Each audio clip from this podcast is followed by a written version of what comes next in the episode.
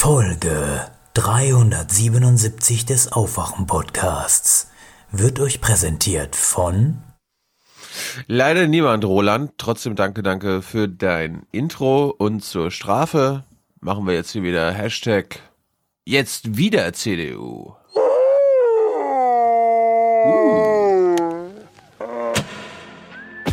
Die CO2-Steuer hat noch keine Mehrheit. Und deshalb müssen wir auch bei der Bevölkerung dafür werben. Erstens belastet dies die Bürgerinnen und Bürger und auch die Industrie. Und zweitens führt es dann nicht zum Erfolg. Jeder Klimaschutz muss vor allen Dingen auch die wirtschaftliche Situation im Land berücksichtigen, muss sie auch äh, stärken. Also ich halte das für falsch, einfach Nein zu sagen. Deswegen wollen wir ein erfolgreiches Konzept umsetzen, in dem beispielsweise wir uns nicht nur am Markt orientieren, sondern an dem erfolgreichen Regelungen zum Zertifikatehandel. Wenn man Mobilität und Logistik verteuert, dann trifft es pur den ländlichen Raum. Und das widerspricht wiederum dem Ziel aus dem Koalitionsvertrag, die Gleichwertigkeit der Lebensverhältnisse. Dieses Argument, man könnte das irgendwie ausgleichen und irgendwie zurückgeben, hat jedenfalls in Deutschland in den letzten 30 Jahren in der Steuerrealität nie funktioniert. 6% des CO2-Ausstoßes kommt ja aus Deutschland. Also selbst wenn wir das alles machen, hat das mit äh, dem Wetter im Sommer zunächst mal gar nichts zu tun. Guten Morgen. Morgen. Moin. Hallo. Hallo, guten Morgen. Hier ist der Aufwach-Podcast. Wake in den letzten 10, 20 Jahren hat die Politik immer versprochen, neue Belastungen dadurch auszugleichen, indem man an anderer Stelle entlastet. Es hat nie funktioniert. Und es wird auch bei der CO2-Steuer nicht funktionieren. Wake up and clear your brain. Time to listen to what people are saying. Government is lying again and the media is acting insane. It's good to stay in bed and ignore the talking heads, but you can sleep when you are dead, so wake up. Schon immer wieder bewundernd, bemerkenswert, was man hier machen kann, wie man es machen kann und macht einfach Spaß. Das ist unser Männerurlaub, denn, ne? Einmal im Jahr einfach mal Gas geben, durchdrehen. Ja. äh. Was genau macht er für einen Urlaub? Das wirst du nachher erfahren. Mhm. Ich habe schon laufende so Motoren gehört. Zwei Tage. Ja, so, ein, so ein Urlaub kannst du nur in meiner Geburtsstadt erleben. Trabi-Fahrer sind das alles. WhatsApp, WhatsApp. Okay, noch schlimmer, noch, noch schlimmer. Ja, wenn Armin Laschet ja, sagt, ich werde so ein bisschen Shame, Shame, Shame mhm. auf meine eigene Heimatstadt machen. Mhm. Das, das, bin ich euch schuldig. Ja. Wenn kann Armin Laschet. Sagen, ja. Kann nur, ja, lass doch mal erstmal mit Schwesigs Heimatland anfangen. Also jetzt gleich erfährst du. Nein, nein, nein. Also. Na, egal. Na egal, gut, ja. Laschet, Laschet, bist du, bist du stolz auf ihn? Nee, ich, ich äh, wollte dich fragen, ob, ob das eigentlich deine Linie ist, die Laschet da fährt. Wenn Laschet sagt, wir sind ja nur sechs Prozent, dann ist das ja so ein bisschen wie der kleine Mann, der sagt, also ich kann gar nichts tun, wir brauchen eine politische Lösung. Und dann sagt er, Deutschland ist so klein, wir brauchen eine globale Lösung. Und dann sind wir sozusagen, sind wir da, wo wir immer stehen. Ja, aber das ist ja die Irreführung der CDUler, wenn sie sagen, sechs Prozent des CO2-Ausschusses kommt aus Deutschland. Mhm. Dann könnte man auch sagen, Deutschland ist auf Platz fünf des CO2-Ausschusses mhm. auf der Welt. Ja, wenn du halt China, USA, ja. Dingsbums und dann wir auf Platz 5 sind, wenn quasi äh, das Land, das auf Platz 5 des CO2-Ausstoßes irgendwas ändern würde, dann ist das natürlich weltweit beachtenswert und wichtig. Darum ist das Argument kein Argument, finde ich. Ja. Das beste, das beste Argument ist einfach ganz klar. Jeder Klimaschutz muss vor allen Dingen auch die wirtschaftliche Situation im Land berücksichtigen, muss sie auch äh, stärken. Muss. Das finde ich immer am besten. Es muss sogar. Ja, damit hat AKK recht. Ich würde nur das Vorzeichen umdrehen. Ähm, Deutschland ist wirtschaftlich stark, deswegen muss hier besonders und nicht besonders wenig eingegriffen werden. Denn ich würde nämlich auch sagen, wenn Armin Laschet sagt, sechs Prozent, also Deutschland verbraucht sechs Prozent. In Deutschland leben aber nicht sechs Prozent der Menschen auf der Erde, sondern sehr viel weniger. Aha. Und ja, also ins Verhältnis setzen. Und ich finde, das Ziel Deutschlands sollte schon sein, den globalen Durchschnitt was die Bevölkerungsgröße angeht, anzupeilen. Also von 8,9 auf 0,7 oder so. Wäre das, das, das ist auch ein ordentliches Ziel. Das, dafür ist auch Deutschland verantwortlich. Und das kann man dann hier machen. Ich bin allerdings sehr verwundert, und das haben wir ja in mehreren Sachen jetzt erlebt, dass Politiker uns immer nur noch erklären, warum es keine politische Lösung geben kann. Was sie wollen bei der Grundsteuer irgendwie genau ins Detail gehen und nachgucken und in der Innenstadt höher besteuern als draußen. Nee, jeder Quadratmeter muss gleich viel wert sein. Da wird sich ja was ändern. Ja, bei, der, bei der Landwirtschaft. Was? Sie wollen sich die Höfe genau angucken und da vielleicht noch Ziele mit den Höfen vereinbaren, bevor sie Subventionen zahlen? Können wir nicht Äh, einfach nee. pro Fläche bezahlen? Da wird sich ja was ändern. Ja, also die Politik schafft sich überall ab. Für alles, was die Politik vorschlägt, braucht man im Grunde keine Politik, sondern da reicht völlig Verwaltung. ist Ja, ganz hast erstaunlich, wie die Politik da immer so der Meinung ist, man braucht sie nicht. Ja, aber ist das Politik oder ist das einfach konservative Politik? Also in der reinsten Form. Nö, ich würde sagen, das ist keine Politik. Das, das braucht man nicht mal in Konservative, sondern das braucht man einfach gar nicht. Das kann einfach abgeschafft werden. Agreed. In der Hinsicht ist es wirklich ganz erstaunlich. Na gut, wir haben heute keine Präsentatoren, das ist aber nicht weiter wild, denn es ist Monatsanfang und damit stürzen wir uns mal auf die Tribüne. Es sei denn, du willst noch ein Vorwort abgeben. Shame. Mehr habe ich nicht zu sagen. Okay. Für die Nicht-Präsentatoren oder was? Genau. Oder wo, wo? Ah, okay, verstehe. Ja, und, und gleichzeitig ein bisschen Game of Thrones Reference. Mehr, Mm. mehr sagen wir ja nicht hier. Nee, Bist du auf, äh, auf, äh, auf ich- neuesten Stand? Nee, ich habe es nicht weitergeguckt, weil ich habe in meinen Lieblingspodcast gehört, dass die dritte Folge, und ich spoiler jetzt glaube ich nicht, Nein. einfach Ja, zu dunkel war. Und da wir nur mit einem Beamer gucken, und es ist mir einfach zu dunkel. Ich habe keine Lust, Ich glaub, immer nur ich- so, ich glaub- so zu nee, ich glaub erahnen, was grad- da zu sehen Ich ist. glaube, gerade mit dem Beamer wirst du jede Menge Spaß haben. Aha. Na, meine Also- Frau hat's geguckt, ich habe es nicht geguckt.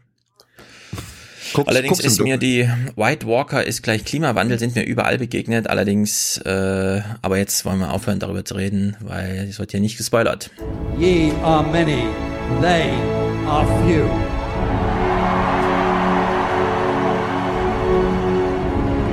Willkommen im 1% Club.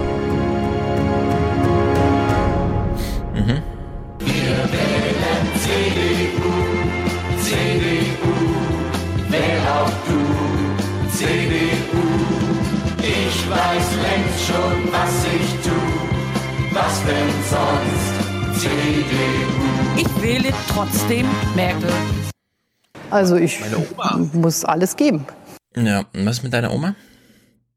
Ich, ich habe gerade Das festgestellt, dass meine Oma noch da ist. Ja, ja. Deine Oma. Sie braucht jedenfalls am 20. Mai nicht kommen ins Basecamp. Ähm, ja, sieht gut aus. Wir haben hochrangige Namen schon bekommen. Ja. Wird, glaube ich, am Ende der Woche vielleicht mehr sagen können. Mhm. Aber meine Oma Mathilde ist dann, als ich in der SPD dann so meinen Weg ging, irgendwann auch SPD-Mitglied geworden und hat bis an ihr Lebensende, da bin ich mir ziemlich sicher, treu und brav SPD gewählt. Ach, den Kühnert hätte die nicht gewählt, glaube ich. Gut, Okay. wir starten Okay. hier mit 96,60 Euro von Felix. Ich soll dich noch 4,20 grüßen. Ich, ich soll, bevor ich es vergesse, ich soll dich noch Ja. grüßen. Jede Menge? Republika-Grüße und so. Bist du sicher, als ich das letzte Mal auf der Republika war, war da überhaupt gar kein Aufwachenhörer. Nicht einer. Gibt's mittlerweile. Ja, das Äh, sagen- Podcast, ist ja jetzt, Podcast ist ja jetzt stärker vertreten, habe ich gesehen. Ja, das schon. Gut, du hast mit Bas Kass geredet, finde ich natürlich sensationell. Ich bin sehr gespannt. Ja, ohne deine Hilfe wäre das, wäre das weird geworden, glaube ich. Mhm. Hättet ihr dann nur über Bananen gesprochen, oder was? Ah, ja. Halt Das ist überraschend. Ja, manche Gäste muss man so ein bisschen fordern. Die haben ein Lieblingsthema und dann, wenn man aber daneben noch so ein Gleis aufbaut, auf dem man gerne runterrailen will, dann.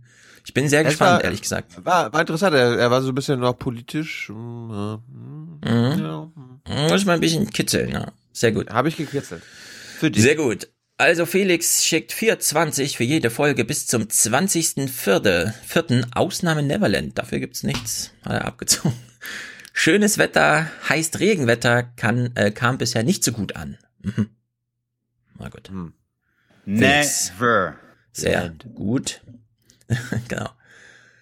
Robert, sehr treu, sehr gut, schreibt er rein. 54, 65 und ich trage, ich sage auch, das ist sehr treu, sehr gut, Robert. Herzlichen Dank. Sehr gut. Hm.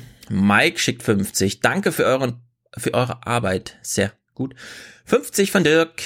Der schreibt gar nichts außer aufwachen, damit wir es zuordnen. Sehr gut, du bist hier eingeordnet. Joshua. 47,11 Euro. Danke für den, den Urleiwand-Podcast. Warte mal, Urleiwand-Podcast. Weiter so von Nora und Joshua.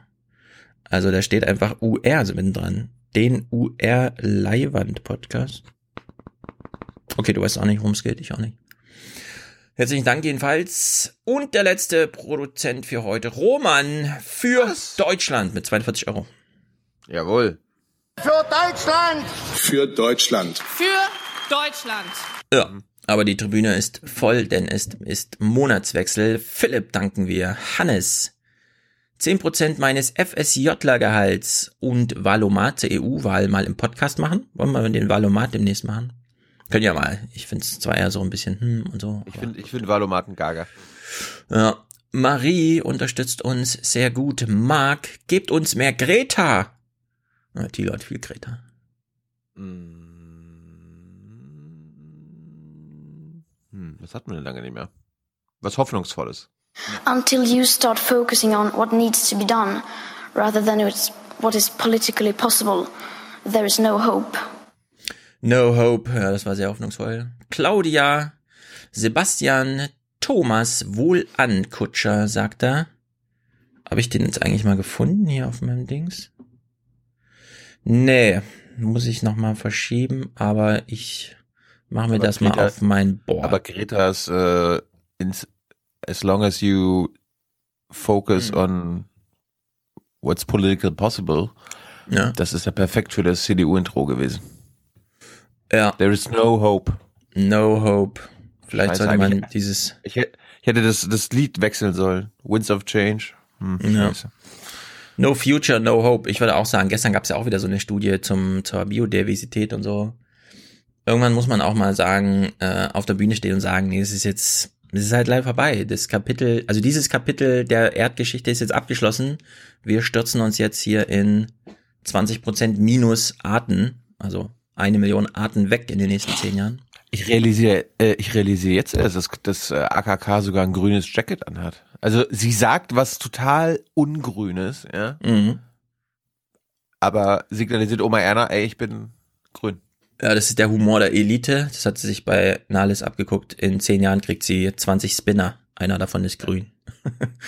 Geschenkt. Nevin unterstützt uns sehr gut. Justus nach über 150 Folgen endlich ein Ende der Schwarzhörerschaft.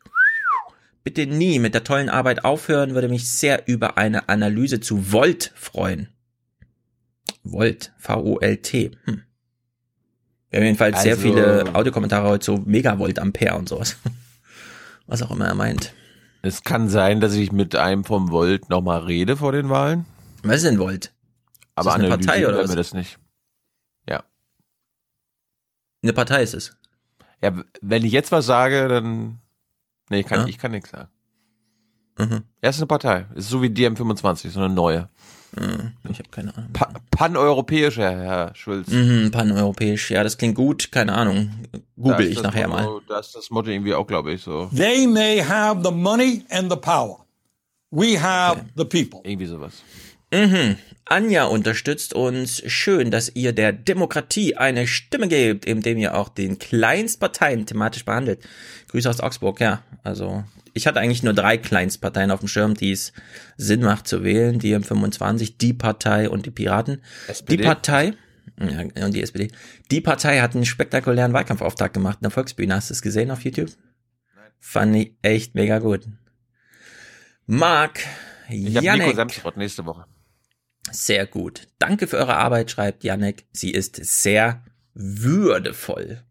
Das ist natürlich sehr gut. Hast du da was? Ähm, habe ich das hier schon? Ja, na klar. Arbeit, Leute, Arbeit und nicht eine Maßnahme. Arbeit und nicht eine Maßnahme. Arbeit bekommen die Leute. Arbeit. Und Arbeit, das ist Würde. Das ist Würde für diese Leute. Ja, sehr würdevoll. Andreas, weiter so, Gruß ans Rudel, hiermit ausgerichtet. Andre und Juliane. Mhm. Ein kurzes Rudel. Mhm. Assemble! Ja. Da wir euch leider noch nicht live treffen konnten, müssen die digitalen Grüße an euch und das Rudel erstmal reichen. Juliane und Andre. Sehr gut. Vielleicht seid ihr ja in Dresden im September, das wäre der nächste Termin, wo es richtig Aufwachen auf der Bühne gibt. Dann auch mit Clips, nicht so viel Gequassel. Marcel. Ich sage mal Ja. nix. Was? Willst du Stefan keine Clips Schulz, auf der Bühne spielen? Stefan Schulz äh, plant schon wieder was on air, ohne vorher irgendwas zu besprechen. Ja, was denn? Wir wollten Clips noch, auf der Bühne? willst du keine Clips auf der Bühne spielen? Ich bring diesmal Clips mit. Das macht ja hier jeder, was er will in diesem Podcast. Ich bring Clips mit. Marc Mirko. Machen wir zwei Shows. Machen wir zwei Shows. Machen wir zwei, genau. Björn Maren Matthias für Deutschland. Für was sonst? Für Deutschland! Hm. Für Deutschland, für die Zukunft unseres Landes. Jan, Thilo, mach endlich das staatstragende Praktikum bei Klaus. Ausrufezeichen, das stimmt. Ist die Planung in der Planung oder was ist da los? Ja. Also, jetzt, jetzt mal ehrlich, staatstragend, wie kommt ihr auf diese Vokabel? Ja, die Planung ist in der Planung und wenn sie fertig ist, teilen wir sie mit. Ja, ich meine. Law and Order heißt Recht und Ordnung. Was ist denn falsch daran? Termin ist Termin. Nein, ich habe eine Praktikumszusage, aber Ja. wann ich die jetzt einlöse. Mhm. Jörg, toller Nachmittag. Danke. Ah, das haben wir lange nicht gehört. Ein toller Nachmittag, der allen Beteiligten richtig Spaß gemacht hat. Ja, Matthias guckt jetzt weniger Filme und unterstützt uns mit 1898. Der hat nämlich seine Streaming-Dinger da mal zusammengerechnet. Sehr gut. Maximilian, Grüße aus München, Spende für den Aufwachen-Podcast innerhalb unserer Filterbubble. Ja, reicht ja völlig aus. Johannes, raus aus der Schwarzhörerschaft, rein in den 1% Club. Die Psychos erobern den Aufwachen-Podcast. Lass es nicht zu viele werden.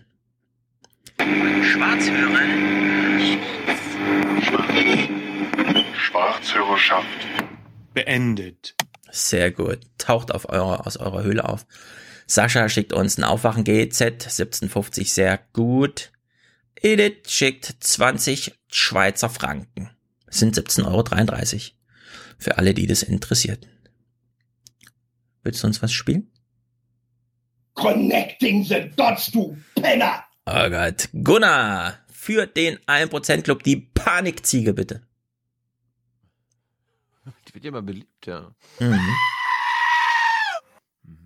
Ja, sehr gut. Walter unterstützt uns hier auch schon sehr lang. Das weiß ich. Oliver, zwei Euro pro Sendung für äh, ein treuer Hörer dankt für das regelmäßige erweckt, Klammer auf, erleuchtet, Klammer zu, werden. Sehr gut, wir erleuchten hier gerne. Yusuf unterstützt uns. Einladung steht noch. Äh, diesmal zum Fastenbrechen in der isef.de Moschee am 24. Mai. Genau, also ich, äh, es ist wie immer eine Terminfrage, es ist einfach kompliziert. Aber es steht jetzt Fastenbrechen an. Am 24. Mai ist Fastenbrechen. Äh, bis 2.6. Mhm, mhm, mhm. Okay, die Mail habe ich gelesen.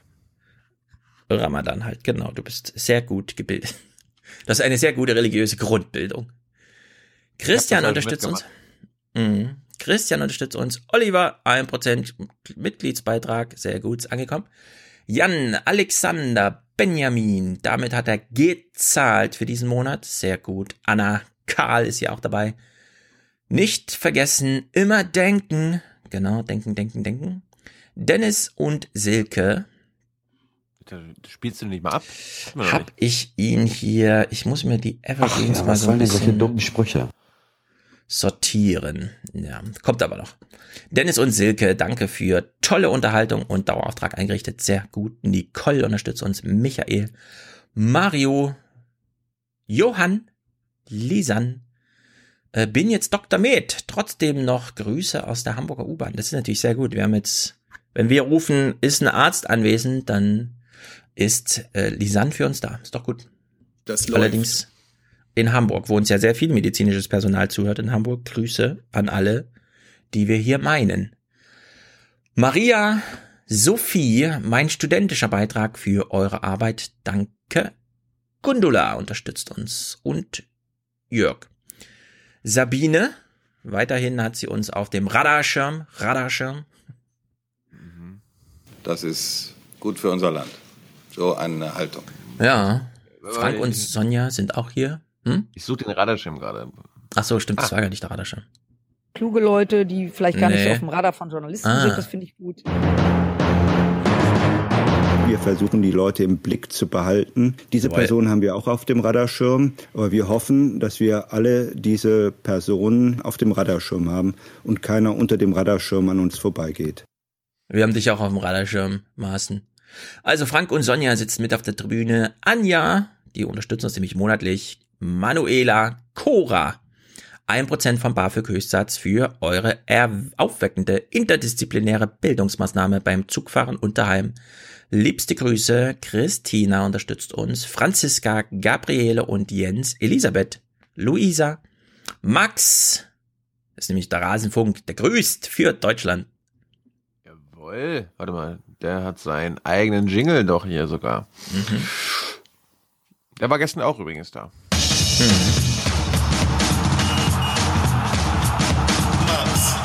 Jakob Ost. Rasenfunk. Jawohl, Miriam, monatliche Unterstützung, Netzpolitik.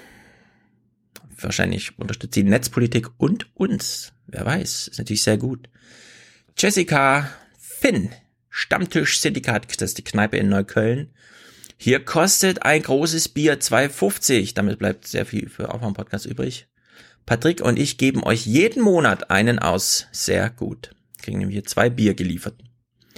Ja, aber ein bisschen euer Geld müsst ihr trotzdem zusammenhalten, denn Aber das deutet schon darauf hin, dass diejenigen, die viel Steuern zahlen, auch weiter die große ähm, Last und die große Aufgabe haben, für soziale Gerechtigkeit in dieser Gesellschaft zu sorgen.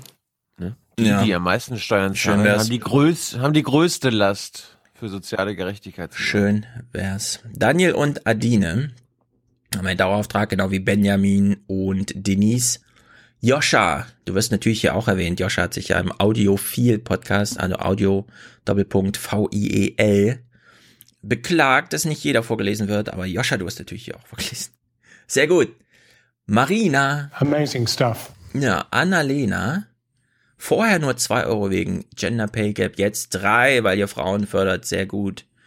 Maximilian. Mehr Geld, dann kann's essen. Ui. Ich finde das nur 2,50. geil hier. 2,50 Ja. extra wegen Hans Jessen. Sehr gut. Die Show kehrt auf jeden Fall am 20. Mai zurück zu euch. Ja. Andrea, Aufwachen und danke. Iris und Michael, danke für eure Arbeit. Das äh, sie ist gut für unser Land. Stimmt natürlich. Ein großer Moment für Deutschland. Katharinas Muntermacher ist auch angekommen. Laura schmeißt uns auch was in den Hut und sagt Danke. Wir sagen auch Danke. Susanne, sehr gut. Martin, was steht hier? Beste Crew der Welt, AKK, Land, Saarland, Danke Merkel, mit fast kein Leerzeichen. Mhm. Okay. Angela Krank, äh, Krank äh, Karrenbauer. Sagen wir mal Kanzlerin Annegret Kramp-Karrenbauer. Ja, Olivia, danke an Thilo und Stefan für eure großartige Arbeit. Und an meine Lieblingsgäste Tyler und Hans. Liebesgrüße Olivia für die Frauenquote, sehr gut. Und Katharina unterstützt uns auch mit Grüßen beziehungsweise Dank aus der Schweiz. Und wir danken natürlich vielen weiteren auch männlichen äh, Mitmonatswechslern hier auf der Ehrentribüne, die wir aus Zeitgründen nicht alle einzeln erwähnen. Aber Joscha, du wurdest heute erwähnt. For the many. For the many, not, not the few. The few.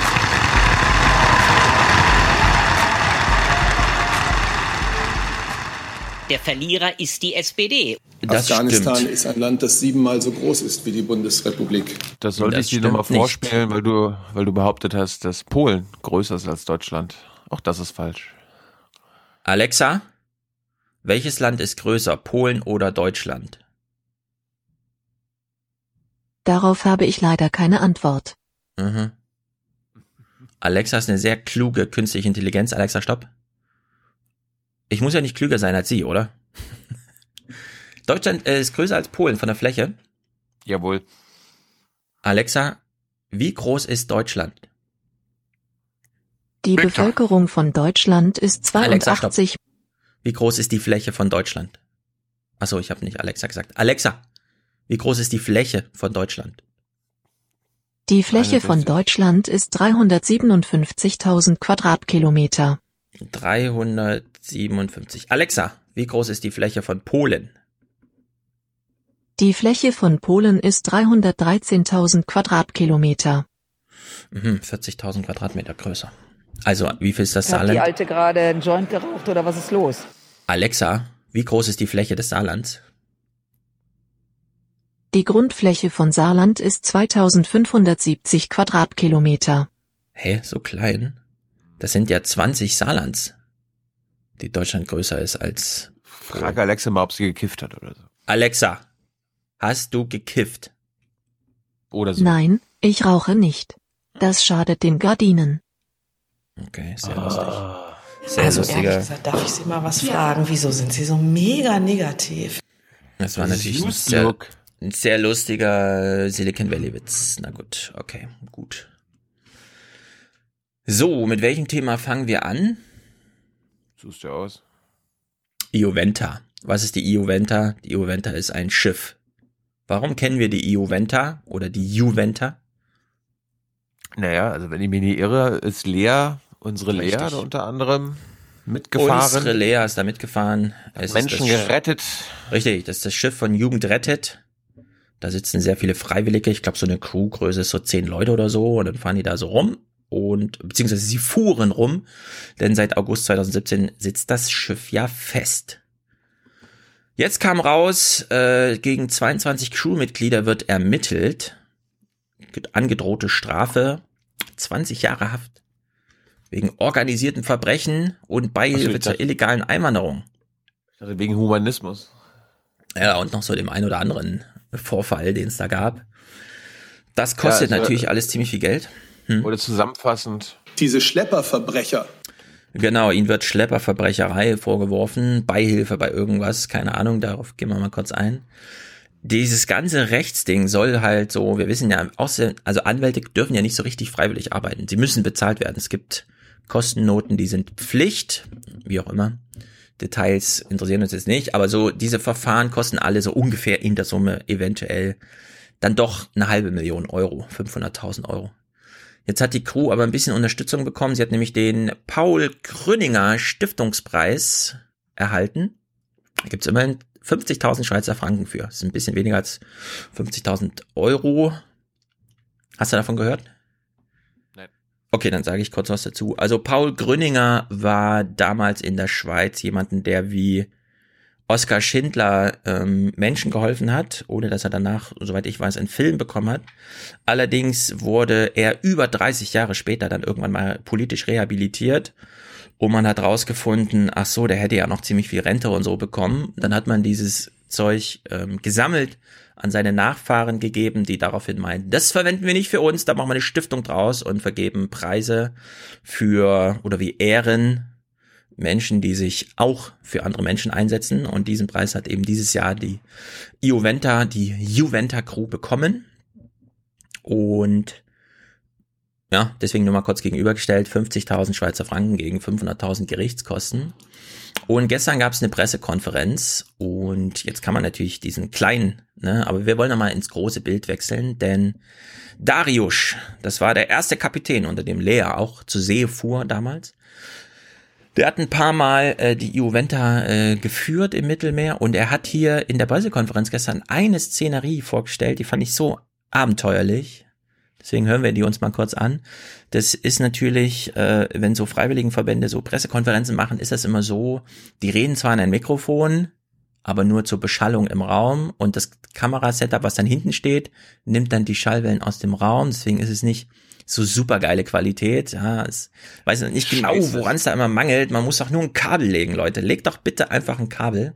Aber gut, ich habe das Beste versucht und es einfach bei Auphonic nochmal hochgeladen. Ich, es ist ganz gut verstehbar. Ich wollte nur nochmal äh, sozusagen, ja, legt ein Kabel. Wenn ihr schon in einem Mikrofon sprecht, dann legt bitte ein Kabel. Ja, oder synchronisiert Video und Ton im Nachhinein. Ja, im Nachhinein, online, genau. irgendwie alles live zu streamen für 50 Leute. Ja, das ist zwar alles ganz schön für die Anwesenden, ja, also ist wichtig, aber es verspielt dann doch so ein bisschen Potenzial nach außen. Also Darius stellt sich mal kurz vor. bin Darius, ich bin aus Hamburg, 40 Jahre, ich bin Windschiffer. Seit 20 Jahren führe ich gewerblich Schiffe. Seit 2016 war ich insgesamt fünfmal auf dem Mittelmeer zu verschiedenen Missionen, dreimal davon auf die Juventa, was der Grund ist, weswegen ich jetzt hier sitze, weil ich eben einer der zehn bin, gegen die ermittelt wird. Mhm. Er ist also einer der Crews gegen, also Mitglieder der Crews, die, gegen die da ermittelt wird. Und jetzt äh, habe ich das mal zusammengeschnitten. Er erzählt jetzt mal, wie das so war damals auf dem Mittelmeer. Es gibt die Rettungsleitstelle in Rom, dann gibt's die Wasserfläche, dann gibt's im Norden Europa, im Süden Afrika, sehr weite Wege, also manchmal sind die Wege wirklich sehr weit. Alle richten sich danach, was in Rom gesagt wird. Und er erklärt mal, wie die Zusammenarbeit so lief zwischen der Rettungsstelle in Rom, die alle Schiffe, also staatlicherseits privater Natur, wie auch immer, auf dem Mittelmeer organisiert. Ähm, ja, also wie so die Zusammenarbeit war zwischen der Politik irgendwo, der Rettungsleitstelle, den Schiffen auf dem Wasser, den Flüchtlingen, die zu transportieren sind und natürlich ganz spielt dann am Ende nochmal eine Rolle. Ganz wichtig, auch die neuen libyschen Supermänner, die da jetzt auch sowas wie eine Küstenwache haben oder so, keine Ahnung, ja. Also diese politische Anekdote hier, die solltet ihr doch alle wissen. Wir hatten morgens zwei kleine Holzboote gesichtet und haben die Leute an Bord genommen. Wir wollten die rüber shutteln zu diesem anderen NGO-Schiff.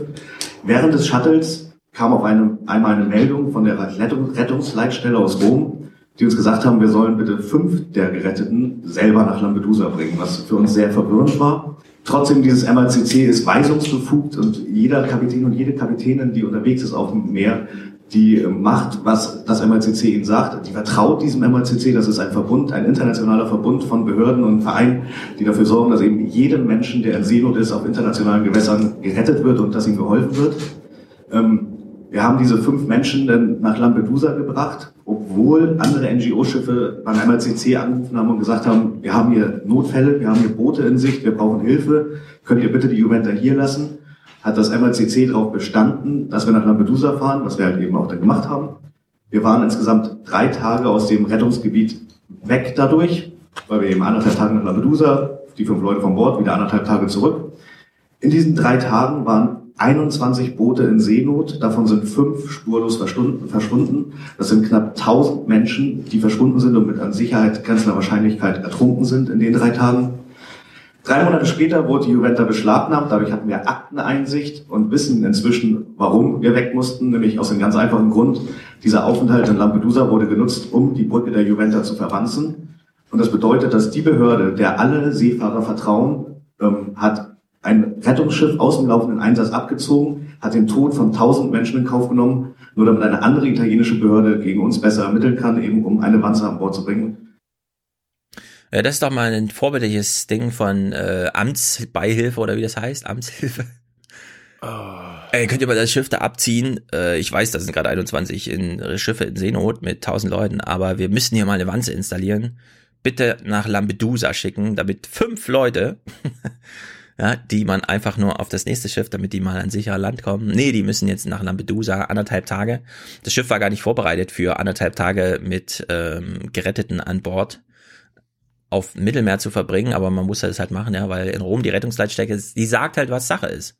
Und das ist ganz wichtig. Die sagen, was Sache ist, dann wird es auch genauso gemacht und es wurde auch nie verletzt, ja. Also es gab keinen von diesen privaten Kapitän, der irgendwann mal gesagt hat, äh, nee, das finde ich jetzt nicht so logisch, was ihr da von mir wollt, ich fahre jetzt mal andersrum oder so, sondern alle haben sich da dran gehalten, was da halt gesagt wurde. Jetzt fragt man sich natürlich, ja, dass die Römer, also hier Salvini und so, ne, der Innenminister, der da jetzt auch immer schön stunk macht, von den äh, von von Lega Nord oder Lega, wie sie jetzt heißt, äh, das ist natürlich eine ziemlich krasse Regierung, ne? Ist das also ist das jetzt aber beispielhaft für Europa oder ist das einfach einer, der über die Stränge schlägt, weil er auch das Mittelmeer so vor der Nase hat? Darius, der Kapitän hier, zählt jetzt nochmal Länder auf, die wie die italienische Regierung ähm, private Seenotrettung verhindern. Das ist definitiv nicht ein, sozusagen eine italienische Sache, es ist eine europaweite Repressionswelle, die da gerade greift. Eben was er gerade gesagt hat, die Sea-Watch 3 wird von den Niederlanden blockiert, es werden Schiffe von der spanischen Regierung blockiert, die Mare Liberum hat gerade Auslaufverbot bekommen von der deutschen Regierung, also es ist ein europaweiter Feldzug gegen die Solidarität gerade. Aha, die deutsche Regierung hindert also auch Schiffe daran, im Mittelmeer umzufahren. Hallo, hallo, hallo, bitte zeig mit deinem Finger ja. auf die Italiener, okay? Hm. Wir können ja, dann nicht. natürlich, natürlich. Wir, können suchen wieder immer dafür. wieder bei jedem Einzelfall nach Lösungen. Da wird sich gekümmert, immer von jedem Einzelnen. Wenn ich Einzelfälle erfahre, kümmere ich mich persönlich darum. Hm. Einen kleinen Clip müssen wir jetzt noch gucken aus diesem wirklich schlecht mikrofonierten Gespräch. Das äh, hätte sich angeboten, sehr viel besser äh, hörbar zu Es sein. hätte, es aber, hätte, es äh, hätte, gesagt, hätte aber auch schlimmer sein können. Ganz es hätte schlimmer sein können, genau, aber trotzdem der Hinweis.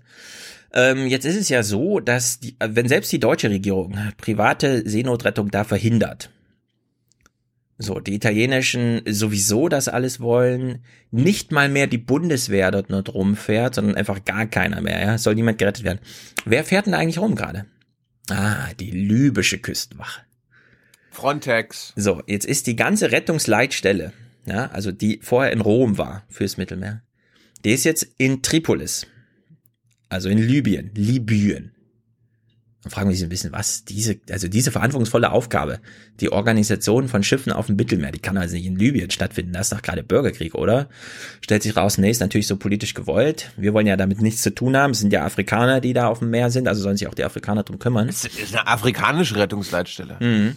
Darius erzählt jetzt nochmal, Europa hat ja das libysche Seenotrettungsprojekt, in Anführungszeichen, auch materiell unterstützt, mit Schiffen. Jetzt ist da aber Bürgerkrieg. Was ist also mit den Schiffen? Das ist wirklich absurd. Äh, Die werden, hallo, die haben eine Endverbleibserklärung. Ja. Und die dürfen nur für Rettung von Menschen eingesetzt werden. Na, dann hören wir mal rein. Dieses MACC Tripoli wurde ausgestattet von europäischen Regierungen. Die haben zwölf Schiffe zur Verfügung gestellt bekommen von verschiedenen europäischen Regierungen für Such- und Rettungseinsätze. Jetzt gerade haben sie gemeldet, sie können keine Such- und Rettungseinsätze mehr fahren, weil der Bürgerkrieg ist jetzt wichtiger und sie benutzen jetzt diese zwölf Schiffe, die sie von Europa bekommen haben, um eben ihre Vormachtstellung in diesem Bürgerkrieg zu sichern. Auch das ist Teil der europäischen Außenpolitik. Was soll ich dir jetzt dazu sagen? Scheiße gelaufen. Ich hätte das äh, jetzt anders machen sollen, ja. Ja. Also, wir haben jetzt seit drei Jahren, vier Jahren eine Diskussion über Flucht und Fluchtursachen.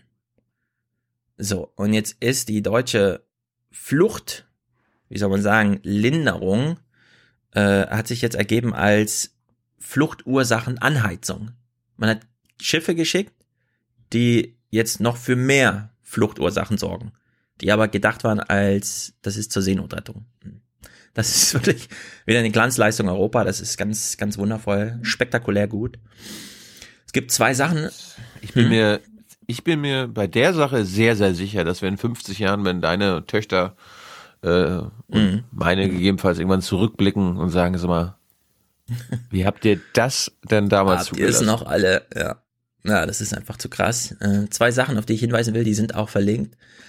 Das eine ist, es gibt natürlich jetzt den großen Rechtsstreit. Das heißt, die ganzen Logbücher der Juventa und viele andere Schiffe liegen irgendwo auf staatlicherseits in irgendwelchen Kellern und warten darauf, dass Anklagen erhoben werden, weil dann werden die Akten geöffnet, dann kann man mal nachgucken, was ist eigentlich wirklich passiert. Bislang ist das noch nicht in dem Maße geschehen, dass, ähm, auch wenn hier jetzt schon Akteneinsicht, wie Darius sagte, da ist. Jedenfalls, es gibt eine Aufarbeitung von, wie heißt das? Forensic Art, Art, Architecture. Architecture.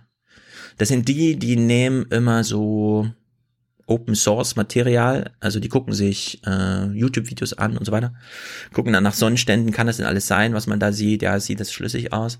Und die haben sich genau mit diesem Vorwurf, der jetzt diesen Cruise da gemacht wird, nämlich, ihr habt keine Seenotrettung gemacht, sondern bei der Flucht geholfen. Beispielsweise durch, ihr habt gar nicht ähm, auf Schiffe in Seenot reagiert, sondern ihr habt einfach irgendwelche Schiffe gesehen, die noch voll intakt waren und die auch hätten weiterfahren können und habt dann die Flüchtlinge sozusagen an Bord genommen. Ja, also Hand ausgestreckt und die an Bord genommen. Das ist der Vorwurf, auf den sich alles stützt. Also, das ist organisiertes Verbrechen und das ist Beihilfe zur illegalen Einwanderung und so weiter und so fort. Und Diese dieses, Schlepperverbrecher. ja, dieses Forensic Architecture, das hat sich das mal angeschaut. Also die Videos, die es davon gibt, und es sind sehr viele, und zeigt mal detailliert auf, warum es da in keiner Sekunde zu Beihilfe kam, sondern tatsächlich immer Seenotrettung sichtbar war und wieso dieser Vorwurf völlig ins Leere läuft. Meine Vermutung, ich habe aber auch längst auch keine Ahnung, ist, dass die ganzen Anklagen so lange auf sich warten ließen oder jetzt immer noch auf sich warten lassen, weil alle im Verfahren Beteiligten wissen, dass sich das nicht erhärten lässt. Solange aber alles in der Schwebe ist, liegen die Schiffe natürlich äh, trocken und können da nicht helfen. Und das ist ja das eigentliche Ziel. Ne? Man will ja nicht das Verfahren jetzt irgendwie führen, sondern man will einfach nicht, dass jetzt noch weiter Flüchtlinge da gerettet werden. Das ist das eine, was ich verlinke. Und das andere ist, es gibt eine äh, europäische Petition, eine, es gibt ja jetzt europäische Bürgerinitiativen. Und da gibt's eine zum Thema, wir brauchen ein Recht auf Helfen. Also, dass man nicht immer obwohl Seenotrettung ja eigentlich in Europa auch ein tief verankertes Ding ist. Man muss nur mal in Norddeutschland so rumfahren, da steht alle fünf Meter irgendeine Kirche, ja, die von Seenotrettern gebaut ist oder die den Seenotrettern oder allen Menschen auf See Beistand religiöser Art geben soll. Jedenfalls gibt es eine europäische Bürgerinitiative, die dieses Recht auf Helfen mal endlich wieder ordentlich verankern will, damit nicht immer jeder gleich Gefahr läuft, äh, nur weil er mal die Hand zur Hilfe ausstreckt, gleich als Beihilfe und so zu gelten. Das ist natürlich eine gute Initiative. Ja. Tja, wir wünschen allen Beteiligten viel Glück und hoffen, dass sich das für alle gut ausgeht da. Nicht gut, Europa, aber so ist es halt. Jetzt fragst du dich natürlich, wenn die Bundeswehr noch nicht mehr auf dem Mittelmeer tätig ist, was macht sie denn die ganze Zeit? Hm. Was glaubst du denn? Üben. Üben, wie Krieg geht, keine Ahnung, was macht sie denn? Üben, genau. Nein, nicht wie Krieg geht, wie man Demokratie aufbaut in mhm. Boden buddelt, ja. In der ganzen Ökarando-Region kommt es am Wochenende zu Verkehrsbehinderungen. Die Bundeswehr veranstaltet dort eine große Übung. Denn in der Gegend trainieren deutsche und georgische Soldaten für den Afghanistan-Einsatz. Die Übung dauert noch bis Sonntag. Die Soldaten benutzen Bundes- und Nebenstraßen und auch ländliche Wege. Die Bundeswehr bittet Autofahrer, Fahrzeugkolonnen nicht zu überholen. 130 Soldaten aus Georgien trainieren zum Beispiel Patrouillen und den Schutz von Personen. Seit Januar werden sie in Torgelow und Viereck von Soldaten der Bundeswehr ausgebildet. Ab Juni sollen sie in Afghanistan zum Einsatz kommen. Ähm, und in Afghanistan dann machen die dann auch da auch Patrouillen? Also meines Wissens Camp. nach sind die Georgier im Camp im Camp in Masai Sharif dafür mhm. zuständig, dass sie Leute rein und rauslassen. Mhm. Und dafür werden sie das ist gut. Ja. dafür werden sie gut. ausgebildet. Die Bundeswehr selbst geht ja auch kaum raus. Ja, eben. Naja, gut. Haben sie es wenigstens ja. geübt. Also sie halten sich auf jeden Fall busy. Das ist, das ist wichtig. Hm. Ja.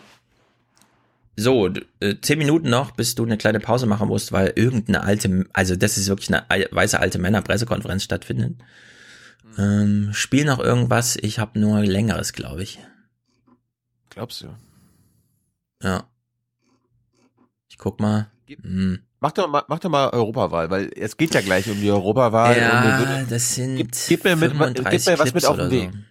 35. Ja, wir können ja, wir können ja trotzdem mittendrin Pause machen. Das merken die Hörer doch nicht. Meinst du? Nee, dann gucken wir jetzt kurz zum ORF. Denn wenn wir uns schon aufregen über Sachen, dann wollen wir es auch richtig machen. Ach, der Rest ist schon wieder. Der war gestern ja. auch auf der Republika. Ja, hat er was gemacht. Ja, das, äh, uns wurde nahegelegt, ich dachte, das hast du eh schon gemacht, äh, den Talk mit Marietta Slomka. Über Haltung. Ähm, TV-Journalismus. Das ZDF war schon wieder so präsent auf der Republika mit dem Talk über Haltung oder was? Nein, Georg hat einen Haltungstalk gemacht. Ah, verstehe. Und unter anderem war Marietta Slomka dabei. Aha, dann hat er das wiederholt oder fortgeführt, was er zum letzten mit Dunja Hayali mache, gemacht hat, was ich mit Hans so ausführlich geguckt habe. Ja. Sehr gut, bin ich gespannt. Gucke ich da mal rein. Hier ist nur eine Sache wichtig, weil du hast ja auch mitbekommen, Armin Wolf hat so ein bisschen Ärger mit dem ORF, weil da gab es doch die eine oder andere. Ärger mit der FPÖ, die ihm über den ORF Ärger machen, ja. Äh, meine ich mit, mit der FPÖ. Also der ORF hat mit der, mit der FPÖ.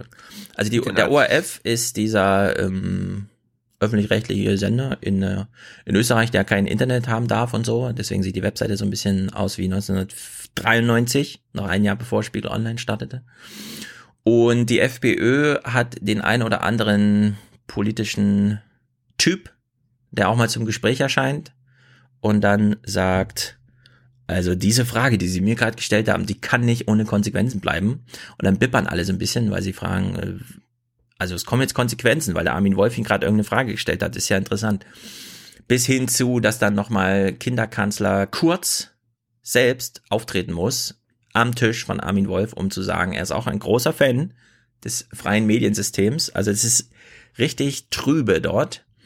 Und es stellte sich aber heraus, war so meine Beobachtung, dass man in Deutschland immer so ein, ja, ist halt passiert. Die sind halt einfach wütend. So, das, das passiert halt so mal am Tisch, ja, dass man sagt, das kann nicht ohne Konsequenzen bleiben, was sie mir gerade hier andichten als Frage.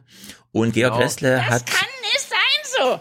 Genau, Georg Ressler hat, und deswegen ist das äh, so, deswegen gucken wir das hier auch, diesen kleinen Ausschnitt. Georg Ressler hat nochmal darauf hingewiesen, Nein, das sind da keine Sachen, die mal so nebenbei, keine Ahnung, Spirenzchen, Kinkerlitzchen, sondern das ist kalkuliert, das ist langer Atem.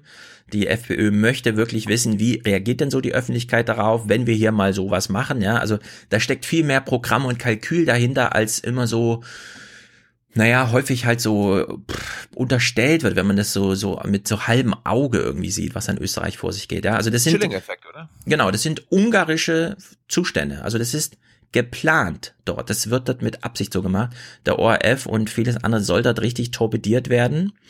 Und wir hören mal Georg Ressles Kommentar dazu. Tagen nach Österreich zu schauen, wenn man wissen will, was Rechtsnationalisten wie die FPÖ unter Meinungsfreiheit verstehen. Ausschließlich die Freiheit ihrer eigenen Meinung. Kritik an einer Regierungspartei unerwünscht. Den Journalisten Armin Wolf will man zum Teufel jagen, weil er getan hat, was sein Job von ihm verlangt die unsäglich rassistischen Kampagnen der FPÖ zu demaskieren. Was wir in Österreich gerade erleben, ist ein kühl kalkulierter Frontalangriff einer Regierungspartei auf die Pressefreiheit und den öffentlich-rechtlichen Rundfunk insgesamt. Und deshalb muss Armin Wolf die Solidarität aller Demokraten gelten, auch aus Deutschland. Wer nämlich glaubt, dass uns das hier nicht drohen könnte, der täuscht sich. Der Vorsitzende der AfD, Jörg Meuthen, hat den WDR aufgefordert, mich aus allen Funktionen zu entfernen, weil ihm meine Kommentare zur AfD nicht passen. Andere in der AfD reden von Ausmisten. Ja, die Pressefreiheit ist in Gefahr, aber auch deshalb, weil immer mehr Journalisten sich aus Angst vor solchen Hass- und Hetzkampagnen nicht mehr trauen, klar Position zu beziehen. Ja, also gilt auch für die AfD, wann immer man dort irgendwas gegen freie Presse, öffentlich-rechtliches Fernsehen, Staatsfunk und so weiter, wie es ja dann genannt wird, hört, muss man immer davon ausgehen, dass das ganz kühl kalkuliert ist, dass sie damit ein Ziel verfolgen und dass sie auch darauf abzielen, mal zu gucken, wie reagiert denn so die restliche Öffentlichkeit. Deswegen sollte man sich dazu auch eine Meinung überlegen irgendwie. Reicht ja für den Hinterkopf, ja, für den Fall, dass man dann mal eine braucht, wenn die AfD, was weiß ich, am nächsten Tisch steht und sich über 14 Prozent Europawahlergebnis freut oder so, dann sollte man im Hintergrund behalten, im Hinterkopf, dass das Gesagte dort nicht einfach so spontan, ja, so sprechendes Denken, sondern die denken sich dann immer was dabei. Ja, auf jeden Fall die, deren Führer auf jeden Fall. Ja. Es gibt, es gibt genug dumme Leute, die da einfach nur, äh, Schnellfunk, ja, die gibt's auch, aber ich meine jetzt ganz konkret, wenn so die äh, Spitzentypen, also er hat ja Meuthen gerade genannt, wenn Meuthen dann demnächst im Mai an so einem Elefantenrunden Tisch steht und so. Die wissen. Genau, die wissen, was sie tun, die haben da Ziele, die machen alles, was sie machen, äh, mit Kalkül. Ja, dann äh, entlassen wir dich in die Pause mit Updates aus Japan, denn ich war selber ein bisschen überrascht, wie fett die Berichterstattung war. Marietta Slomka hat gleich zwei Tage dazu gemacht der Bericht inklusive allem ging über sechs Minuten.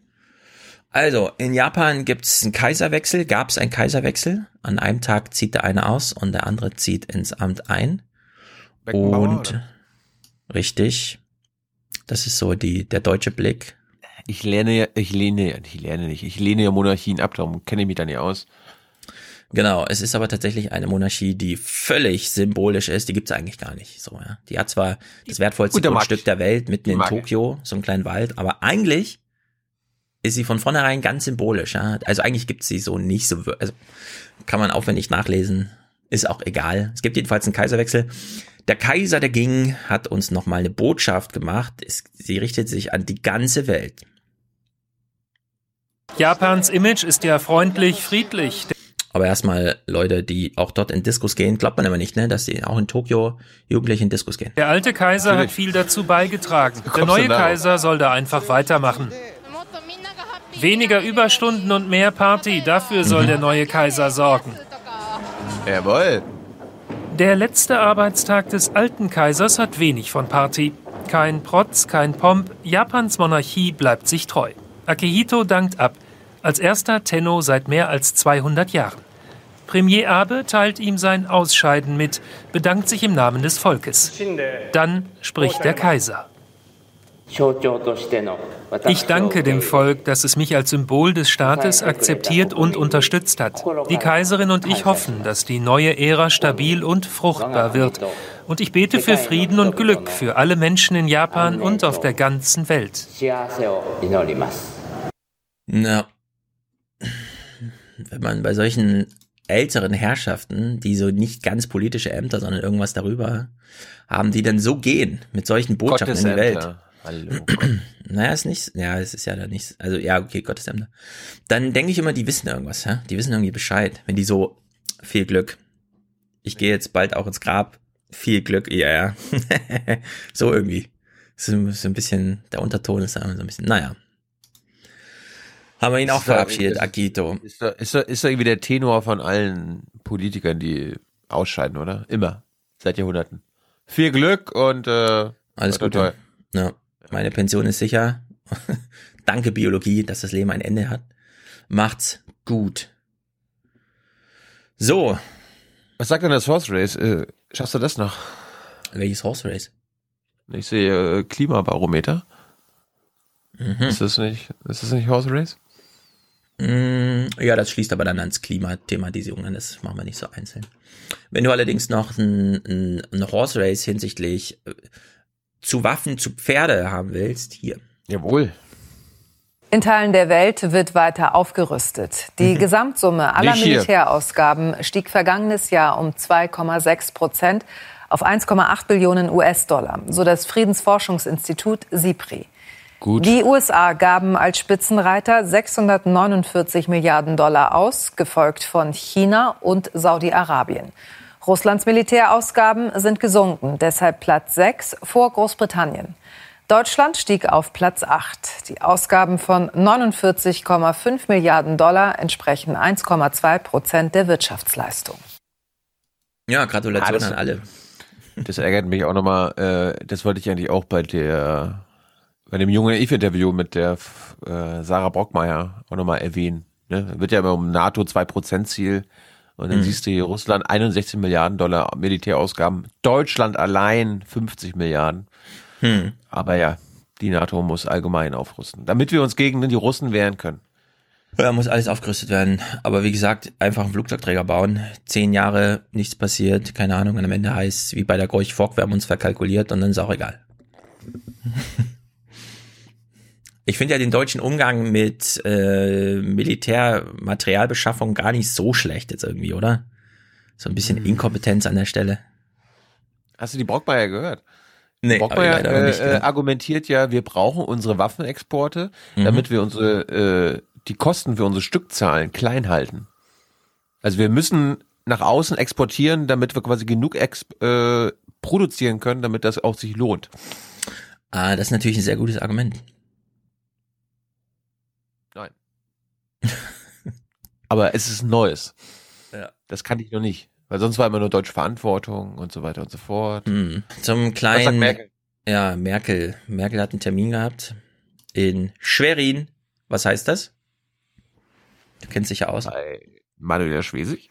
Zu Hause erstmal heißt es. Bei sich zu Hause. Merkel war bei sich.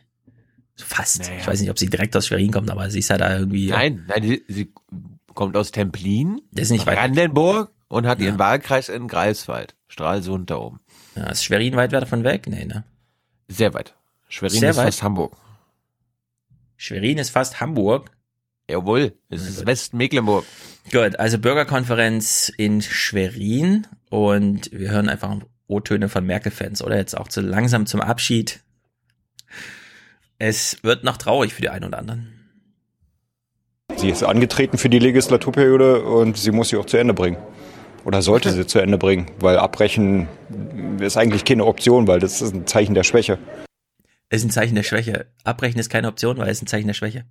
Ja, das ich Wem ja. gegenüber? Gut ist, dass wenn wir einmal wo sind, bleiben wir auch. Und wir hauen da nicht einfach wieder ab. Das ist doch die gleiche Logik, Ja. oder? Ja. ja, aber ich meine, was ist denn seine Logik? Nee, also sie kann ja nicht eher gehen, weil das wäre ein Zeichen der Schwäche und dann würde man ihr nicht mehr, aber sie ist dann nicht mehr im Amt, sie ist dann nicht mehr Kanzlerin. Ja, aber sie hat trotzdem ein Zeichen der Schwäche. Ist irgendwie ein bisschen Banane, aber gut. Zweiter Autor. Frau Merkel ist für mich eine Vollblutpolitikerin und ja, ich wünsche mir einfach auch nicht, dass sie vorher aufhören würde. Okay, Leute. Ah, da, jetzt, jetzt habe ich eine Idee. Es war, es ist ja gerade die Republika, ne? In der, der Republika sind sehr viele Internet-Hipster, Menschen, die sich auskennen mit. Haben, haben die eigentlich Frank-Walter Meyer ordentlich begrüßt? Also Weiß ich nicht. Ich hab's nicht. Ähm, Johnny Häuser hat den Clip stolz geteilt auf Twitter, als er verfügbar war. Äh, ich denke, es war ein ganz guter Auftritt. Die Schlange war wohl lang, alle wollten ihn sehen, weil er ist ja nicht so oft im Fernsehen. Will man ihn mal sehen. Weil wir ja gerade bei Merkel waren und weil Republika ist, müssen wir noch mal in die Podcast-Landschaft reinhören. Ich dachte gerade, mhm. äh, du beschreibst Steinmeier so wie einen japanischen Kaiser, also wie einen deutschen Kaiser, der ganz, ganz selten sich in die Öffentlichkeit traut. Ganz selten, ganz selten. Ja, vor allem in Berlin, der ist quasi nie, nie zu sehen da, weißt du, in Schlossböhm. Richtig, richtig, richtig. So, es gibt von Eva Scholz, die ich ja sehr mag, weil sie macht sehr gutes Internetprogramm, äh, Deutschland 3000. Hm? Ja, das machst du ja immer noch weiter. Was mache ich immer noch weiter? Du machst ja immer noch weiter, immer noch weiter. Ja, ja, nur weil wir gerade, das fiel mir gerade ein, dass ich hier noch so ein Clip liegen hab. Also Merkel wurde verabschiedet hier. Aus, von Oma Erna. Von Runhild Schmalz-Kuhner. Wie im Heute-Schnall steht.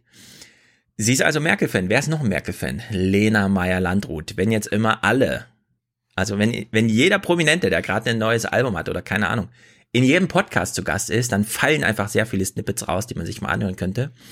Eva Schulz wollte von Lena wissen, warum äußert du, äußert du sich so selten politisch? Na klar, weil sie immer Shitstorms kriegt. Das ist ja die beliebte Geschichte. So als hielte man das nicht aus, als könnte es einem nicht egal sein, wenn man Millionen und Millionen mit Musik verdient hat, dass irgendwelche Leute auf Twitter mal irgendwas sagen, weil man was Politisches gesagt hat.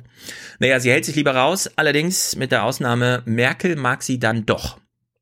Und da hören wir doch mal kurz rein. Eine Minute zwanzig ja, wie so, wie so Fantum von Lena klingt, wenn es um Merkel geht. Ich empfinde, die Frau Merkel ist, ist für mein Gefühl eine ganz tolle Person. Ja, das ist jetzt der Dynamik des Gesprächs geschuldet, dass ich so ein bisschen kokettieren muss damit. Ja, wenn ich über Merkel rede, dann mache ich das ja erstmal so, als wäre das Kindergarten. Dann bleibt Eva aber dran und er entlockt ihr noch ein ernsthaftes Statement und das finde ich aber nur ein bisschen, naja. Warum? Ähm, ich habe sie noch nie richtig kennengelernt. Also ich bin ein totaler Intuitionsmensch und ein totaler mhm. Gefühlsmensch und das ist wie Cyber das will. Leute, die über Politik nachdenken, na, wir wollen Intuition, Leute, ja, ihr sollt die sehen auf dem Plakat und dann Meinung haben. Für mich vom, vom, ähm, vom Feeling her ein gutes Gefühl haben. Genau. Ist sie repräsentativ für Deutschland äh, eine absolute Bereicherung. Nicht sozusagen nur, weil sie eine Frau ist, sondern weil sie, ich finde, seit langem und immer noch und immer wieder Deutschland repräsentiert als ein ein weiches und tolles sozusagen äh, Land. Deutschland. Und, äh, ein, ein, sie, sie ist für mich diplomatisch und sie ist ähm, ja, sie ist so stark in ihrer Weichheit und das finde ich irgendwie so schön und ich finde, das verlieren total viele äh, Politiker und Diplomaten mhm. und das finde ich irgendwie so bewundernswert und das finde ich echt gut an ihr, unabhängig von CDU, CSU, von all diesen Sachen und von tausend möglichen Geschichten und auch Sachen, wo man nicht mit übereinstimmt. So, und natürlich, ich stimme überhaupt nicht mit allem überein, so auf keinen Fall. Nicht ähm, mit allem. Trotzdem finde ich, ist sie menschlich echt in der Außenwahrnehmung ein Knaller. also bei Seibert geht gerade der, der Sektkorken, oder? Ja, Boom. zehn. Der macht ein Partywochenende. Wow. Genau so. Also das ist wirklich wow. eins zu eins, wie sich Seibert die Ergebnisse seiner jahrelangen Arbeit wünscht. Dass Merkel aus dem Amt geht und Lena Meyer-Landrut im Deutschland 3000 Podcast nochmal sagt, Knaller. Der Journalismus ich bin zwar nicht mit allem einverstanden. in den letzten 13 Jahren versagt. Okay. Ja, ich bin zwar nicht mit allem einverstanden, da müsste man echt mal, Klammer auf, mit was denn nicht? Bist du mit dem Umgang mit Frankreich nicht einverstanden oder mit dem Umgang mit dem Mittelmeer nicht einverstanden oder mit dem Umgang mit Resteuropa hinsichtlich wirtschaftlicher Dominanz nicht einverstanden oder mit was bist du jetzt eigentlich nicht einverstanden, Lena? Ja? Wo du uns doch minutenlang jetzt erzählst, dass sie so ein Knaller ist, ja, so, so stark in ihrer Weichheit und so. Ja, fand ich auch sehr betrüblich, ehrlich gesagt. Puh. Das hat mir so, was mitgegeben. Ja, für so Influencer-Meinung ist das schon ziemlich hart. Hart in seiner Weichheit. Ist ziemlich weich in seiner Hartheit, was wir gerade gehört haben. naja. Ihr kriegt's alle nicht mit, aber Thilo bricht jetzt auf zu alten weisen Männern und erzählt uns in genau fünf Sekunden, wie es war. Fünf, vier, drei, zwei, eins. Und wie war's? Hätt's mir sparen können. Wieso? Merz war da, Gabriel war da, der König von Deutschland war auch da. Wer war alles da? Genau, Gabriel, Merz, Steinbrück und Lammert. Und Lammert. das sind ja, ja, also vier Herren, die in hohen Positionen in diesem Land schon gearbeitet haben, sich auskennen müssten und gleichzeitig quasi nicht mehr im Amt sind und ein bisschen freier reden könnten. Und ja. dann sitzen sie da und erzählen dir wieder das Märchen vom schönen Europa. Und ich habe dann gefragt, ja, wie gefährlich ist denn die deutsche, das deutsche Handeln in Europa, das ist nicht Handeln, ja. Also es wird mhm. gebremst, es wird Wirtschaftsnationalismus betrieben. Und das ja. wurde abgestritten. Es wurde abgestritten. Äh, ganz am Ende kam dann nochmal zu Griechenland. Ja, was sagen Sie denn? Ne? Rückblickend auf von vier, vor vier Jahren und dann so, wer war das, Gabriel oder Steinbrück? Der meinte so, man müsste den Griechen eine Medaille geben, dass sie das so überstanden haben. Mm, das ist natürlich besonders gut. Und ja, Merz, also, musste, Merz musste dann auch schon früher los. So, der hat, ah, der hat eh kaum Fragen beantwortet. Und dann wollte ich ihn auch fragen zu Eurobonds, ne, weil sie wollten ja, ihre mhm. Nationalstiftung ist ja für ein vereintes Europa da. Und ich habe dann so gefragt, ja, was ist, könnten wir nicht gemeinsame Schulden äh, Schuldenschaft machen, ja, gemeinsame Schulden, Eurobonds, das würde doch ein vereintes Europa beschleunigen. Mhm. Jetzt schon abgehauen und Steinbrück so, ah nee, das ist, das ist so populistisch. Das gibt zu viel, ah, die Reflexe die bei der Bevölkerung, nee, nee, nee, nee, nee. Obwohl er vorher, eine Stunde vorher noch gesagt hat, ja, wir brauchen eigentlich einen besseren europäischen Kapitalmarkt. Und das würde ja dazu ja. führen. Mhm. Es ist, also ich bin echt erschrocken über, also ich habe es äh, auf Twitter ja Paralleluniversum genannt. Ich konnte es nicht glauben, wie sehr die in ihrer Blase stecken. Ja. Und dann habe ich Gabriel noch dran erinnert, hier, äh, wir haben noch ein Interview offen. Und er nur so, ja, wir haben ein Bier offen. Ich so, ja, aber seit anderthalb Jahren bekommen wir das Bier. keinen neuen Termin. Und er so, mm, tschüss, mm, tschüss. Ja, so sind sie. Man kann es ja noch mal kurz ausformulieren. Diese Herren, die du da gerade gesehen hast, sind verantwortlich für Klimakrise, ja. deutschen Sozialstaatsabbau, ja. Deutschlands wieder in Kriegnahme von der Bundeswehr. Ja. Mm, und so weiter und so fort. So, und dann, und dann kommst ja. du nach Hause, ja? Ich war, ich, ich war schon so, scheiße, muss Stefan gleich sagen, dass wir weitermachen können. Ich muss mich irgendwie abreagieren. Mhm. Komm ich nach Hause, guck nochmal in meine Post. So, dann ist das hier äh, der Journalist. Dann ist er hier. Ah, mit unserem Regierungssprecher. Mhm. Ja, unserem Ex-Regierungssprecher. Und ja, er sagt, es, es gibt da keinen Generationenabriss. Und dann guck mal, was er da, zu, zu welchem Thema. ARD-Vorsitzender Ulrich Wilhelm widerspricht dem Eindruck, die ARD erreiche die jungen Menschen nicht mehr. Mhm. Nochmal Paralleluniversum. Ja, man kann sich alles irgendwie Wo leben wir? Wo schön leben saufen. Wir? Ja, man kann wirklich, äh, man kann mittlerweile einfach das Gegenteil von dem behaupten, von dem man weiß, dass es wahr ist. Ja.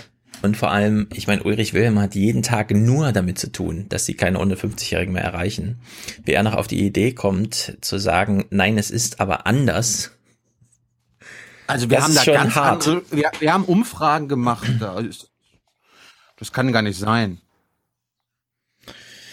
Ja, es gibt keinen Generationenabriss. Das ist der beste Joke ever. Die Leute wissen nicht mal mehr, was die ARD ist, wenn du zur Republika fährst und die jungen Leute fragst. Da steht zwar eine Maus im Foyer, aber selbst das Mausdurchschnittsalter ist bei 61 Jahren oder so. Matthias nochmal fragen, der kennt sich mit sowas aus. Gut. Ja, aber das, das lässt mich, also jetzt die letzten Tage, ich bin ja ein optimistischer Mensch, mhm.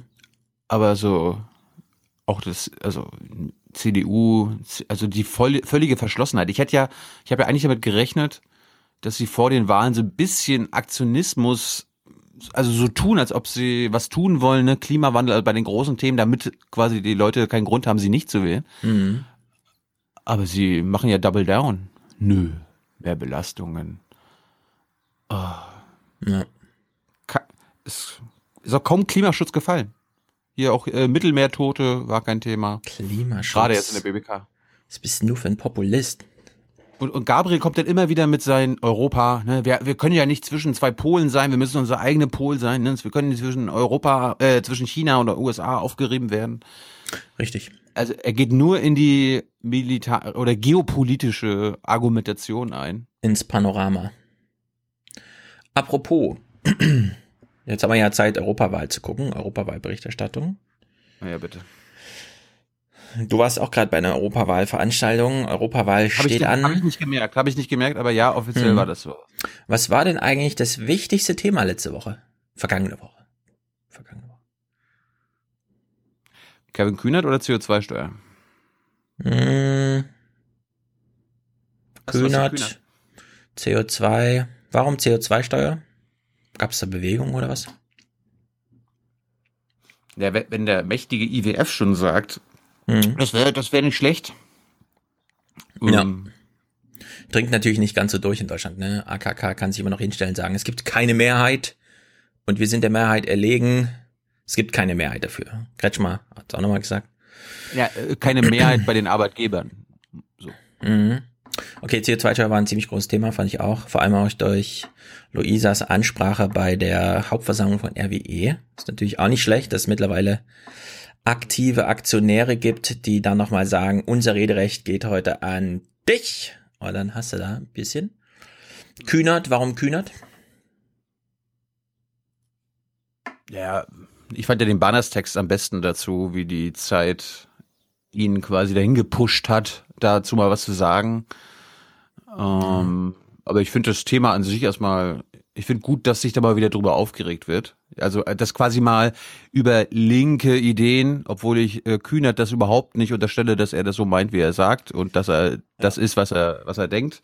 Also er ist kein Sozialist, aber ich finde gut, dass wir jetzt quasi mal von links ein paar Debatten führen, anstatt Mhm. wie in den letzten Jahren immer von rechts. Das ist, das ist einzig Gute.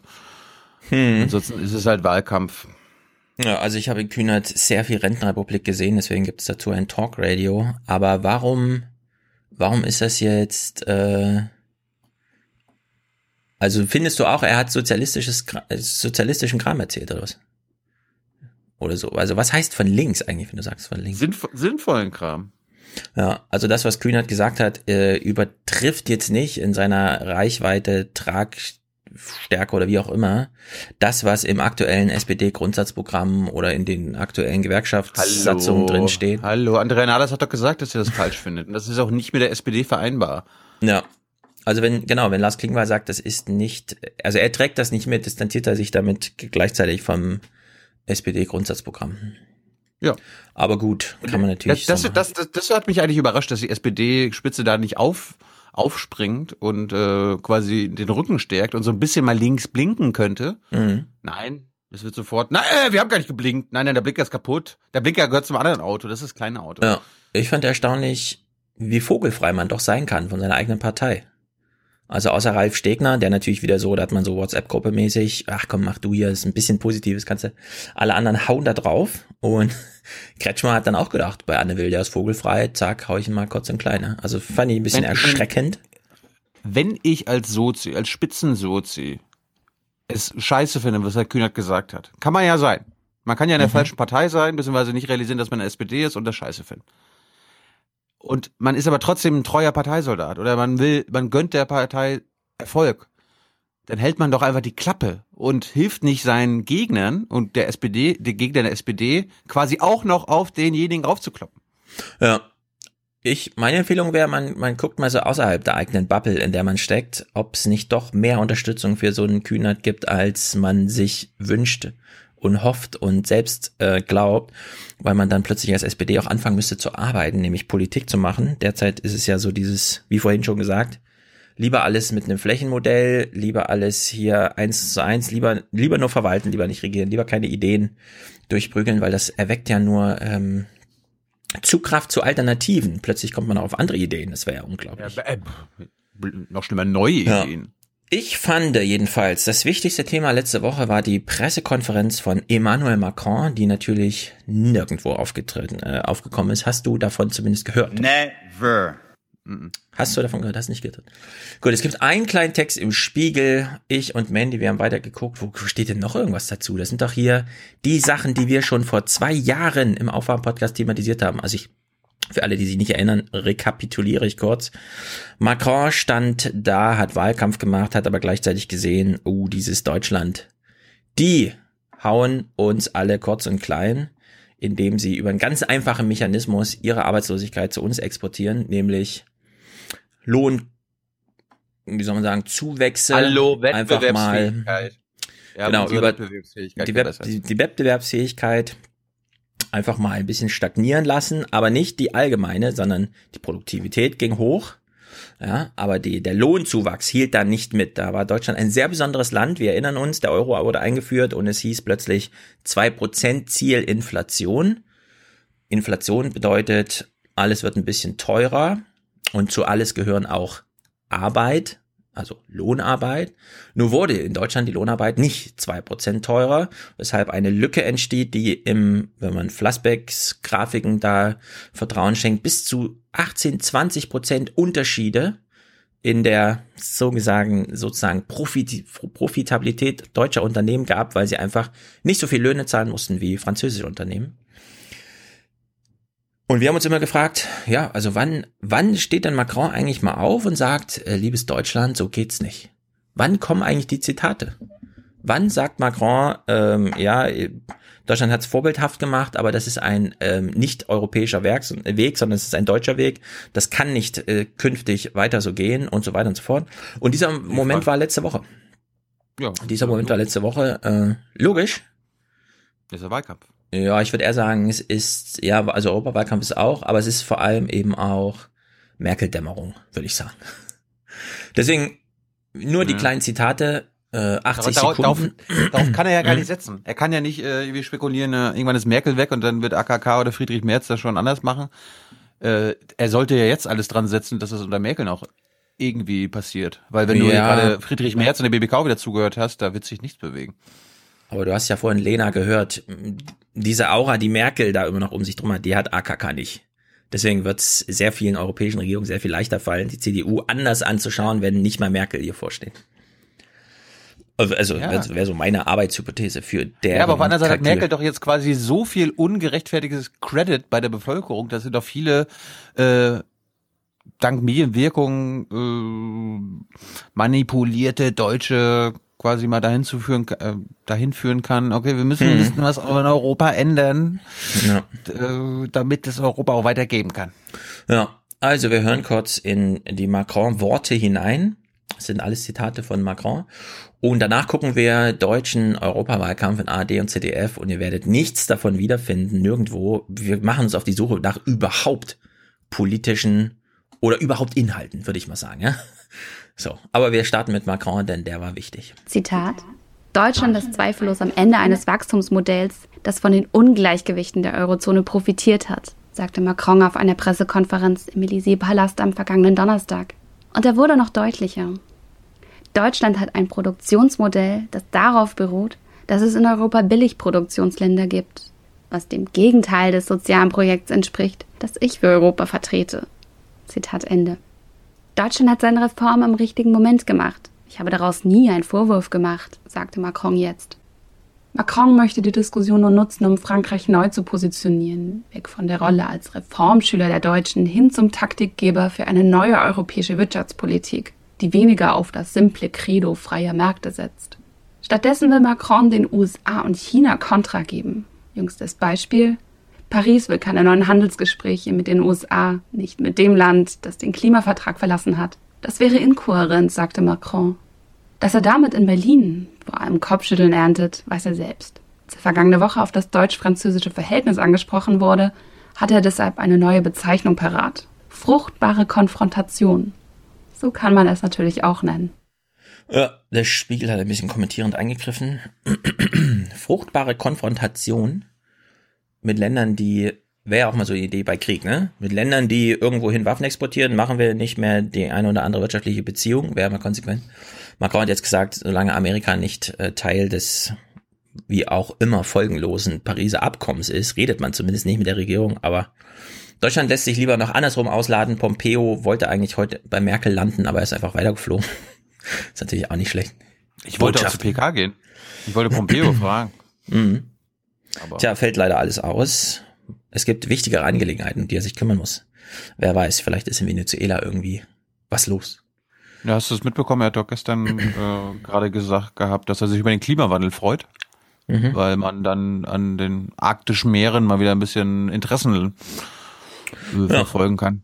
Ja, da sind sie konsequent, folgen, äh, fruchtbar konsequent sind sie da.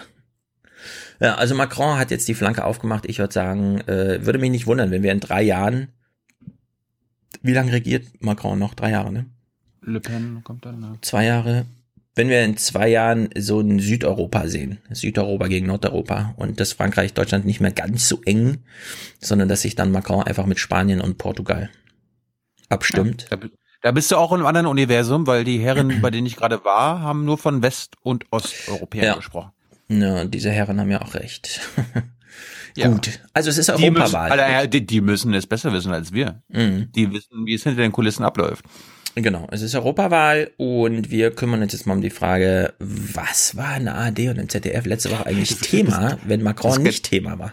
Das Geile war auch irgendwie die erste Frage in der BBK war dann so, ja, und man merkt ja richtig die Begeisterung für die Europawahl gerade äh, auf den Straßen. Wo ich, ich habe Teile angeguckt, ich so, äh, wie bitte? Was? Wo? Ich bekomme nichts mit von Europawahl. Würde, ich auch nicht. Würden, die Plaka würden die Plakate nicht alle auf der Straße hängen, würde ich nichts mitbekommen. Nichts. Ja, ich auch nicht. Ich mein, es ist für uns, äh, junger Eve, es ist so einfach wie nie, irgendwelche Interviews zu bekommen, weil die alle so, ja, ja, äh, klar, gerne, klar, gerne, gerne, gerne. Hm. Selbst Bali können wir noch bekommen, aber wir dann so, hm, was soll die denn noch sagen? Ja, ist ein bisschen surreal. Ich werde morgen mit Sven Giegold was machen, den wollte ich schon immer mal bei Jung Naiv haben, der ist gut. Mhm. Den kennst du ja auch, ne? Grüner Spitzenkandidat. Ja, der ruft ja jeden Morgen beim Deutschlandfunk an. Der steht immer zur Verfügung. Ich glaube, die haben noch nie ihn angefragt und er hat gesagt, 6.30 Uhr, nee, da würde ich gerne noch ein bisschen schlafen oder so. Immer. Nächste Woche Semsrott. Ja. Äh, Donnerstag wahrscheinlich Gysi. Dann ein paar kleine Parteien. Ich glaube, ich glaub, wir lassen einfach SPD und CDU und so aus. Da weiß man ja eh, was, was die sagen. Ja, würde ich auch. Würde ich auch, würde ich auch. Das ist natürlich, das wird ein ARD und ZDF niemals machen. Mm, Es ist die Ist, Europawahl. ist, heute, ist, heute, ist heute Abend nicht diese Debatte zwischen Timmermans und Weber, wo Markus Preis auch moderiert? Ich glaube das schon. kann sein. Das sind nicht nur die beiden, das sind, glaube ich, alle jetzt, ne? Scar Keller wird auch da sein. Mhm.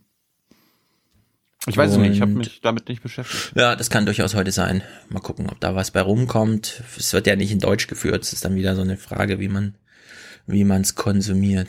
Ist es eigentlich parallel zum Fußball? Dann ist es natürlich. Welches Fußball? Ja, ist heute nicht Champions League? Doch, heute. Keine Ahnung. Ungünstig, würde ich sagen. Mhm. Hm? Ja, ich Liverpool gegen mich nicht Barcelona. Fußball. Aber Ja, aber die meisten Europäer. Gut, bist du bereit? bist du bereit für die Ja, Europawahl? ja, Ja, du, klar. Ich habe auch was mitgebracht dazu. Gut, warum gucken wir das jetzt? Weil es Gejammer danach wieder groß sein wird. Oh, das ist ja unglaublich, wie viele Leute so komisch wählen und wie wenig überhaupt und so. Die Hast, du, Frage ist hast du Bianca Preterius gehört oder geguckt schon? Wen? Ja, die von DM25. Nee, hab ich noch nicht. Ich habe gelesen, im Forum soll es nicht so ertragreich gewesen sein, deswegen habe ich es mal geskippt. Muss ja nicht jeder was zu sagen Forum? haben, nur weil man zur Wahl steht. Hat sie was gesagt? Okay, teaser mich mit einem Fakt. Nein. also doch nicht.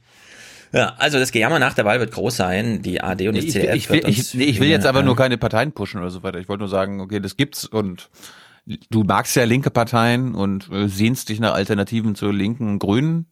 Da hast du Nee, nee, nee, nee, nee, genau. Äh, Sehne ich mich nicht. Das ist nämlich die, die Frage. Ich frage mich, warum noch eine Splitterpartei, wenn es äh, wenn's schon eine Grüne und eine Linke gibt. Also ich, ich habe jetzt kein Problem damit, eine, also ich habe jetzt nicht zu wenig Angebot im, in dem Parteienspektrum, äh, von dem ich sagen würde, kann ich auf jeden Fall mit gutem Gewissen wählen. Deswegen hat so eine Partei wie die M25 schon echt schwer bei mir. Ja, du, man kann ja jetzt auch nicht mit gutem Gewissen Grün oder links wählen, oder? Warum nicht? Klären wir dann mal. Was? Wieso nicht jetzt? Wo ist das Problem? Du hast gerade gesagt, man kann das nicht machen. Ich frage warum und du sagst, klär mal ein andermal, was ist denn das für ein politischer Podcast, den du da hast?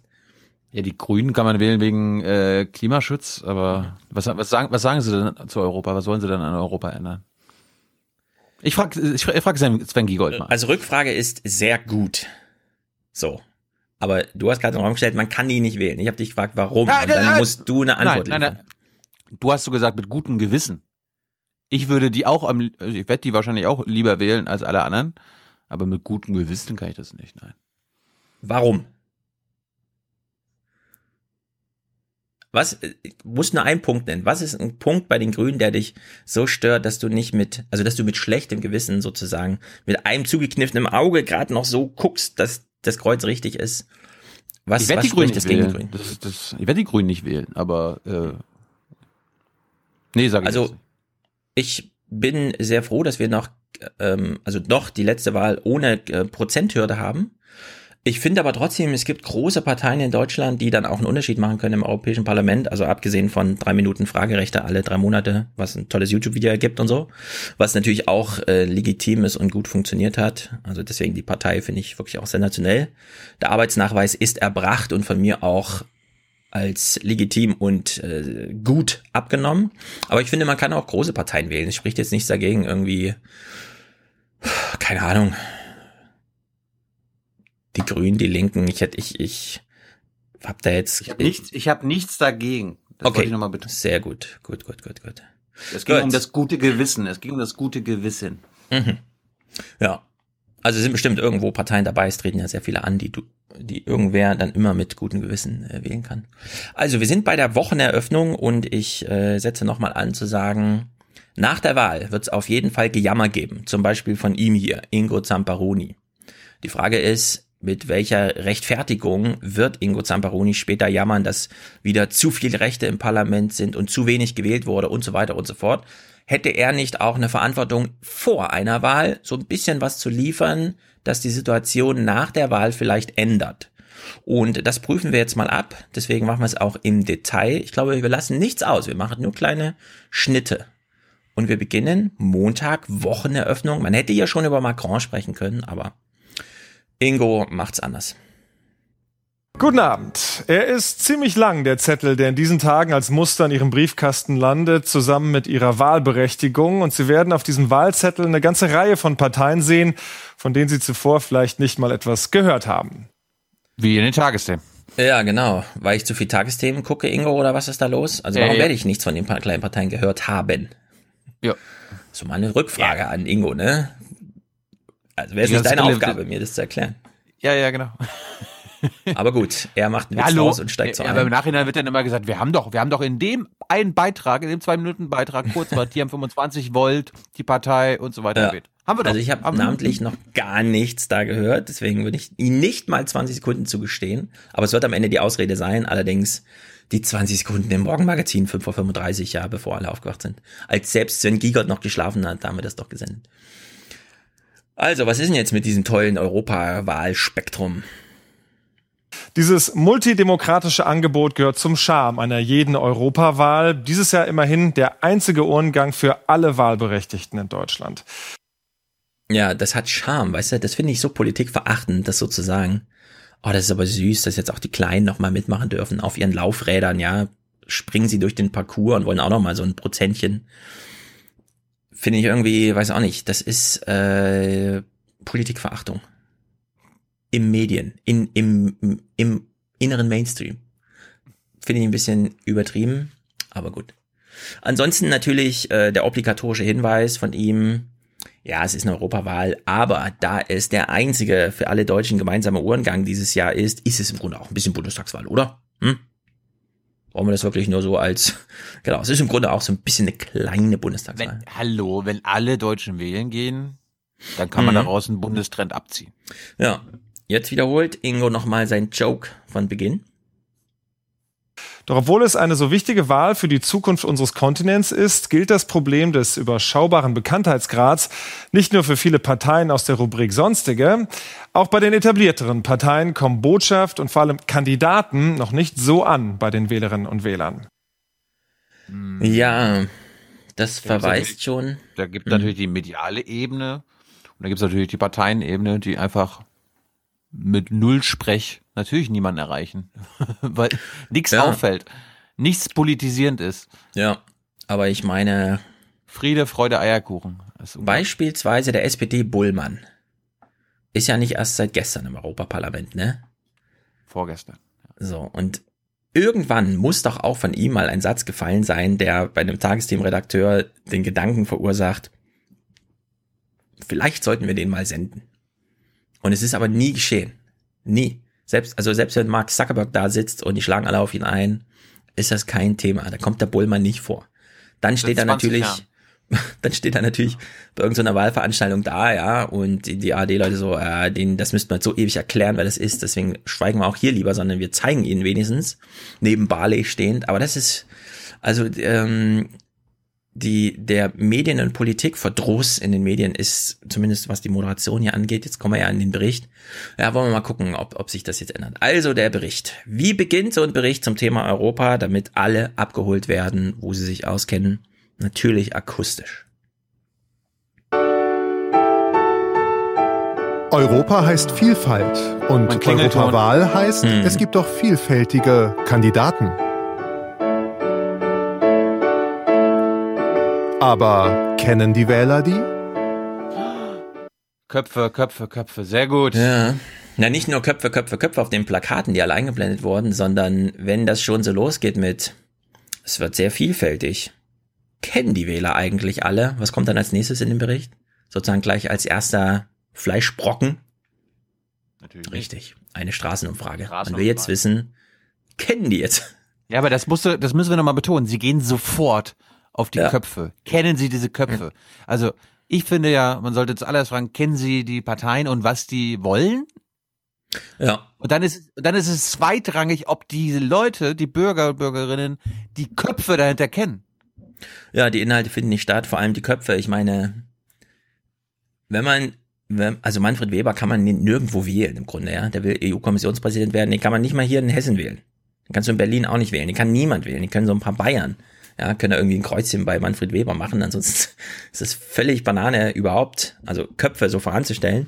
Aber dass man hier Inhalte gleich überspringt, indem man sofort auch in eine Straßenumfrage geht, also journalistisches Material herbeischafft, von dem man bei dem man gar nicht mehr rechtfertigen muss, dass da gar keine Inhalte drinstecken, weil irgendwelche Leute haben irgendeine Meinung und werden halt abgefragt oder sind mal bereit, darüber zu reden, sind ja auch nicht alle bei so einer Straßenumfrage.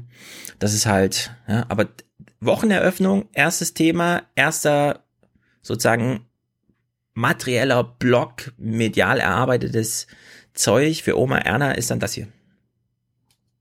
Bisher noch nicht, aber wir haben eine Weile Zeit. Gehört schon, aber äh, bin ich jetzt überfordert. Da muss ich sagen, bin ich noch nicht ganz, äh, ganz auf dem Laufenden und muss mich da noch ein bisschen näher mit befassen. Liebe Tagsthemen, was wollt ihr uns mit diesem Journalismus sagen? Wir haben versagt. Soll ich auch sagen? Ja, Wenn zum so Glück gibt's ja den Wahlomaten. Zum Glück gibt's den Wahlomaten. Da braucht man sich auch vier Jahre lang nicht mit der Politik beschäftigen und gibt dann aber kurz vorher seine Präferenzen ein und dann hat sich das. Ja, im Grunde kann man es wegautomatisieren. Ja. Ja, es gibt Voll. derzeit mehrere Medienkonferenzen, nicht nur die Republika. Auf einer, ich weiß jetzt den Namen leider nicht, ich habe es nur auf Twitter gerade geteilt, glaube ich. Ähm, es gibt eine neue Beobachtung und zwar, früher war es ja so, m, nicht gut in Mathe zu sein. Galt ja als, also gilt als cool, ne? Damit kann man kokettieren. Da wird man so angesprochen, ja, ja, und dann so, ja, in Mathe war ich auch schon immer schlecht, man verpackt das dann in so einem Lachen und so weiter. Also diese Koketterie mit den eigenen Schwächen sozusagen nochmal hausieren gehen und so einen kleinen Joke zumindest draus zu machen, so eine Pointe zu setzen. Genau das haben wir jetzt gerade in der Politik erlebt, ja. Also Leute, also hier werden Leute auf der Straße gefragt, die alle mit diesem Lachen, ah, Politik, ja, ja, hm, hm, hm, hm. ja, muss ich mich auch mal, eigentlich, eigentlich haben sie recht, aber sie wissen ja, wie es ist, ja, der Hund will ja auch raus und so. Und dann, äh, äh, also das ist jetzt normal, ja, das ist auch akzeptiert, dafür muss man sich nicht weiter, weiter rechtfertigen. Und die Journalisten stehen so da und denken, hm, so ist das halt. Da gehen wir jetzt auch nicht weiter nach, ja. Also diese, das hinterfragen wir jetzt nicht, was wir hier gerade gesendet haben in dieser Straßenumfrage, sondern das ist jetzt einfach der Zustand der politischen Debatte. Menschen kokettieren damit, dass sie keine Ahnung haben. Und wir senden das als allerersten Blog zum Thema Medien, äh, zum Thema äh, Europawahlkampf in den Medien. Ich frage mich, ich frage mich, ob so ein, ob es so einen griechischen Aufwachen-Podcast gibt, der sich äh, diese Straßenumfragen anguckt und dann so, die Deutschen, ja. denen ist alles scheißegal. Ach Ja. du Scheiße. Ja, das ist, Das ist noch schlimmer, äh, als wir dachten. Genau, das, das ist im Grunde spätantike Dekadenz, aber eben nicht in Griechenland, sondern hier. Das ist so, also ich finde, das, äh, das so zu sehen ist ganz schlimm, aber die, den, den Tagesthemenredaktionen, denen fällt das gar nicht auf, ja, sondern die senden das einfach so. Ist schon ziemlich erstaunlich. Mal gucken, wie der Bericht hier weitergeht. Äh, Mit einem Experten wahrscheinlich. nee, es schließt jetzt tatsächlich schon ein nächster Bericht an. Wir hören mal. Es geht weiter um Europa, also wir bleiben beim Europathema. Europa soll ja in der Krise stecken, heißt es überall. Das müsste die Wählerinnen Ah, und. Wähler doch geradezu an die Urnen treiben. Tut es das? Aha. Keine Zeit. Ach, die Straßenumfrage geht weiter. Noch jemand darf sagen, hm, keine Zeit. leider. Und das hat ja auch keinen Wert.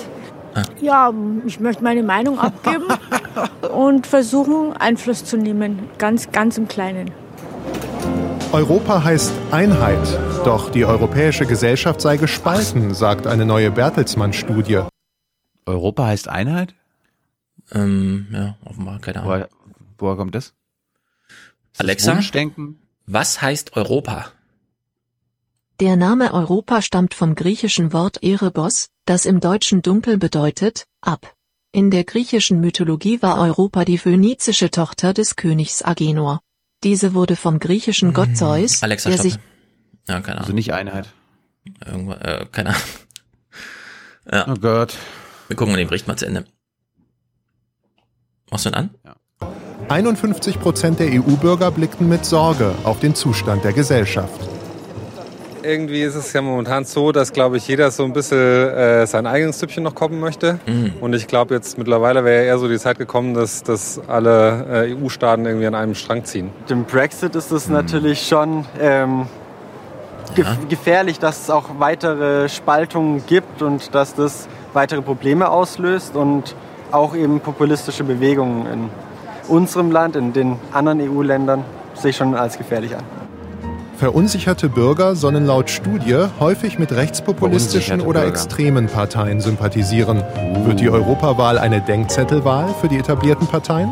Deutschland braucht Einwanderer, das ist bekannt, aber halt nicht einfach so die Grenze aufmachen. Und das war ein großer Fehler, das hat natürlich auch sehr viele Menschen verärgert und die wollen jetzt einen Denkzettel. Also ich gehöre nicht dazu, aber es gibt sehr Wir haben die, wir dazu. haben die Grenzen geöffnet 2015. Ja. Also die waren, die waren schon auf. Hast du, hast du es nicht mitbekommen? 20, 30 Jahre Schengen. Inhalte. Hat er Tagesthemen nicht geguckt oder was? viele Menschen, die, die so denken, ja. Wenn man nicht überzeugt ist von der Radikalität dieser Parteien, sollte man nicht, um andere zu schädigen und zu sagen, oh, ihr habt aber nicht nach meinem Willen gehandelt, ähm, dann Radikale wählen. Also ich finde, das ist ähm, gefährlich. Wenn man von der Radikalität einer Partei nicht überzeugt ist, sollte man Mhm. keine radikalen Parteien wählen. Man soll AfD wählen, nur wenn man überzeugter Radikaler ist. Nicht einfach so. Nicht aus Protest. Also das war ihr Wenn Appell wir, gerade. wenn wir quasi von links radikal sein wollen und müssen. Und tja, solange du überzeugt bist, kannst du es machen. Aber nicht einfach so. Kein Denkzettel. Und natürlich klingt der Bericht aus mit Musik. Was die Bürger aus Europa machen wollen? Die Antwort gibt es Ende Mai. Ja, der ARD sind die Hände gebunden. Sie muss jetzt leider bis Ende Mai warten, bis irgendwas Inhaltliches zu berichten ist. Äh, bis dahin Straßenumfragen. Also der ganze Eigentlich Bericht hat bestand nur aus Straßenumfragen. Ne? Es war nicht einfach nur hat der mir- erste Teil, eigentlich sondern... Ja. Eigentlich hat mir nur noch gefehlt, dass irgend der, der Beitrag irgendwie mit. Und jetzt gibt's sogar junge Leute, die auf Instagram Werbung machen für die Europawahl mit ihren mega äh, Pullovern. Ja. Make Europe Great Again. Mhm. Wo ich einfach nur, wo ich, wo mir echt so, musste ich in meinen Mund kotzen letzte Woche, als ich das gesehen habe. Mhm. Also wie, wie, wie man quasi diesen Trump-Spruch, ich meine, die, die verstehen sich, das äh, ist, es versteht sich als eine progressive Bewegung, ja. Ja. Aber ist ja MAGA und Mega ist, ist reaktionär. Und die machen doch mit. Und Mega, also dieses Make Europe Great Again kommt ja von der FDP. Und Ja. die machen da mit. Make Europe Great Again. Wann, wann war, äh, erinnerst du dich, wann Europe jemals great war? Kurz bevor der deutsche Kaiser auch einen Platz an der Sonne wollte? Keine Ahnung. Deutschland war äh, Europa, also Europa als Europa, es ist immer friedlich. Selbst wenn man jetzt sagt, in Deutschland war es irgendwann mal super great, weil keiner hat gemerkt, was man so anrichtet, wenn man Wirtschaftswachstum durchzieht. Selbst da war in Portugal und Spanien noch Militärdiktatur und so. Deswegen würde ich jetzt auch Abstand davon nehmen, es gäbe so einen Punkt, den man sich zurückwünscht von Europa. Ich würde auch streng nach vorne gucken, das Historische jetzt mal historisch sein lassen, aber wer weiß, der Spruch ist halt gut, weißt du? Wir müssen ja nach hinten, nach hinten gucken, um aus den Fehlern zu lernen. Mm. So. Ja. Die gab's nicht ja nochmal. Zweiten Weltkrieg Also, würde ich einfach voraussetzen als sozusagen Prämisse und Startpunkt. Da muss man jetzt nicht die ganze Zeit drüber reden. Außer man hat halt sonst keine Themen und wenn man gar keine Themen hat, dann macht man das, was die ARD hier gemacht hat. Aber, aber es war ja nur der erste Bericht. Die Europa-Berichterstattung geht ja weiter. Es kommt ja noch ein zweiter Bericht, in dem geht es auch um Europa. Also mal gucken, was jetzt an Inhalten kommt. Im Rahmen des Europawahlkampfs sahen viele Parlamentswahl die Spanierwahl da gestern auch als Stimmungsbarometer in einem wichtigen EU-Land. Spanien hat gewählt. Allerdings. Ergebnisse. Ergebnisse haben wir noch gar nicht ver vermittelt hier, ne? Äh, ne, es war erstmal nur die Moderation, allerdings schon mit dem Hinweis, das ist auch ein wichtiger Stimmungstest für die Europawahl. Ah. So wie alle Wahlen, die klein sind, weil Spanien ist ein kleines Land, ist auch weit weg, ist Spanien ist kleines Stimmungstest. Land, ja. die haben da auch nicht über eigene spanische Angelegenheiten oder so abgestimmt, das spielt da gar keine Rolle, das ist ein Stimmungstest für die Europawahl. Damit das mal klar ist. Ansonsten müsste man ja für die Berichterstattung nach Spanien fahren und darüber berichten, was da so Thema war. So kann man einfach sagen, es war halt ein Stimmungstest für die Europawahl. Das spielt jetzt Aber, nichts aber anderes ist das wirklich so? Ist das wirklich so? In Spanien ist doch gerade das Besondere, dass dort keine große rechtspopulistische oder rechtsradikale Partei auf dem Vormarsch ist. Das sind Kinkerlitzchen, genau wie die Frage, bleibt Spanien eigentlich Also als Land zusammen Spanien oder spaltet sich da jemand ab? Nicht als Stimmungstest für Europa, würde ich sagen. Ja. Du Ah. bist ja auch nur so ein kleiner Wicht. Ingo Zamparoni gibt den Ton an. Der sagt, das war ein Stimmungswahl. Die Spanier, das musst du wissen, mit äh, Katalonien und so, die haben keine eigenen nationalen Probleme. Die machen nur Stimmungswahl Europa. Ist doch klar. Und so ist das auch hier äh, gehalten. Allerdings stimmt nicht ganz, dass es da keine rechten Parteien gibt. Selbst das kommt in Spanien Nein, ich, langsam. meine, ich hatte ja gesagt, er hat ja gerade gesagt, Rechtsradikale, also wirklich diese, also AfD-mäßige. Es gibt die Wirtschaftsliberalen, die so rechts blinken und so weiter, um mit, mit den Konservativen koalieren zu können. Das war mein Stand jedenfalls. Nee, es gibt halt schon eine neue Partei, die heißt Vox, die wird uns hier mal kurz angeteasert. Einerseits zeigt der Wahlsieg der Sozialisten, dass in Europa auch linke Parteien wieder gewinnen können. Andererseits vollzieht sich mit dem Einzug der ultrarechten Vox-Partei ins spanische Parlament eine Entwicklung, die viele andere EU-Länder schon hinter sich haben. In Italien zum Beispiel haben solche Strömungen sogar Regierungsmacht mit der Lega, eine der Parteien, die einen klaren Kurs gegen die EU fahren, wie auch die Fidesz beispielsweise in Ungarn. Ja, aber wenn man ähm, Fidesz und Lega nennt, dann kann man auch die AfD nochmal nennen, auch wenn sie noch nicht in irgendwelchen Regierungen beteiligt ist auf Landes- oder Bundesebene, aber Parlamentseinzug wie in Spanien, den haben wir hier auch. Also da kann man durchaus mal Deutschland ein bisschen einhegen in die europäische Realität, muss man aber nicht. Bericht. Jetzt kommt ein Bericht und wir denken uns ein bisschen, warte mal, selbst Thilo ist jetzt überrascht, dass es sogar in Spanien rechte Parteien gibt, das muss doch jetzt mal thematisiert werden, oder? Also hier, hier ist doch jetzt, hier kann man doch jetzt Wissenslücken schließen. Ingo, Info Ingo, was ist denn jetzt? Also, wir beginnen mal mit dem Bericht. Manfred Weber. Die Wahlen in Spanien haben eine große Bedeutung für Europa. Viele Freunde auch außerhalb Spaniens wollen Pablo Casado als neuen Ministerpräsidenten. Doch es kommt anders. Die ehrwürdige Partido Popular bezieht eine deftige Niederlage. Das Ergebnis glatt halbiert auf knapp 17 Prozent. Und nach Jahrzehnten zieht wieder eine rechtspopulistische Partei ins Parlament. Umfragen sagen auch bei der Europawahl deutliche Zuwächse für populistische oder rechtsnationale voraus. Das Ergebnis in Spanien auch eine Niederlage für Manfred Weber. Ja, es, wird auf Manfred Weber. äh, Manfred Weber hat einen Wahlkampfauftritt gehabt und deswegen muss man jetzt die ganze Zeit thematisieren, dass der Deutsche da ja auch. Ja. Finde ich natürlich, ist ein guter Dreh, ihm das in die Schuhe Nee. zu schieben. Also habe ich gar nichts dagegen. Allerdings glaube ich, in Spanien spielt mehr eine Rolle, als dass Manfred Weber da auch mal mitgemacht hat beim Wahlkampf. Wenn auch die Konservativen dann ihr Ergebnis halbiert haben, ist ja gar nicht so schlecht. Naja gut, haben wir das mit dem Manfred Weber abgefrühstückt. Gucken wir mal weiter in der Berichterstattung. Wie geht's Weil- weiter? Was erfahren wir jetzt über Spanien? Was mich ja, also was mir bisher auffällt, ist ja die Tagesthemen denen macht schon der Rechtsruck in Europa Sorgen. Auf jeden das Fall. versuche ich, das kann ich irgendwie äh, rausinterpretieren. Nur liebe Tagesthemen, dann mach doch mal über Wochen das zum Thema, wie es dazu kommen konnte, was Mhm. der, was die Ursache für den Rechtsruck ist. Beispielsweise, ja. Dass die Flüchtlinge ein Symptom dafür sind. Ja. Ja, man könnte so vieles jetzt machen, ja. Also zum Beispiel mal nach Spanien fahren und da eine Reportage machen. Die kann ja Ingo selbst machen, damit sie dann auch prominent in den Tagesthemen angeteasert wird und man zumindest erfährt, dass irgendwo noch in der ARD was über Spanien zu erfahren ist. Das könnte man sogar quasi auf boulevardeske Art und Weise machen, wie das ja die großen Medien gerne machen, ne? an Köpfen. Welche Mhm. Köpfe sind dafür verantwortlich, dass die Rechtsaußenköpfe, die Nazi-Köpfe immer stärker Mhm. werden? Ja, also äh, genau, gucken wir doch mal weiter. Äh, Vox ist jetzt eingezogen ins Parlament. Es geht hier um rechte Themen und rechte Köpfe, könnte man meinen. Was wird uns denn jetzt an Themen und Köpfen präsentiert? Wir haben Populismus und Extremismus in Europa. Ah, die AD durfte bei Manfred Weber im Auto mitfahren. Darum nicht, nicht in Spanien, ja, aber nicht in Spanien, Ah. sondern irgendwo halt, ne, wo, wo halt gerade Wahlkampf ist. Aber nicht nur da, wir schauen nach Amerika. In vielen Ländern der westlichen Zivilisation haben wir die Sehnsucht offensichtlich nach den einfachen Antworten. Und äh, wir werden, nur weil dieses Gefühl da ist, unsere Politik nicht ändern. Wir sind Christdemokraten, wir sind die Europäische Volkspartei. Wir geben auf schwierige Fragen keine einfachen Antworten, weil sie komplex sind, weil die Welt komplex ist. Volle Dröhnung. Also wirklich volle Dröhnung des bisher schon bekannten, nichts Inhaltliches.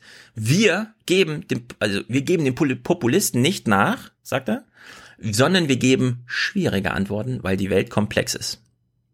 Ist das eigentlich Mitte-Populismus? Ich, ich weiß nicht genau. Das ist, äh, alles ist komplex einfach, ja.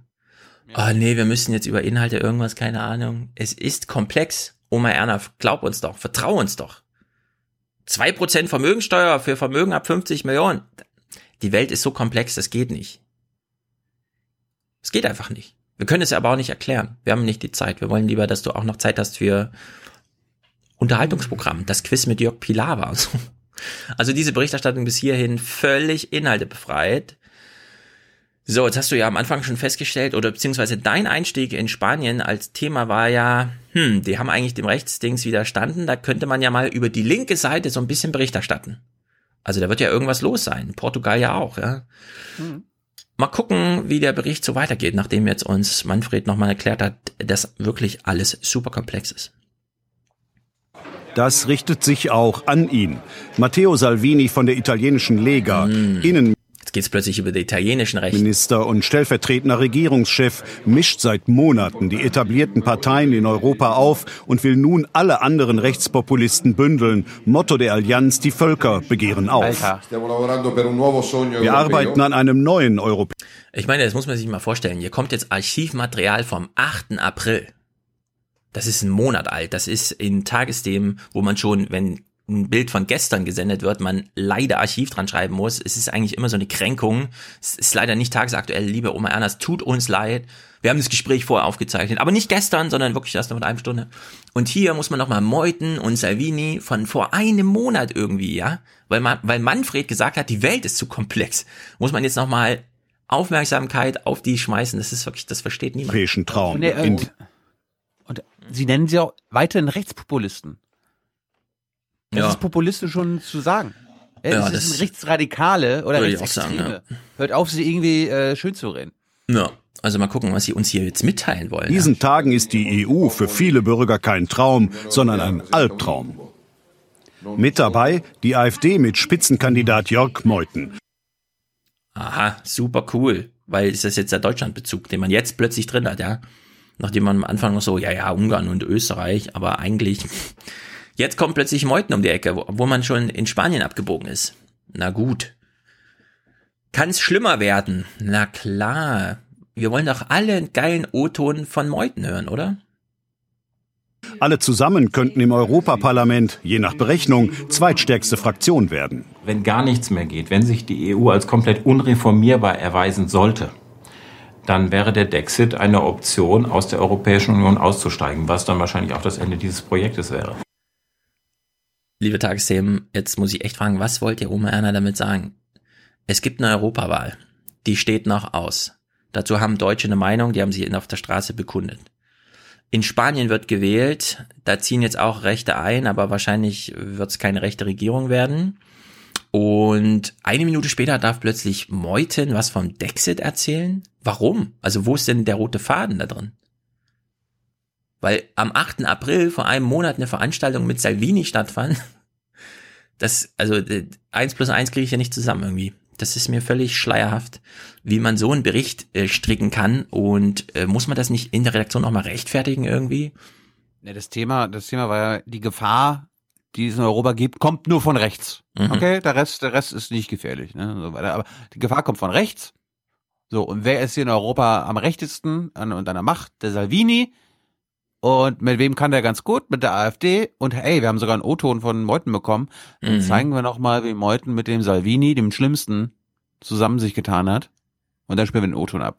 Ja, also wenn das die Manufaktur ist, wie es abgelaufen ist, dann ist das natürlich erbärmlich. Dann sollte man sich über, was sind eigentlich die Ziele einer journalistischen Abendnachrichtensendung wirklich nochmal neu verständigen. Weil nur weil man Material hat und bei Manfred im Auto mitfahren durfte, der von komplexer Welt erzählt und von einfachen Antworten, die Meuten gibt und dann nochmal deswegen Meuten spielen, finde ich, das ist ähm, unterkomplex, wie man so schön sagt. Da fehlt's an Flughöhe. Das ist zu einfach, so, sozusagen.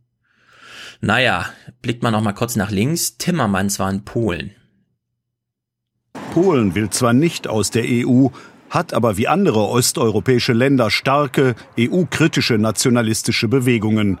Franz Timmermans, Spitzenkandidat der europäischen Sozialdemokraten, erteilt den Nationalisten eine Absage. Mhm.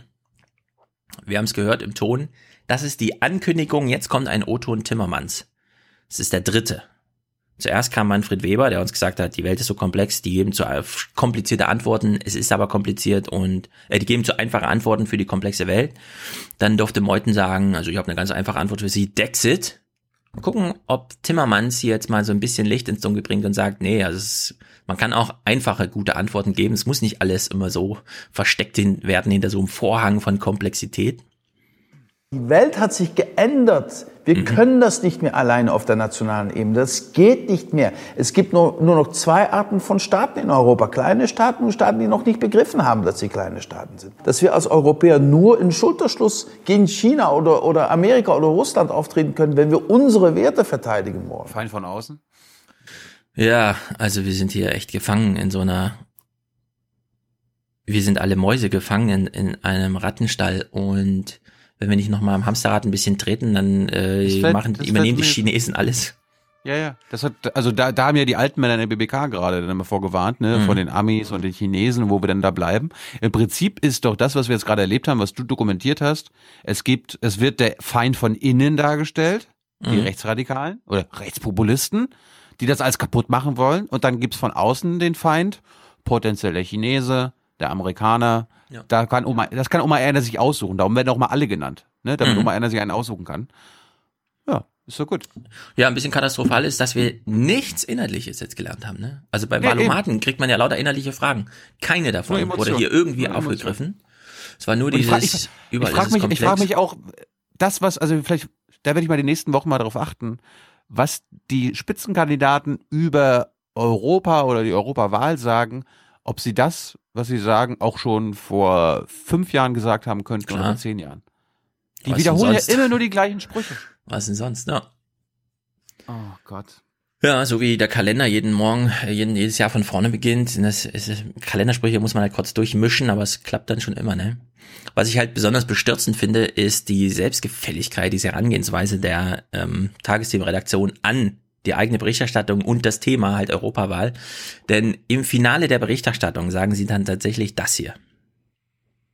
Das würden wohl auch Liberale, Grüne oder Konservative unterschreiben. Der Wahlkampf polarisiert zwischen sogenannten Pro- und Anti-Europäern. Wichtige Reformen in der EU allerdings drohen dabei, immer mehr ins Hintertreffen zu geraten. Und das kann schwere Folgen haben. Alter, jetzt haben sie am Ende sogar noch ein falsches Dilemma aufgemacht. Es gibt Pro-Europäer Mm. und die Anti-Europäer. Das war's. Ja. Und die, nur die CDU und SPD sind halt Pro-Europäer, oder? Ja, also die haben jetzt mehrere Minuten, wie du sagtest, innere und äußere Feinde beschrieben, die immer Ja, also da kann man gar nichts tun, weil die geben halt einfache Antworten auf komplexe Fragen und außerdem der Chinese. Ne? Nein, nein, die sind ja da. Die gehen nicht weg, die sind da. Darum müssen wir was machen. Genau. Und dann kommen sie aber im Fazit dazu, nochmal darauf hinzuweisen, in dieser Gemengelage, die sie selbst gerade medial künstlich hergestellt haben, um nicht sich in den Details politischer Auseinandersetzungen irgendwo zu verlaufen. Ja, in dieser Auseinandersetzung, Zitat, drohen wichtige Reformen ins Hintertreffen zu geraten. Und da kann man ja die Tagsthemen nur fragen, ja, welche denn? Dann thematisier Ja, sie doch. Wenn sie nicht ins Hintertreffen geraten sollen, dann müsst ihr sie aufwerfen. Um was sind die Unterschiede zwischen den verschiedenen Parteien, die antreten? Zum Beispiel, das wäre dann so ein, welche Reformen, ja, kommen denn aus welcher Richtung? Welche Reformvorschläge? Aber dass man sich sogar auf den Begriff Reformen zurückzieht. Und der Reformbegriff ist nun ähm, soziologisch wirklich sehr belacht worden, weil er einfach gar nichts bedeutet. Ist einfach anders als gestern. Das ist im Grunde Reform, ja. Ein bisschen anders als gestern. Wenn man dann die dritte Reform vorhat, kann man wieder das machen, was man vor vier Etappen gemacht hat, weil das hat man dann schon vergessen. Das ist der eigentliche Sinn der Reform. Man vergisst einfach, was man bisher gemacht hat.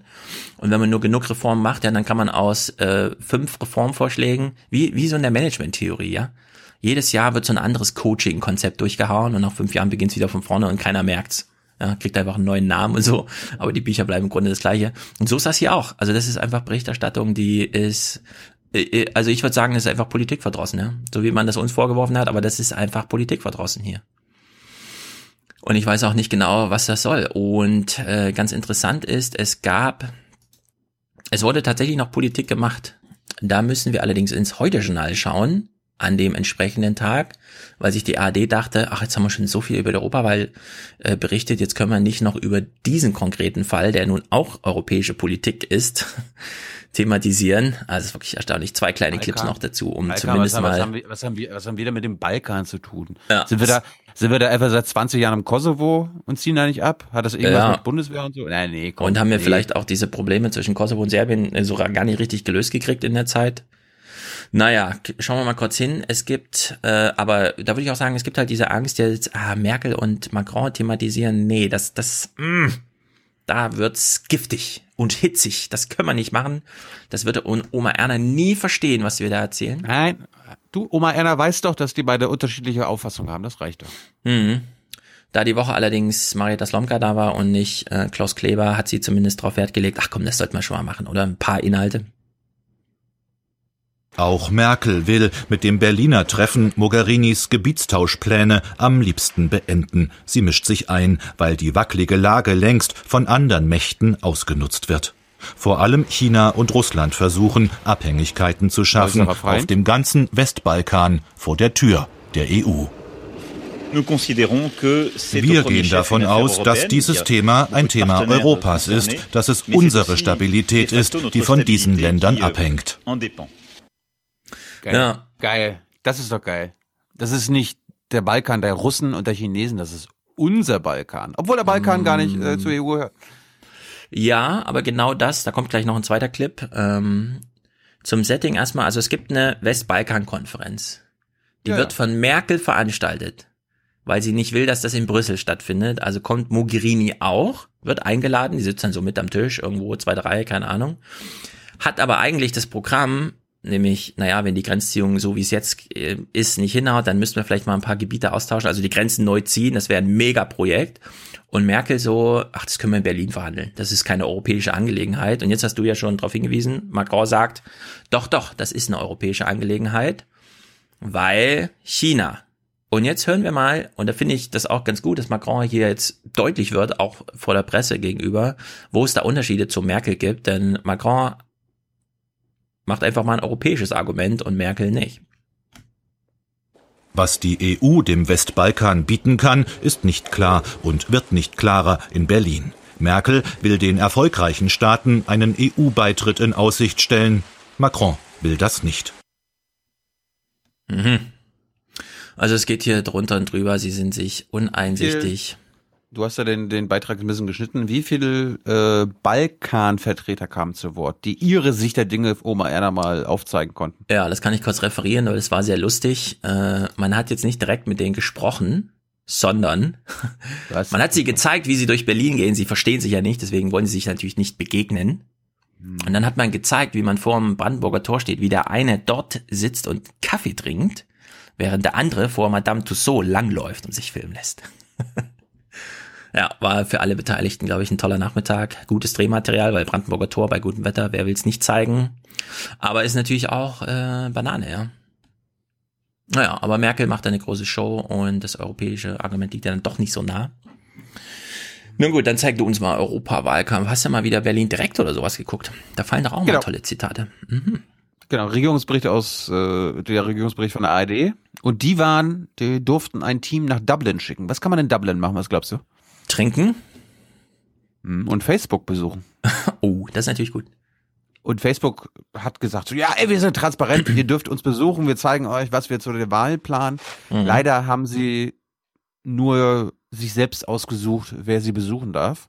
Und sie haben ein deutsche Journalistenteam, eine Redaktion eingeladen. Das fachkundigste Publikum von allen, das ARD Hauptstadtstudio. Und wir Wen uns sonst? den Beitrag mal an. Und äh, wir fangen mal an. Die Europazentrale von Facebook in Dublin. Nach den Datenskandalen der letzten Zeit will sich der Konzern offener, transparenter zeigen. Aus ganz Europa hat man deshalb ausgewählte Journalisten geladen. Wir sind als einziges deutsches Kamerateam dabei. Es geht um die Europawahl. Extra dafür hat Facebook ein Lagezentrum eingerichtet. Hier sollen Experten aus allen Bereichen des Konzerns überwachen, was in den Wochen vor der Wahl auf der Plattform passiert. Diese Politikwissenschaftlerin arbeitet im deutschen Team, beschäftigt sich normalerweise mit Hasskommentaren.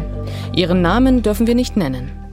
Wenn wir zum Beispiel äh, sehen, dass gewisse Inhalte in Deutschland vermehrt geteilt werden während der Wahl, kann ich den Kollegen helfen zu verstehen, was, wie, welchen Kontext diese Inhalte haben. Einblicke in die Funktionsweisen der Algorithmen gewährt der Konzern nicht. Vieles bleibt für uns undurchschaubar. Mhm. Na dann bleibt's halt undurchschaubar. Aber sie durften besuchen und filmen. Ja, das ist ja diese neue Strategie. Ich meine, bei Amazon kannst du jetzt Führungen durch die Lager machen. Cool. Gehst einfach hin, sagst, ich will mal sehen, wie mein Amazon-Paket verpackt wird. Und dann führen die dich da rum. Das sind halt diese, jetzt kann man es ja machen, ja, jetzt kann man sich ja leisten. Nachdem die dunklen Tage überstanden wurden und kurz bevor die letzten Menschen dann auch da das Ding verlassen, weil die Greifhand endlich da ist. Facebook hat ja auch in Amerika jetzt sehr viele, was weiß ich, Casey Newton von The Verge oder so eingeladen, einfach mal dahin zu gehen, wo die ganzen Hass und äh, Porno und Sachen da aussortiert werden. Fand ich auch erstaunlich, aber bringt dem Unternehmen erstmal nur positive PR in der Hinsicht, wenn auch der Schock inhaltlich, dass das stattfindet, erstmal groß ist, aber das ist diese Hypernormalisierung, die dann halt auch stattfindet. Ja, wir werden mal, wie Fake News aussortiert werden auf Facebook, bezieh- beziehungsweise wie das nicht geht, beziehungsweise gehen könnte. Auch wie gut Facebook tatsächlich Wahlbeeinflussung verhindert. Falschmeldungen werden zum Beispiel nicht grundsätzlich gelöscht. Facebook verweist auf externe Faktenchecker, mit denen der Konzern europaweit zusammenarbeitet. Wie die Rechercheorganisation Korrektiv in Essen. Christina Hellberg prüft bis zu 40 Falschmeldungen pro Monat. Sie sieht vor der Europawahl eine Zunahme. Beliebtes Mittel, Politikern falsche Zitate unterzujubeln. Also jetzt, nachdem ich das zum dritten Mal höre, ich gucke das ja erst, dann schneide ich das Mhm. und jetzt gucke ich es mit dir nochmal. Die Musik geht mir wahnsinnig auf den Sack im Hintergrund. dann, da, da, da, dann, da, da. Fahrstuhl. Da, da, da, da, da, da, da. Ja, ja. wie Franz Timmermans, dem Vizepräsidenten der Europäischen Kommission. Einträge, die korrektiv entlarvt werden, mit einem Hinweis versehen, den jeder sieht, der den Post schon geteilt hat oder teilen will. Die Falschmeldung aber bleibt im Netz. Die Faktencheckerin bräuchte auch deshalb mehr Daten von Facebook, um zu erfahren, wie effektiv ihre Arbeit ist. Natürlich gibt es breite öffentliche Kritik daran, dass wir eigentlich nicht einsehen können, ähm, wer steckt genau hinter den und dem Post, wer steckt genau hinter der und der Werbung. Ja. Aber jetzt verzagt nicht, es geht voran, Facebook ist super gut aufgestellt. Sie Ja. haben sich jetzt sogar selber, sie haben sich selbst optimiert, selbst verpflichtet und sie haben Mhm. sich neue Regeln gegeben für die EU-Wahl. Pass mal auf, du bist, du wirst sofort aus dem Häuschen sein. Vor der Europawahl hat sich Facebook auch auf Druck der EU neue Regeln gegeben. Zum Beispiel darf eine Partei nur noch für das eigene Land Werbung schalten, muss sich offiziell registrieren. Außerdem werden die Anzeigen in einer sogenannten Werbebibliothek veröffentlicht. Dort kann jeder sehen, wer wirbt und welche Nutzergruppen eine Werbung gesehen haben. Das Ganze ist Teil einer Selbstverpflichtung der großen Internetplattformen. All das ist der richtige Schritt, aber die, die Privaten liefern nicht so, wie man sich das vorstellen würde. Insofern würde ich sagen, es braucht mehr als Selbstregulierung in diesem Bereich, insbesondere wenn es um Wahlen geht. Auch Facebook gibt sich offen für gewisse gesetzliche Regelungen, zumindest bei Wahlwerbung. Die Regeln für unsere demokratischen Prozesse sollten von demokratisch gewählten Politikern festgelegt werden und die Wahlbehörden sollten sie in den jeweiligen Ländern durchsetzen. Mit Wahlwerbung verdient Facebook Geld und die Parteien erreichen über die Plattform potenzielle Wähler. Ohne Facebook scheint es also nicht zu gehen, aber wie mit? Die Frage ist, hat die Politik überhaupt die Macht und den Willen, den Konzern zu regulieren? Ohne Facebook scheint es nicht zu gehen gute Prämisse.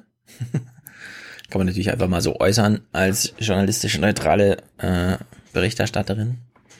Da glaubst ja, du, dass mal Anna, die das ja jetzt geguckt hat, äh, weniger Angst haben muss um Facebook? Oder hat sie jetzt weniger Angst, was Facebook so macht?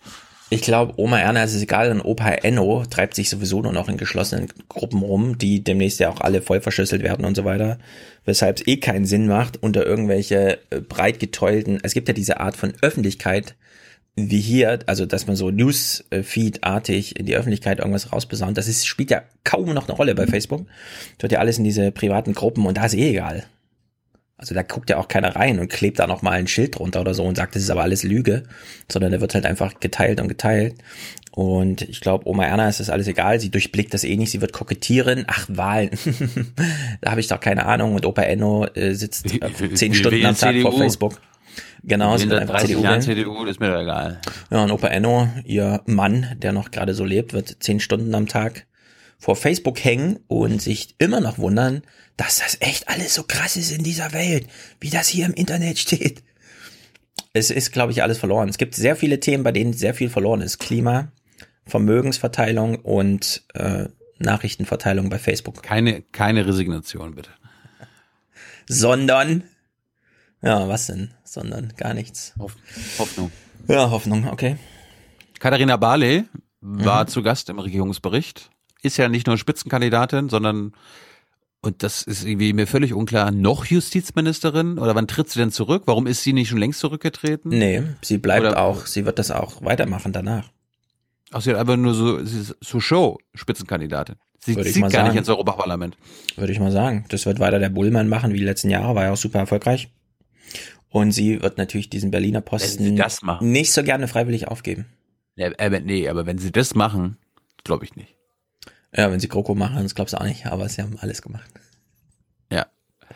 Auf jeden Fall, äh, ich fand ganz gut, Tina Hassel hat mal so das Beispiel gebracht, ey, also für Fernsehwerbung, also Wahlwerbung gibt es klare Regeln. Es gibt sogar Regeln für Zeitungswerbung und so weiter und so fort. Warum gibt es eigentlich die Regeln nicht äh, für soziale Plattformen? Und Katharina Barley will sich diese heiße Kartoffel jetzt irgendwie nicht zwischen die Hände werfen. Ja. Wir sind kurz vor der Europawahl. Ähm, Im Fernsehen ist Wahlwerbung ganz klar geregelt. Äh, Im Netz ist sie das nicht. Da ist das reine Selbstverpflichtung. Die Opposition, die fordert. Ich finde auch gut, Katharina Barley, ne? Also sie steht ja, ist ja oft zu Gast in irgendwelchen mhm. Regierungsberichten, hat immer meistens ein Kleid an, hohe Schuhe. Ja. Diesmal, jetzt zu Wahl Wahlkampfzwecken, glaube ich, Jeans, Sneaker, der Koffer cool. war klein und sie wollte noch zur Republika, ohne nochmal nach Hause zu müssen. Ja. Oh Gott. Hat eine gesetzliche Regelung. Ähm, wer blockiert denn da? Woran hapert's? Da wird nicht blockiert, sondern es ist, besteht Einigkeit, dass das auf europäischer Ebene geregelt werden muss. Es ah. gibt auch eine Einigung von Dezember 2018, wie das geschehen kann.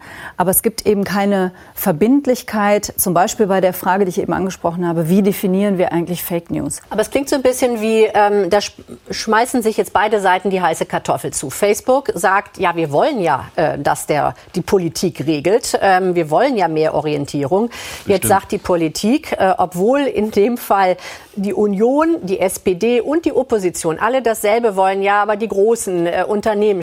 Hat sie gerade Opposition gesagt? Mhm. Passt doch. spielen ja nicht mit. Wie kommt man denn raus aus dem Dilemma? Ja, so ganz richtig ist das nicht. Wir haben ja alle ein großes Interesse dran, alle Parteien, jedenfalls alle demokratischen Parteien, daran, dass keine manipulative Werbung im Netz stattfindet. Ja. Aber ja. wir müssen eben echt aufpassen und ich nehme das auch sehr, sehr ernst, dass wir nicht anfangen als Politik Kennst du eigentlich eine Werbung, die nicht manipulativ ist? Ich überlege auch gerade, wo ist die Grenze zwischen Werbung und Manipulation? Ich meine, Werbung ist nun mal Manipulation. Äh, ja, sogar noch viel mehr. Teil dieser nee, hier. Meinungsbildung ist immer auch ein bisschen Manipulation und deswegen darf man irgendwie nicht glauben, es ist immer nur die reine Wahrheit, die Menschen irgendwie austauschen. Nur ein bisschen, hat er gesagt.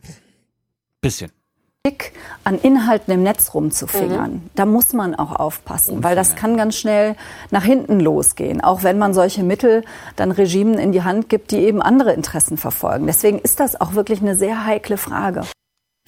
Wie wäre Ihre ehrliche Antwort gewesen? Also, eine Fernsehfrau fragt Sie, was ist mit der Regulierung, für die Sie zuständig sind als Justizministerin im Netz. Da müsste sie sagen, naja, aber ich bin ja nicht nur Justizministerin, ich will auch gewählt werden. Und ehrlich gesagt, so eine Fernsehnach äh, so eine Fernsehwerbung, klar, aber die kostet ja auch 30.000 Euro. Meinst du, da habe ich, also das ist zu teuer. Zweitens, guckt ja auch keiner. Wir brauchen Facebook, um überhaupt noch jemanden zu erreichen. Und jetzt kommen Sie zu mir und sagen, ich soll vor der Wahl als Justizministerin verhindern, was ich als Spitzenkandidatin brauche. Haben Sie, also denken Sie noch mit, Frau Hassel? So irgendwie.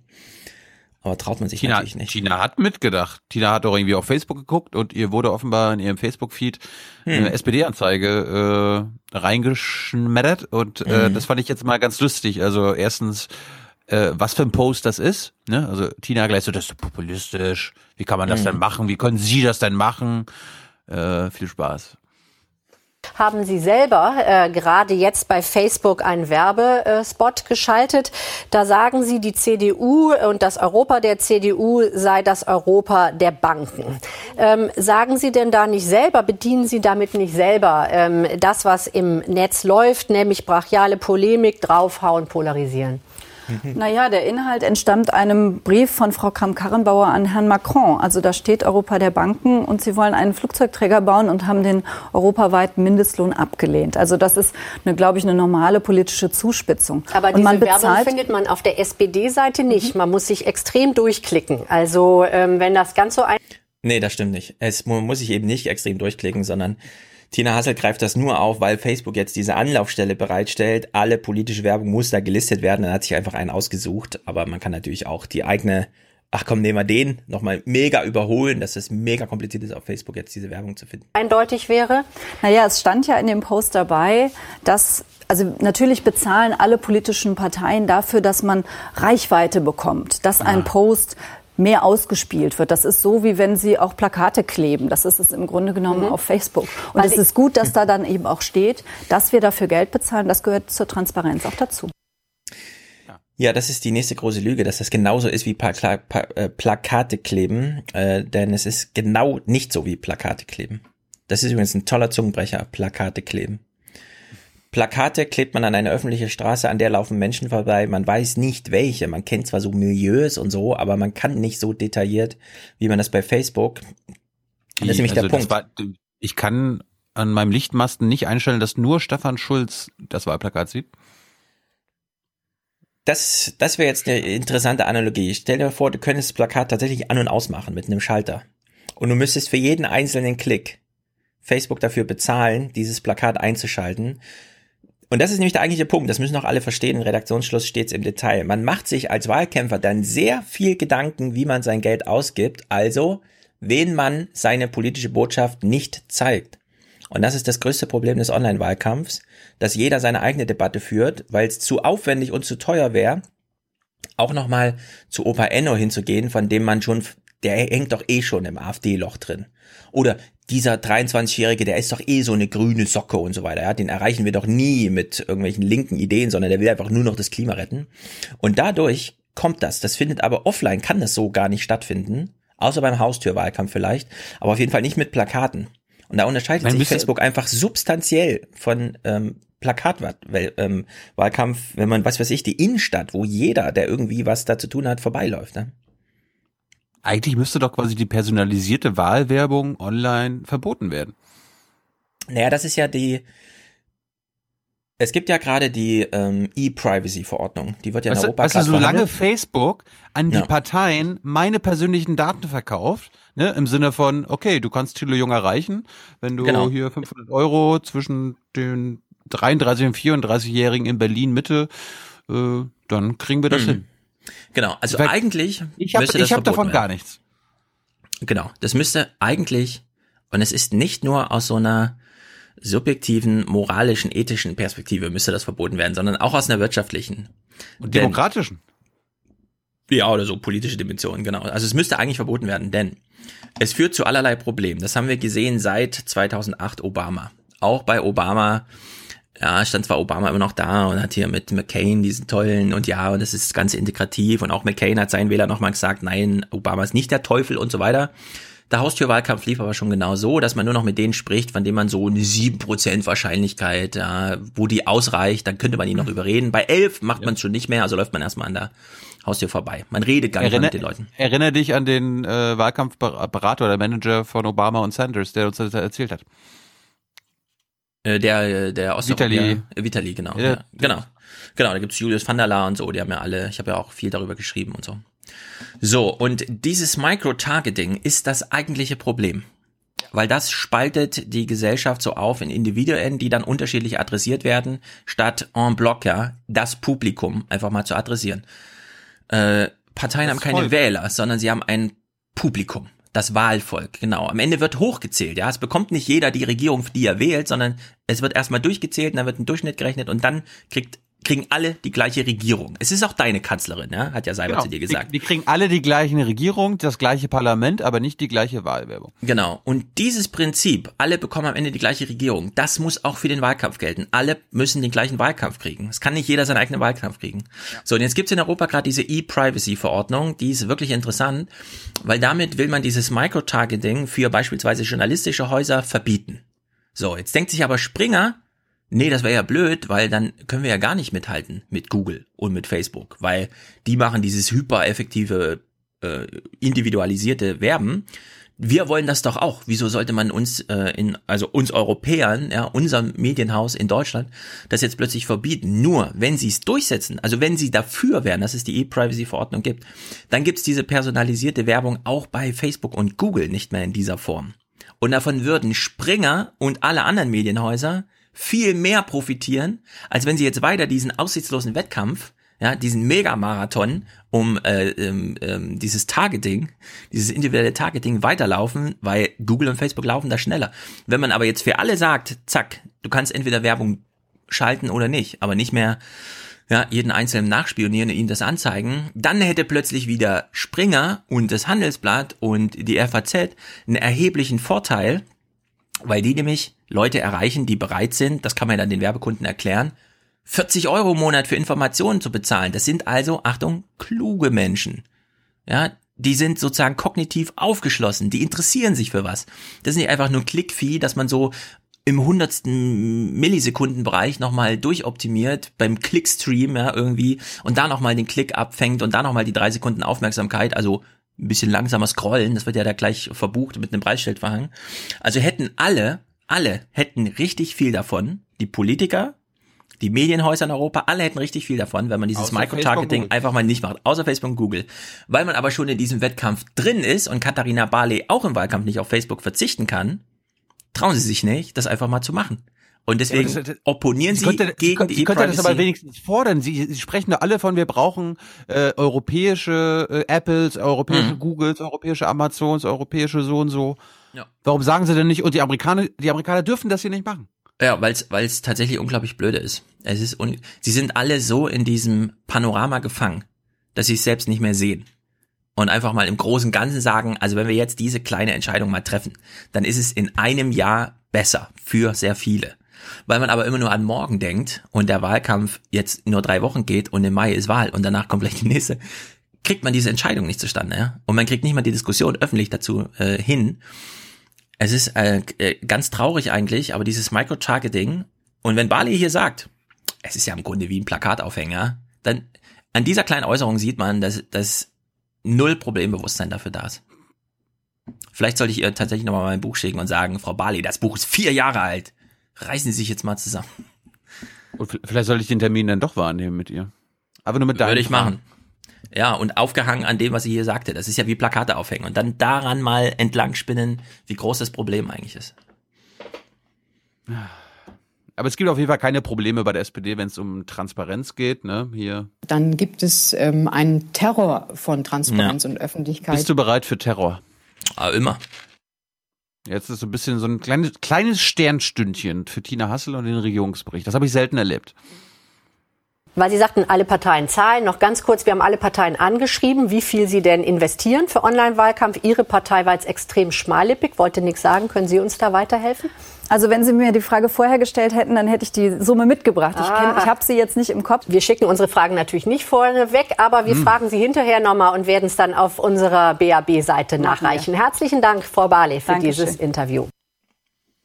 Ja, wenn ich mal über Zahlen sprechen, allerdings auch, darf man vielleicht nicht vergessen, ich weiß, öffentlich-rechtlicher Rundfunk und so, aber oh Gott. vielleicht erinnerst du dich, wir hatten kurz bevor Trump gewählt wurde, von der CNN-Moderatorin so ein also Trump hat dieses Hotel in Washington eröffnet, dieses alte Post Office und hatte halt im Foyer so eine Veranstaltung. Und da kam die CNN-Frau zu ihm und hat ihn gefragt, sind Sie bereit, jetzt mehr Geld auszugeben? Werden Sie in diesen Wahlkampf noch richtig reinbuttern? Ihre Konkurrenten sind auch viel stärker. Und das lief natürlich alles unter Maxime, das ist doch eigentlich unser Geld. Wieso geben Sie es Facebook? Äh, das ist eigentlich Geld, mit dem wir bei CNN gerechnet haben in der Jahresbilanz. Ja, es ist ein Wahlkampfjahr. Wir haben mit zwei Milliarden von Ihnen gerechnet. Und Sie bezahlen einfach nicht. Und das ist ja. hier natürlich auch, ja, das ist Kampf ums Geld. Weil das Geld, das zu Facebook fließt, fließt halt nun mal nicht zur ARD. Um da nochmal, ich weiß, das ist auch so ein bisschen kostenlos da zu werben, glaube ich. Die Plätze sind ja irgendwie reserviert und so. Aber man muss hier auch Geldströme, dass, dass sie nochmal nachfragt, äh, wie teuer ist denn das eigentlich, was sie da so machen, das finde ich nicht uninteressant, denn viele waren überrascht, als die BBC herausgefunden hat, dass ähm, die Trump-Campaign 85 Millionen Dollar in Facebook alleine investiert hat und dass von Facebook selbst drei Mitarbeiter in der Trump-Wahlkampfzentrale mitgearbeitet haben, damit das auch alles smooth abläuft. Das war jetzt aber keine Wahlmanipulation, ne? Die Russen haben Nein, das waren, das waren die Russen, genau. Die 100.000 Dollar der Russen waren's. Die waren entscheidend. Mhm. Das musst du dir merken. Oh Gott. Ja, das war zur Wahl von mir. Mhm. Na, dann kommen wir zu dem zweiten wichtigen Thema, das du angesprochen hast, Klima. Ja. Weiter. Darf, konkret. Darf ich anfangen? CO2-Steuer. Na los. Na, fangen wir mal an. Wir fangen mal mit was Gutem an, was Positivem, einem positiven Beispiel. Ne, wir sind mhm. ja Europäer und ja. die Schweiz gehört auch zu Europa. Ja, na klar. Aber nicht zur EU. Nee. Und wie macht, wie macht es die Schweiz eigentlich mit der CO2-Besteuerung? Ruhig ist das Leben hier im Berner Oberland. Was anderswo für Streit sorgt, ist hier seit Jahren Teil des Alltags, ein CO2-Preis. Früher stand hier ein Heizöltank. Das Ehepaar Großen blättert in alten Ölrechnungen. Die CO2-Abgabe hatte die Preise ständig in die Höhe getrieben. So konnten sie auch den Hausmitbesitzer überzeugen, endlich zu modernisieren. Durch die Steigerung äh, der CO2-Abgabe wird das natürlich immer einfacher zu argumentieren, auch ökonomisch. Ja. Der Staat fördert Gebäudesanierung. Ein Teil der Einnahmen aus der CO2-Abgabe wird so genutzt. Das wirkt in der Schweiz. Und auch deutsche Wirtschaftsvertreter sehen darin Chancen. Es geht ja nicht nur um die, die, die Einfamilienhäuser von Tante Luise, es geht um die gesamten Gebäude der öffentlichen Hand. Es geht um alle gewerblichen Gebäude. Also hier haben wir einen riesigen äh, Stock von Gebäuden, der eigentlich saniert werden müsste und ein CO2-Preis könnte eine Lenkungswirkung dort äh, mit anderen Instrumenten zusammen herbeiführen. Könnte. Könnte. Sehr gut. Mhm. Na gut, der BDI ja spekuliert sein. darauf, dass dadurch mehr Aufträge an Land gezogen werden. Aber das ist doch, finde ich gar nicht schlecht, wenn man quasi wirtschaftliche Argumente braucht für eine CO2-Steuer. Bitte gerne. Nee, das ist Und die Maxime, die wir haben, also hier im Aufwärmpass schon lange. Die politischen Versuche sind alle gescheitert. Es muss jetzt wirtschaftlich sein. Es muss ein Preisschild dran, zack. Nee, dann, dann können wir das alles vergessen. Hä? Hey, du redest doch gerade über die CO2-Steuer. Das ist doch genau ja. das Prinzip. Es muss teurer werden. Ich wollte gerade jetzt einen Joke machen, weil quasi der BDI sagt, ja, also, könnte klappen. Also, also, also. Ja, äh, der BDI. Ja, ja. ja mhm. Unsere Industrieweisen. Der, der mächtigste Lobbyverband der Welt, äh, der Deutschlands. Ja. Der, der sagt, ja, warum kann, kann sein, warum nicht? Und jetzt kommt der CDU-Flügel. Carsten Linnemann. Alter. Der Wirtschaftsflügel der Union aber kämpft vehement gegen jede Form von CO2-Steuer. Die belaste vor allem Geringverdiener. Es drohten Genau. soziale Proteste, ähnlich der Gelbwestenbewegung in Frankreich. In den letzten 10, 20 Jahren hat die Politik immer versprochen, neue Belastungen dadurch auszugleichen, indem man an anderer Stelle entlastet. Es hat nie funktioniert. Und es wird auch bei der CO2-Steuer nicht funktionieren. Ihnen geht's um die kleinen Leute. Ja, ist doch gut. Endlich mal.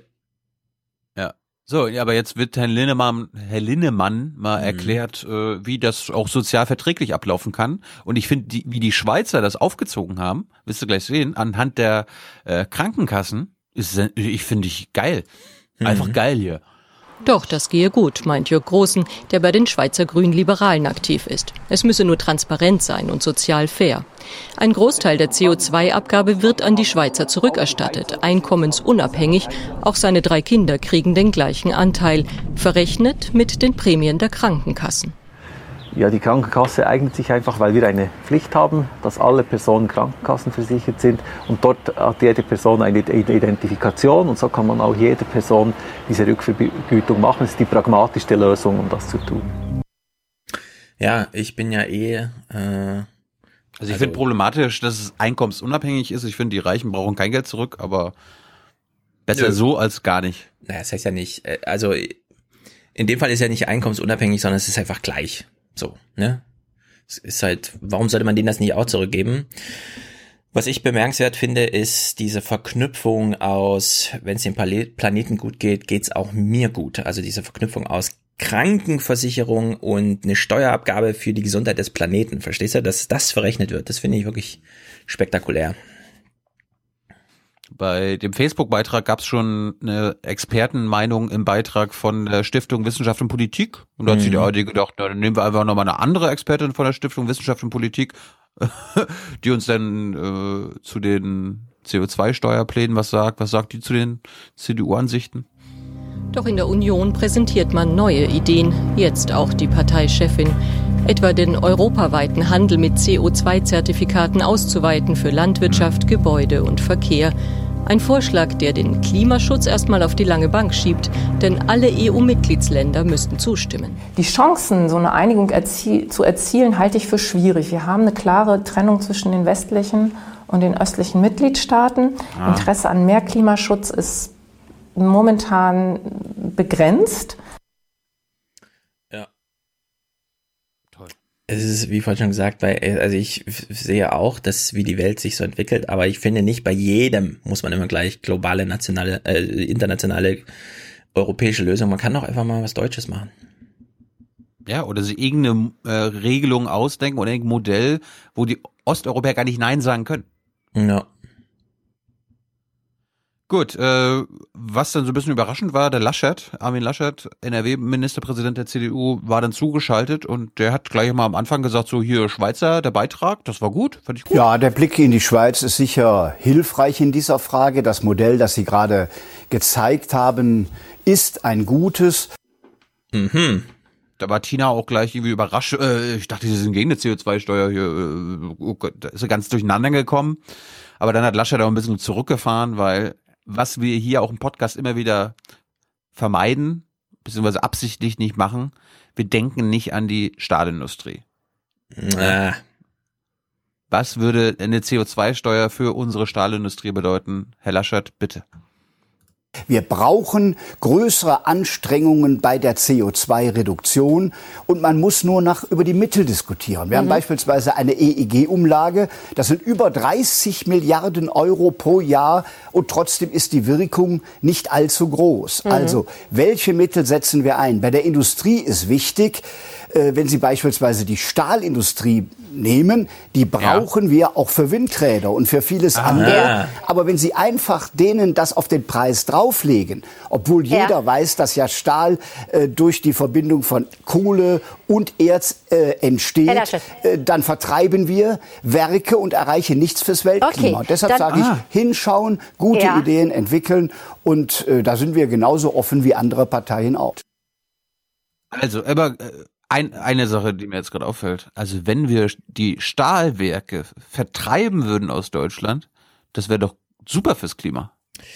Ähm, na, nicht so ganz, weil die Stahlwerke sind natürlich schon vertrieben. Warum haben die so ein Problem? Na, weil Stahl so teuer ist, wenn man nicht so einen raffinierten, was weiß ich, für Stahl herstellt. Wir haben ja eine Überproduktion in China, also die ist ganz real, deswegen stehen die natürlich unter Druck und deswegen ist, man muss sich jetzt mal in Peter Altmaier hineinversetzen. Der guckt abends Fernsehen, sieht dann Studenten und Schüler demonstrieren gegens Klima, irgendwelche jungen Leute im Internet diskutieren über CO2-Steuer und so weiter und so fort, ja. Dann kommt er morgens zur Arbeit, sitzt an seinem Schreibtisch und kriegt einen Anruf. Ja, der Gegenentwurf ist jetzt da. Er hat schon drei Wochen drauf gewartet. Was ist denn der Gegenentwurf? Naja, er hat jetzt eine Industriestrategie vorgelegt und jetzt kommt der BDI und alle anderen und sagen, wir hätten da auch ein paar Punkte, die uns wichtig wären. Die stehen in ihrem Ding irgendwie nicht drinne, wo sie nur die große Industrie und gar nicht den Mittelstand nehmen. Und einer von 127 Punkten ist dann, also für unser verarmendes Gewerbe ist die Energiesteuer viel zu hoch.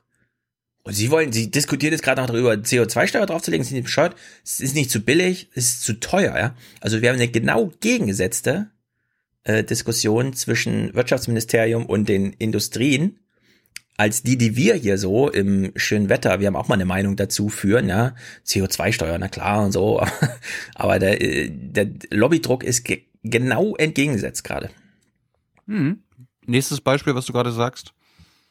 Ja, bei der Energie äh, haben wir die Beschlüsse der Kohlekommission und werden ganz schnell in den nächsten Jahren Kohlekraftwerke abschalten. Das ist ein Ordnungseingriff. Da entscheidet der Staat, wir wollen nicht mehr mit Kohle produzieren, brauchen aber dafür andere Antworten. Wenn Sie europaweit nur eine CO2-Steuer machen, kann das auch dazu führen, dass plötzlich marode französische, bei uns hier in der Nähe belgische ja. Kraftwerke wie ja. die Wettbewerbsvorteile haben. Das kann ja auch nicht das Ziel sein. Es ist ein Gerangeln, ein Gezeter, es ist ein Wirtschaftskrieg. Allerdings muss man nochmal drauf, wir haben zu viel Energie, ja. Aber den Hinweis kann man natürlich immer bringen. Also Laschet gibt jede Menge Argumente gegen so eine CO2-Steuer aus CDU-Sicht, mhm. aber nebenbei streut er immer wieder ein. Das ist meine Erwartung an die Bundesregierung. Gut. Und in der Tat noch einmal, das Schweizer Beispiel ist ein gutes Beispiel. Ja, ja. ich erinnere noch mal dran. Das letzte Mal habe ich übrigens gesagt, in der Schweiz gibt es keine Atomkraftwerke, aber es gibt vier. Niemand hat mich darauf hingewiesen. Ich musste selber noch mal nachlesen, weil ich mir unsicher war. Also es gibt vier. Äh, trotzdem kann man noch mal darauf hinweisen, dass es in Sachsen überhaupt noch Braunkohleabbau gibt in diesen riesigen Löchern, liegt nur daran, dass die Regierung dort, äh, als der damalige Betreiber Vattenfall meinte, es hm, lohnt sich eigentlich nicht mehr wirtschaftlich, äh, dann sagte, ach du Scheiße, ihr steigt jetzt hier aus, aber hier arbeiten 30.000 Leute. Ja, was lohnt sich ja. nicht mehr wirtschaftlich? Es ist zu teuer. Ähm, dann müssen wir jetzt selber mal was gründen, ja. Und dann hat, hat haben die Regierung dort selbst Kohleabbau äh, GmbHs gegründet und zwei davon betreiben jetzt dieses absolut unrentable Loch, ja. Das ist so krank eigentlich, aber gut. Hm. Krank ist auch, dass wir Deutschen denken, dass wir die Welt retten könnten. Mhm. Weil, hey, wir, wir, wir stoßen nur sechs Prozent des CO2 ist zu äh, in die Welt. Es die Bäume ist, brauchen mehr. Denkt da niemand an die Bäume? Nee, es ist nicht zu wenig, es ist einfach so wenig, dass wir da ja selbst nichts ändern können. Und äh, der Armin sagte das auch nochmal. Die CO2-Steuer hat noch keine Mehrheit. Und deshalb müssen wir auch bei der Bevölkerung dafür werben, dass wir Maßnahmen ergreifen, wo jeder sagt, ja, das ist sozial gerecht. Und vor allem, das hat eine Wirkung auf das Weltklima. Sechs Prozent des CO2-Ausstoßes kommt ja aus Deutschland. Also selbst wenn wir das alles machen, hat das mit äh, dem Wetter im Sommer zunächst mal gar nichts zu tun. Okay. Wir brauchen eben, wie Frau Lagarde gesagt hat, mhm. weltweite Lösungen. Und dafür dafür werben, Vorreiter ah, sein und wieder in Deutschland Motor der Entwicklung werden. Das würde ich mir wünschen. Wir brauchen weltweite Lösungen. Was spricht da dagegen? Ja. Außerdem, ganz wichtig. Also, wenn, also pass auf, wenn wir eine hm. CO2-Steuer in Deutschland hätten, wäre das nicht gut, weil dann die Europäer das ja nicht hätten. Wenn mhm. wir aber in Europa eine CO2-Steuer hätten, dann würde das ja quasi für die deutschen Kraftwerke und so weiter irgendwie wettbewerbsnachteilig sein. Mhm. Also ist das auch scheiße. Aber wir brauchen ja. eine globale Lösung. Und ganz wichtig, deswegen sagte Eine das globale auch, Steuer. Ja, solange es keine Mehrheit dafür gibt, solange es keine Mehrheit dafür gibt, was man tut, kann man es politisch sowieso nicht machen. Solange, so es, wie bei solange es keine Institution dafür gibt, das überhaupt zu beschließen oder so weiter, ja. Ja, sie hatten bei vielen Liebesfragen, ne? Wer darf Kinder adoptieren? Wer darf sich miteinander verheiraten? Und so weiter und so fort. Da hatten wir immer gar keine Mehrheiten. Deswegen hat das die Politik so lange nicht gemacht. Ja. Plötzlich waren die beiden da und dann hat man es halt gemacht. Na gut. Naja, Armin Laschet und die CDU. Man redet sich die Welt halt so schön. Ja? Ich finde das echt erstaunlich. Aber es funktioniert halt. Ja. Es hat, es hat schon so ein bisschen was von DDR, so wie das immer erzählt wurde später, wie es war, oder? Dass man so einen Fernseher anmacht und dann wird irgendwas erzählt und dann macht man ihn halt wieder aus und am nächsten Tag geht's weiter. Das ist so, es hat Ja, schon so ein bisschen was Verrücktes. Weißt du, wir hören da DDR-Fernsehen zum Klimawandel und Klimaschutz und nebenbei guckt man dann mal so Kurznachrichten, Klima, was heißt denn das konkret, Herr Schulz? Mhm. Hat das irgendwas mit meiner Straße zu tun oder so? Die Autobahn 20 bei Sahnitz. In Richtung Stralsund ist hier die Trasse um 5 cm abgesackt. Das Straßenbauamt hat bereits Bohrungen durchgeführt. Das Ergebnis sogenannte Setzungserscheinungen. Zu einem Desaster wie bei Triebsees wird es hier aber nicht kommen, so der Fachmann. Wir haben hier Torfmächtigkeiten von knapp einem Meter äh, und in Triebsees waren es 15 bis 20 Meter. Das kann man nicht vergleichen. Durch die trockene Witterungsbedingungen ist es hier im letzten Jahr eben dann zu einer Austrocknung des Dorfes gekommen und der Damm hat ein klein wenig nachgegeben. Mehr als 5 cm kann die Fahrbahn hier nicht absacken, so das Straßenbauamt. In zwei, drei Jahren, denke ich mal, fahren wir hier eine Deckenerneuerung und dann ist das Problem hier beseitigt. Die andere Stelle in Neubrandenburg, die beobachten wir noch. Da sind die Setzungen noch nicht ganz abgeschlossen. Äh, deswegen haben wir da auch eine Geschwindigkeitsbegrenzung gemacht, weil das Problem da auch auf beiden Seiten besteht. Oh, diese hässlichen Windräder schon wieder im Bild. Unglaublich. Ja, Entschuldigung. So Entschuldigung. geht's nicht. So geht's nicht. Die Autobahn sieht einfach nicht so schön aus, wenn die Windräder daneben stehen. Ja, aber der Klimawandel sorgt dafür, dass unsere Autobahnen absacken und teilweise nicht mehr Mhm. befahrbar sein könnten. Ja, das ist doch. Hast du damit ein Problem oder was willst du nicht, dass deine Autobahn absackt? Absacken. Ja. Wir mögen doch Absacker. So, Info Ingo ist zurück und ich sage bewusst Info Ingo, denn nicht oft lernen wir etwas, weil uns nicht oft etwas dargeboten wird. Dann manchmal setzt sich irgendwer der Redaktion durch und Ingo sagt, geil, das baue ich in meine Moderation ein. Und dann geht's plötzlich Schlag auf Schlag. Und die Frage, warum dauert der Aufwachen-Podcast immer so lange? Na, weil wir manches einfach langsamer gucken müssen. Diese Anmoderation von Ingo zum Beispiel, die müssen wir jetzt mal zerhacken, denn an den Zahlen, ja, uns geht Schlag auf Schlag. Also, erster Schwung, er visualisiert uns mal das eine oder andere, beispielsweise eine Tonne CO2.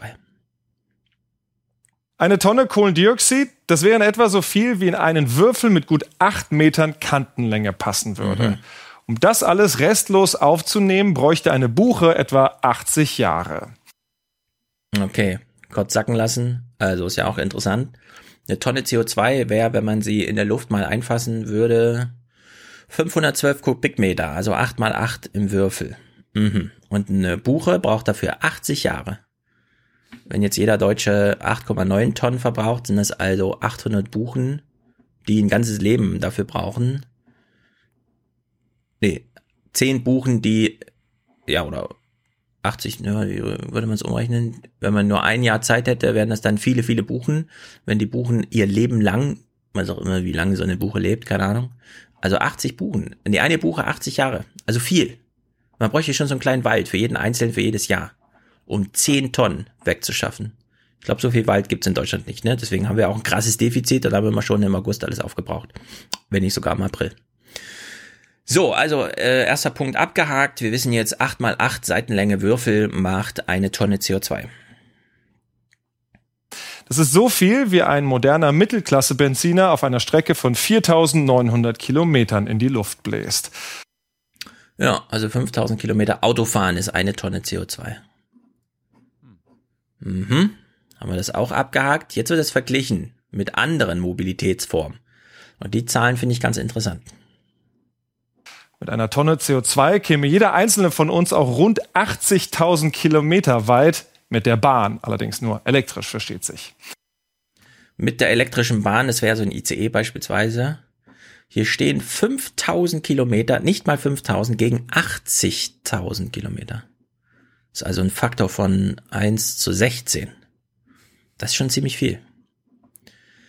Die Frage ist dann natürlich, wie bei so einem Flugzeug, ja, äh, wie viel sitzen denn im Zug drin? Aber wir wissen, die Deutsche Bahn ist immer voll.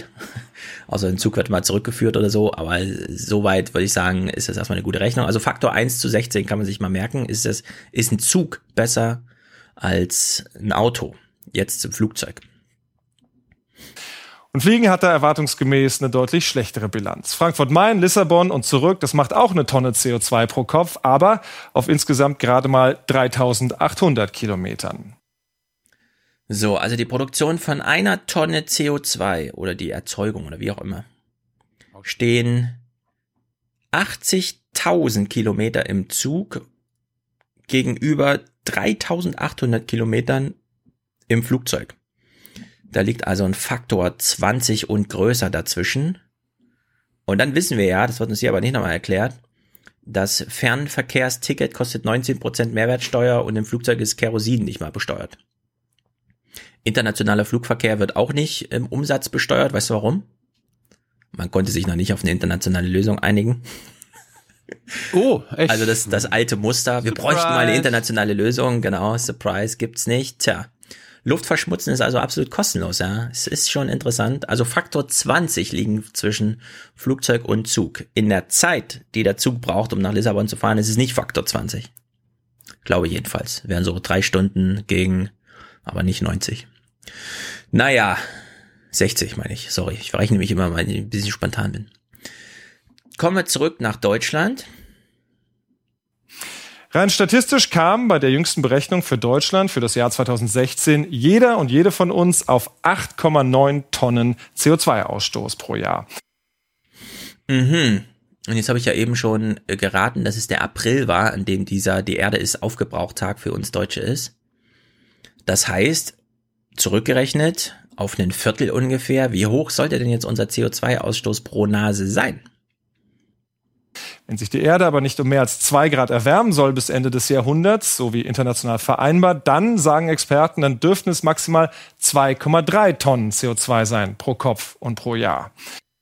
Ja, und ab jetzt darf keiner mehr sagen, nee, wir sind ja nur 6% der Welt oder so, ja, solange der deutsche Durchschnitt nicht 2,3 Tonnen ist im Jahr. Hängen wir hinterher und dann müssen wir steuernd eingreifen und beispielsweise eine CO2-Steuer einfach mal Aber sind, machen, wir jetzt nicht, sind, wir, sind wir jetzt nicht schon wieder bei dem Jonathan Pye-Problem von letzter oder vor zwei Wochen, der auch gesagt hat, wir sind da viel zu abstrakt. Es, jetzt kommt auch Ingo schon wieder mit seinem 2-Grad-Ziel. Äh, Nee, nee, nee, er hat's ja umgebogen. Er hat's ja auf 2,3 Tonnen. Ja, aber das ist zu abstrakt. Ich, ja, wieso? Die Rechner sind doch alle da. Guck mal, du, Thilo Jung, kannst jetzt in den, also anstatt am Jahresende zurückzurechnen, was du verbraucht hast, kannst du ja dich am 1. Januar hinsetzen, alles mal durchkalkulieren und dann wird dir unten angezeigt, wie viele Flüge du noch machen darfst. Und da steht dann einfach Null. Und wenn du dich an diese Null nicht hältst, dann gehörst du mit zum Problem. So einfach. Jeder muss es für sich selber jetzt durchrechnen, ob er mehr als 2,3 Tonnen. Und wenn man dann äh, es nicht hinbekommt, eine politische Mehrheit durch eine Wahl, wie auch immer, zu machen, die dann beispielsweise in Sachsen einfach mal die Lausitzlöcher schließt oder zumindest in Ruhe lässt und nicht weiter das CO2 daraus backert, warum nicht? Ja, also die 2,3 finde ich jetzt ziemlich konkret, ehrlich gesagt. Das ist ein konkretes Ziel. Also man kann es auch erreichen als Deutscher. Man kann durchaus Mir geht's um einkaufen. Tonnen. Mir geht es darum, dass das Ingo schon wieder hier von 2% Ziel spricht, äh, oder 2 Grad Ziel, ja, auch gut, ne? 2% Ziel, 2 Grad Ziel. äh, ja. Ingo spricht davon, dass die Katastrophe kommt. 2 Grad Anstieg ist katastrophal für die, äh, für die Welt. 1,5 Ja. Grad ist gerade so noch managebar. 2 Das Grad würde- ist Das würde ich dann so kritisieren, wie du es jetzt kritisierst, weil Katastrophe sagt auch niemandem was. Katastrophe ist halt Katastrophe und zwei Grad sind zwei Grad, aber 2,3 Tonnen, das kann man schaffen. Also 2,3 Tonnen, das kann man für sich persönlich schaffen. Das liegt im Möglichen. Man muss natürlich auf Plastik verzichten, wenn man einkaufen geht, was geht. Man muss auf Fleisch komplett verzichten in der Ernährung und man macht keine Flugreisen. Dann ist man schon recht nah an den 2,3 Tonnen, wenn man dann noch ein bisschen darauf achtet, dass man nicht immer seine Bude auf 24 Grad heizt im Winter und so weiter und so fort. Aber das finde ich ist ein realistisches und sehr konkretes Ziel. Ja, 2,3 Tonnen mit politischer Unterstützung. Also, was weiß ich, Benzinpreis tatsächlich 40 Cent mehr und so, kommt man da auch kollektiv irgendwie hin. Es ist jedenfalls eine deutsche Aufgabe, bei der niemand jetzt sich rausreden darf mit, ja, wir brauchen hier eine kollektive, globale, europäische, keine Ahnung, sondern das wäre ein, ein ganz konkretes Ziel für Deutsche in Deutschland, also für Deutschland und alle, die darin leben sich einfach mal so zu reduzieren, dass man auf 2,3 Tonnen kommt. Viele wissen ja gar nicht, wie viel so eine Flugreise tatsächlich ist. Und wenn man denen dann einfach sagt, naja, aber du könntest allein vier Tonnen sparen, wenn du nicht zweimal im Jahr nach Lissabon fährst, äh, reist, fliegst. Wieso nicht? Nee, wären vier Reisen. Eine Reise nach Lissabon hin und zurück macht eine Tonne. Wer jedes Jahr viermal so Reisen wie nach Lissabon macht, macht sie einfach nicht mehr. Zack, ist man schon ein gutes Stück weitergekommen. Und dann wäre natürlich die Frage, kann man das politisch unterstützen, indem man sagt, die Lissabon-Reise kostet jetzt leider 5.700 Euro statt 330. Das wären ja so Fragen, ne? An der Hinsicht fand ich diese Moderation hier von Info Ingo in dem Falle mal wirklich gut, weil sie hat mir jetzt gelehrt 2,3 Tonnen. Okay. Guck ich doch mal, was ich da machen kann. Wie sieht's jetzt in der Politik aus? Wir hören beispielsweise einen O-Ton von Andy Scheuer. Ich bin gegen Verteuern, Verteufeln und Verbieten. Meine Herangehensweise an die Mobilität der Zukunft ist zu begeistern und zu entwickeln. Mhm. gegen Verteuern, Verteufeln und Verbieten. Ja, so geht's nicht. Dann, also dann erreichen wir es nicht, unser 2,3 äh, Tonnen Ziel. Wir könnten aber. Es ist nicht allzu schwer. Ein bisschen Kopf einschalten ginge. Okay, das war die Stimmung äh, aus dem Süden. Vielleicht sieht's ja in Berlin bei der CDU ganz anders aus. Wir haben heute dazu keine Beschlüsse gefasst. Wir lehnen Steuererhöhungen nur der Steuererhöhung wegen ab. Es gab heute nochmal keine Beschlüsse und auch keine Vorschläge zum Beschlüssen, das eine auszuschließen oder nicht. Ja, so geht's auch nicht. Also haben wir zwei Fails gesehen in der Regierung. Bleibt ja noch die sagenumwoben erfolgreiche SPD, die ja nur ein gutes Projekt braucht und schon zieht sie sich von selbst aus dem Sumpf. Was sagt denn Lars Klingbeil dazu? Für uns Sozialdemokratinnen und Sozialdemokraten ist dieses Klimaschutzgesetz eins der zentralen Vorhaben im Jahr 2019. Wir machen Druck, dass es kommt. Ich bin mir sicher, es wird kommen. Es ist im Koalitionsvertrag so vereinbart. Die Planung ist in der Planung, hat seine Parteikollegin Demmert gesagt. Nee. Ja, die Planung ist in der Planung und Wer wenn sie das? fertig ist, teilen wir sie mit. Frau Adebar. Ah, okay. Aber ist doch auch SPD, oder? Außenministerium? Möglich. Ja. Ja, die Planung ist in der Planung. Also äh, wir beschließen hier nichts. Wir sind auch gegen Verteuern, Verteufeln und Verbieten und wir hoffen mal, dass es irgendwie kommt. Keine Ahnung. Irgendwer wird das doch mal machen, oder? Ach so, wir sollen es machen, weil wir die Regierung sind. Na gut, okay. naja, wie geht die Berichterstattung weiter? Die ARD warnt jetzt mal die SPD. Das ist nämlich ganz wichtig. Das muss man verstehen in diesem Klimading. Nicht nur haben die Politiker keine Meinung oder eine komische, auch die ARD ist entschieden und hier hören wir jetzt mal ein kleines Stück Propaganda.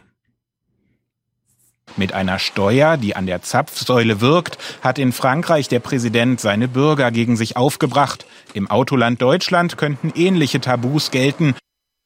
Das willst du doch nicht, oder? Ja, aber er hat das, jetzt irgendwelche er, äh, das war doch eine Benzinsteuer, was er da naja, hat, oder? 180 Euro für eine Tonne CO2 bedeuten 40 Cent mehr Benzin. Es wäre also eine Verteuerung des Treibstoffs. Genau das hat tatsächlich die Gelbwesten, so der Mythos, initial so, auf die Straße aber gebracht. Hat, aber hat Macron dann auch einen Ausgleichsmechanismus über die Krankenkassen gemacht oder so? Na, wichtiger ist ja noch, dass es gar keine Macron-Sache war, sondern er hat sie nur mitgeschleppt, weil Amtsvorgänger, in dem Falle Hollande, eben dieses Ding äh, verabschiedet haben. Und er muss es jetzt ausbaden, aber der Tenor hier ist zumindest klar, ne? Also guckt mal nach Frankreich, da kam ein neuer und hat die Parteien hinweggefegt und der wird dann auch wieder hinweggefegt. Da ist einiges in Bewegung, wenn man nur das Benzin teurer macht. Ist eigentlich nur die Wiederholung des CDU-Arguments. Da können wir jetzt nicht machen. Genau, können wir nicht machen, haben wir Angst vor. Es gibt dafür keine Mehrheiten. Äh, wir tun nichts, was Merkel nicht absegnet und Merkel hält sich nur an Mehrheiten. Svenja Schulze von der SPD, was gibt's zu sagen? Klar ist, wir müssen vorgelegt. in Deutschland unsere Klimaziele erreichen. Dafür werden wir ein ganzes Bündel an Maßnahmen brauchen. Mhm. Aus meiner Sicht kann eine sozial ausgeglichene CO2-Besteuerung da mithelfen. Mhm. Klar ist, wir müssen das Ziel erreichen. Allerdings dringt sie mit ihrem Vorschlag, man kann ja das sozial, also das Schweizer Modell schlägt sie ja vor, ne? Man kann ja das Geld eins zu eins zurückzahlen, nur das CO2 kostet erstmal. Man kriegt dann es dann für was anderes zurück, was nicht CO2 kostet. Aber das findet Abilashi zwar gut, aber dass in seiner Partei auf Bundesebene der Koalitionspartner solche Vorschläge schon hat, das erwähnt er lieber nicht. Naja. Vielleicht, vielleicht müssten, vielleicht müsste die Schulze einfach nicht nur einen sozialen Ausgleich fordern, sondern auch einen, einen wirtschaftlichen Ausgleich. Also damit die Stahlwerke, die dann mehr für CO2 zahlen müssen, weil mhm. sie mehr CO2 äh, imitieren, das Geld auch zurückbekommen. Damit sie quasi einen Anreiz dafür bekommen, ja. keinen Anreiz durch den CO2 äh, Steuermechanismus mhm. zu machen. Vieles ist denkbar. Äh, einiges sollte man machen. Nichts zu tun wäre falsch. Svenja Schulze sagt zumindest, was klar ist. So, jetzt kommt wieder Carsten Linnemann. er macht mal, er ist nicht nur anti, er, hat, er macht jetzt auch mal einen konstruktiven Vorschlag, zumindest aus seiner Sicht. Wirtschaftspolitiker verweisen auf den Unternehmenssektor, wo inzwischen der Handel mit Klimazertifikaten die Menge an Emissionen erfolgreich reguliere. Damit kann ich genau Klimapolitik punktgenau sogar steuern. Und deswegen müssen wir jetzt den Emissionshandel ausweiten, europaweit, sektorübergreifend. Das ist Klimapolitik, die am Ende des Tages auch funktioniert. Ja, bloß keine pauschale CO2-Besteuerung, sondern lieber ein Zertifikatehandel. Erfolgsmodell seit Kyoto 1998 oder so. Hat danach nie so richtig funktioniert. Stattdessen gibt es eine Inflation von den Preisen. Wie auch immer, das ist natürlich das Modell, was er jetzt will, weil er will ja nicht sagen, dass er nichts äh, auf nichts abzielt, aber dann doch wenigstens keine Steuern, weil das hieße ja, Politiker machen Politik gegen irgendwen und das will man ja nicht. Zu Ja, dieser also- Frage, Der Zertifikatehandel hat jetzt nicht dazu geführt, dass unsere Konzerne weniger äh, ausstoßen, weniger Profite machen. Darum Nee. ist das so eine gute Idee. Finde ich gut. Ja, also wenn man. Ich finde ich finde auch gut, dass er sagt, er kann das steuern. Er hat ja gerade von ich gesprochen. Ja, ich kann das in der Steuer. Ja, also der Zertifikatehandel, also es gibt ja so, es gibt ja einen CO2-Preis auch in Deutschland, einen sehr geringen. Deutschland ist ja zumindest mit 100 Millionen in Bundeshaushalt verpflichtet, für das eigene Nicht-Einhalten zu bezahlen. Dass allerdings es nur 100 Millionen kostet, so weit über die eigenen Verhältnisse zu leben, das ist der eigentliche Skandal. Deswegen bräuchte man eine handfeste pauschale Abgabe, für die das Finanzamt auch zuständig ist. Und wenn man sich nicht dran hält, dann kommt der Polizei und der hat eine Waffe dabei, um das Geld einzuziehen. Das bräuchte man, also vielleicht sollte man diese Idee nochmal erwärmen, dass man den europäischen Haushalt so aufbaut, zu sagen, CO2-Steuer reicht uns. Es reicht auch CO2, also eine CO2-Steuer hinsichtlich das, was über dem eben formulierten Durchschnitt liegt, zieht man einfach auf europäischer Ebene ein. Das gäbe Europa den, die Motivation, das voranzutreiben. Und gleichzeitig hätte man so ein schönes europäisches Projekt. Was die Deutschen natürlich niemals machen würden, aber es wäre ein europäisches Projekt. Ingo spricht jetzt mit Ottmar Edenhofer, um sich nochmal anzuhören, was alle schon wissen, nämlich, dass die Katastrophe, wie du sagst, da ist und dass es jetzt wirklich an der Zeit wird. Ich würde ja sagen, man sollte auch irgendwann mal sagen, ja, so, es ist jetzt zu spät im Grunde. Wir können nur noch Mangel verwalten, aber wir können ja nichts mehr abwenden. Ottmar Edenhofer, also der Potsdam Instituts Klimaforschungschef, spricht nochmal über den CO2-Preis. Bei ihm ist jetzt auch so ein bisschen egal, erstaunlicherweise, wo er herkommt, ob über eine Abgabe, ein Zertifikatehandel oder eine Steuer oder wie auch immer. Wir hören aber mal Ingos Fragen und die Antworten können wir ja kurz abhandeln. Und in Berlin begrüße ich Professor Ottmar Edenhofer, Wirtschaftswissenschaftler und Direktor des Potsdam Instituts für Klimafolgenforschung. Guten Abend, Herr Edenhofer. Hat die Fridays for Future Bewegung recht? In Deutschland wird nur geredet und nicht gehandelt? Geile Frage, kann sich äh, Ingo nicht alleine beantworten. Ja, sie hat recht. Es wird äh, viel zu viel geredet und es wird zu wenig gehandelt. Ja, das ist ja das Kuriose. Alle scheinen sich irgendwie einig zu sein, dass CO2 teurer werden muss, aber es fehlt ja der Mut. Warum kriegen wir das nicht gebacken? Naja, man Genau, hat natürlich fehlt, gesehen, genau. dass eine unbedachte Klimapolitik, wie zum Beispiel in Frankreich, äh, die Leute äh, gegen die Politik aufbringt und damit Das finde ich gut, dass er das auch nochmal wiederholt hier. auch ein großes politisches Risiko darstellt. Aber da könnte man ja etwas dagegen tun. Man könnte Mhm. ja die Einnahmen aus der CO2-Bepreisung nehmen und sie an die Bürger rückerstatten. Und eine Steuer halten Sie dann für ein richtiges Instrument dafür? Ich gehe davon aus, dass wir eine CO2-Bepreisung benötigen. Das kann eine Steuer sein. Es geht aber natürlich auch ein äh, Zertifikatshandelssystem. Das Entscheidende ist nicht so sehr Steuer- oder Zertifikatshandel. Entscheidend ist, dass es zu einem Preis kommt. Wichtig dabei ist aber, dass das Ganze gerecht und sozial gerecht vor allen Dingen passiert. Also, dass man nicht arm gegen reich oder Land gegen Stadt aus ähm, baldowert bei der ganzen Geschichte. Wie schafft man es, dass es dann so gerecht auch bleibt? Wir haben sehr viele Energieabgaben und Energiesteuern, die nicht äh, CO2 belasten, sondern die vor allem die kleinen Haushalte belasten. Aber in dieser Legislaturperiode kommt eine CO2-Verteuerung wohl nicht mehr, weil sich die Parteien da bei dem Wort Steuer gleich äh, spitze Zähne kriegen. Dabei hat Schweden beispielsweise das ja gezeigt, dass es eine Steuer erfolgreich geben kann, ohne dass da gleich die Wirtschaft in die Knie geht. Ja, Schweden hat sogar eine Steuer von 130 Euro pro Tonne CO2 und in, Schweden ist die Wirtschaft nicht zusammengebrochen. Es geht überhaupt nicht um die Frage, wollen wir eine CO2-Bepreisung, sondern eine Fra die Frage ist, wie wir sie äh, einführen und vor allem die entscheidende Grundfrage ist, wie schaffen wir es, dass wir die europarechtlichen Verpflichtungen, die für Deutschland und für die anderen EU-Länder verbindlich sind, tatsächlich auch einhalten. Ottmar Edenhofer vom Potsdam Institut für Klimafolgenforschung, vielen Dank für die Einschätzungen. Ich danke Ihnen. Ja, ich finde ich find, ich find interessant, dass Ingo so sagt, so, ja, man kann ja die, die Land- und die Stadtbevölkerung nicht gegeneinander ausspielen. Mhm. Äh, warum denn nicht?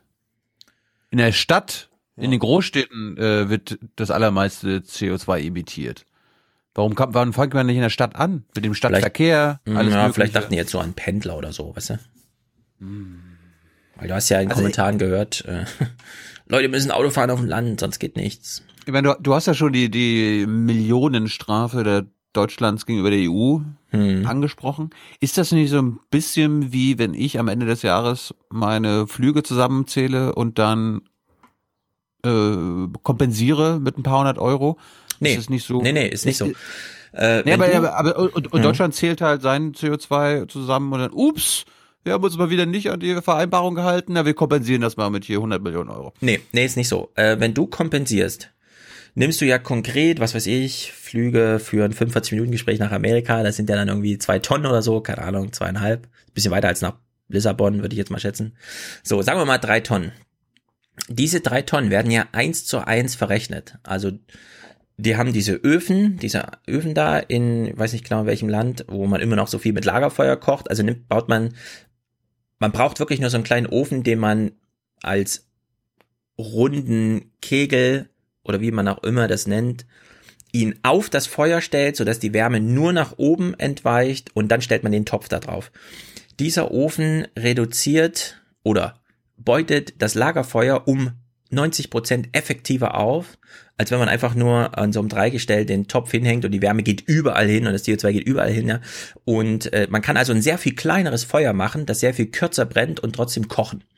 So, man spart also da konkret CO2 ein und du bezahlst diesen Ofen.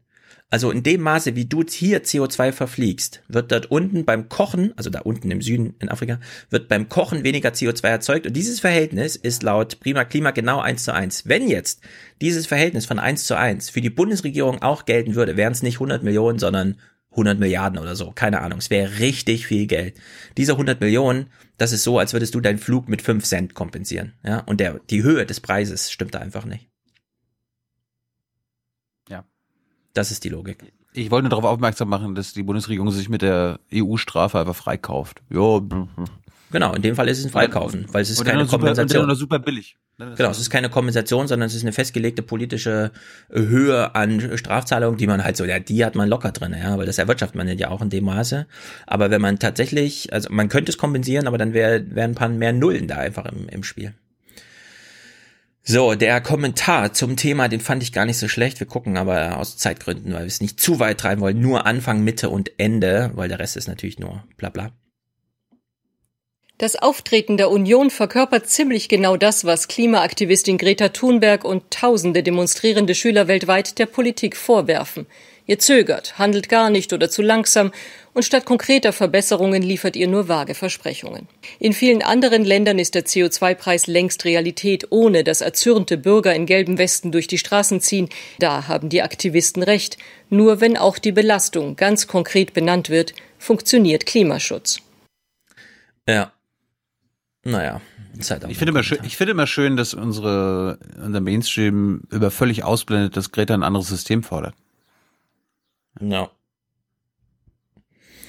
Ja, die, die zeigen zu Recht mit dem Finger auf die Politiker, die nichts machen.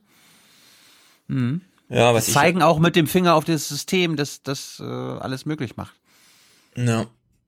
Aber das preist sie ja ein, indem sie sagt, und wir Kinder müssen das wieder machen, weil ihr es selber nicht hinbekommt. Ja, nee. In der Hinsicht doch ganz folgerichtig. Klimabarometer, wie stehen jetzt die Deutschen so insgesamt? Ellen Eni? Ohne Einschränkungen in unserem Lebensstil werden wir den Klimawandel nicht stoppen können. Mhm. 85 Prozent stimmen dieser Aussage zu. Wir wollten wissen, was die Bürger von einer solchen CO2-Steuer halten. 34 Prozent sind dafür, eine Minderheit, aber 62 Prozent die Mehrheit ist gegen die Einführung einer solchen CO2-Steuer. Und das zeigt mal wieder, auch wenn die Deutschen das Thema Klimaschutz für sehr dringend halten, wenn es dann um die konkreten Maßnahmen geht, schauen sie durchaus differenzierter drauf. Ja, wir sind leider alle verlogen, was Klimaschutz angeht. Wir alle. Bin überrascht, dass LDE jetzt doch wieder Politbarometer macht, weil sie ist doch jetzt WDR-Chefredakteurin. Warum macht sie das noch? Ja und? Jörg Schirmon Ja, war hat- auch, ist auch Chefredakteur Ja, aber als, steht immer da. ja, aber als sie promotet wurde, kam ja ein neues Gesicht vom WDR mit den Zahlen. Das stimmt. Weiß auch nicht, warum sie da sich nicht durchgesetzt hat oder was. War sie zu schlecht? Keine Ahnung. Wir weisen mal noch auf zwei kleine Sachen hin. Zum einen zwei kleine Kurzmeldungen, die hintereinander gesendet wurden, zum Thema irgendwas mit Umwelt. Wir fragen uns, während wir das hören, warum sind es nur Kurzmeldungen? Was ist denn da los in diesen Redaktionen? Auf einer Konferenz in Genf beraten von heute an Vertreter aus 180 Ländern über einen besseren Schutz von Mensch und Natur vor Plastikmüll, elektronischem Müll und giftigen Chemikalien. Im Kampf gegen Plastikmüllberge will die Bundesregierung erreichen, dass nur noch sortierter und gut recycelbarer Kunststoffabfall ins Ausland verkauft werden darf. So soll Ah. verhindert werden, dass Ja, aber wir verkaufen weiter, ne? Wir machen so Ja, ein ja. kleines Zertifikat. Plastikabfälle auf Müllkippen Der in gute Müll. Entwicklungsländern landen und dort zur Umweltverschmutzung beitragen. In Paris hat eine internationale Konferenz zum Artenschutz begonnen. Unter Schirmherrschaft des UNO-Rates für Artenvielfalt erarbeiten 150 Fachleute Empfehlungen, vor allem für die Politik. Dabei zeichnen sie ein alarmierendes Bild. Es drohe ein Massenaussterben von Pflanzen- und Tierarten.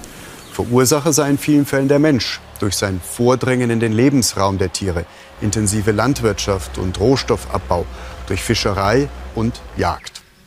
Besonders bedroht seien Insekten. Ihre Zahl hat sich in Europa in den vergangenen drei Jahrzehnten bereits um rund 80 Prozent verringert.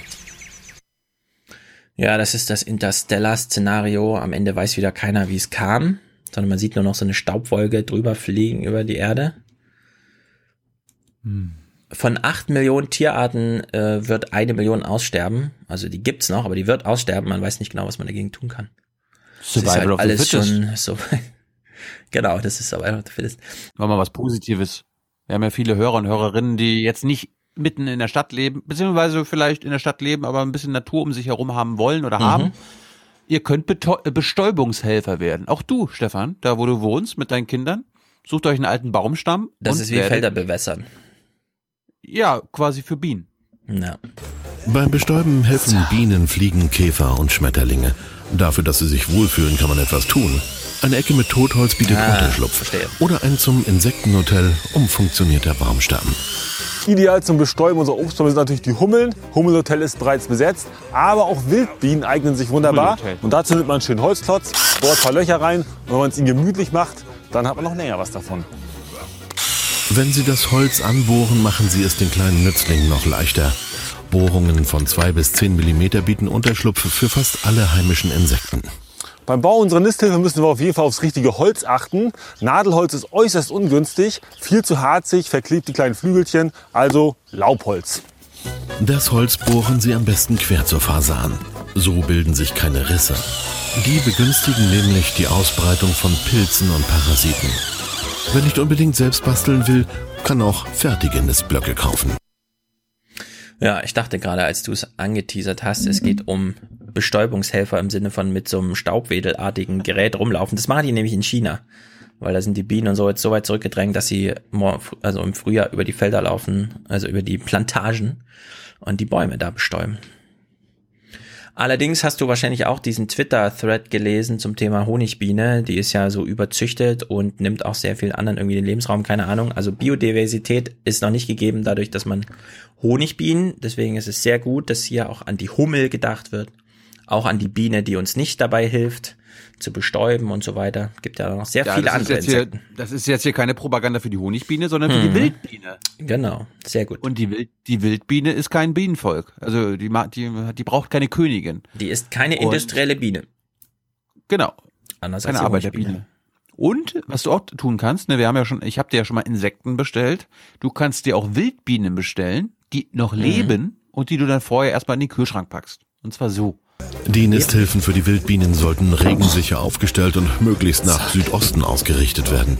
Der beste Zeitpunkt ist etwa zwei Wochen vor der Obstblüte. Als Starterkultur hat Peter rote und gehörnte Mauerbienen bestellt. Die sind noch im Winterschlaf im Kühlschrank. Diese beiden Arten sind die häufigsten heimischen Wildbienenarten und werden sobald es warm wird aus ihren Kokons schlüpfen. Das dauert zwischen zwei Tagen und zwei Wochen. Oh ja, hier sind ja schon die ersten geschlüpft.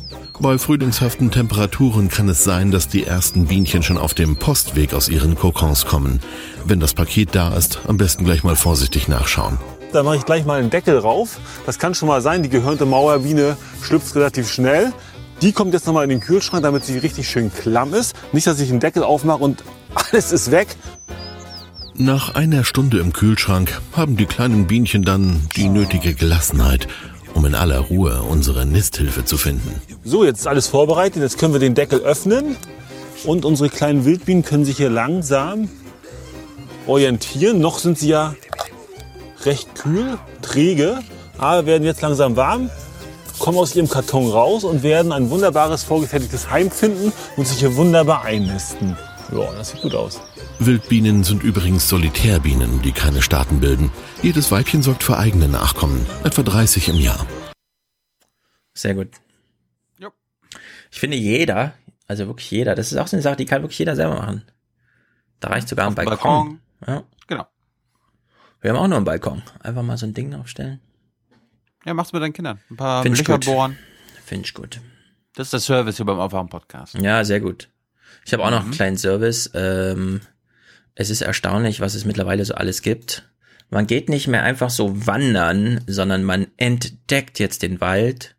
Hier in Frankfurt gibt's so eine kleine Halbinsel auf dem Main. Das ist natürlich nicht eine Halbinsel, sondern ein Luft- und Lichtbad. Also man, Ja, aber- man entdeckt jetzt neu. Aber, ja, aber du bist ja, du bist ja ein Ossi, du machst das ja FKK, ne? Du gehst Waldbaden nackig. Ja, sicher. Oder?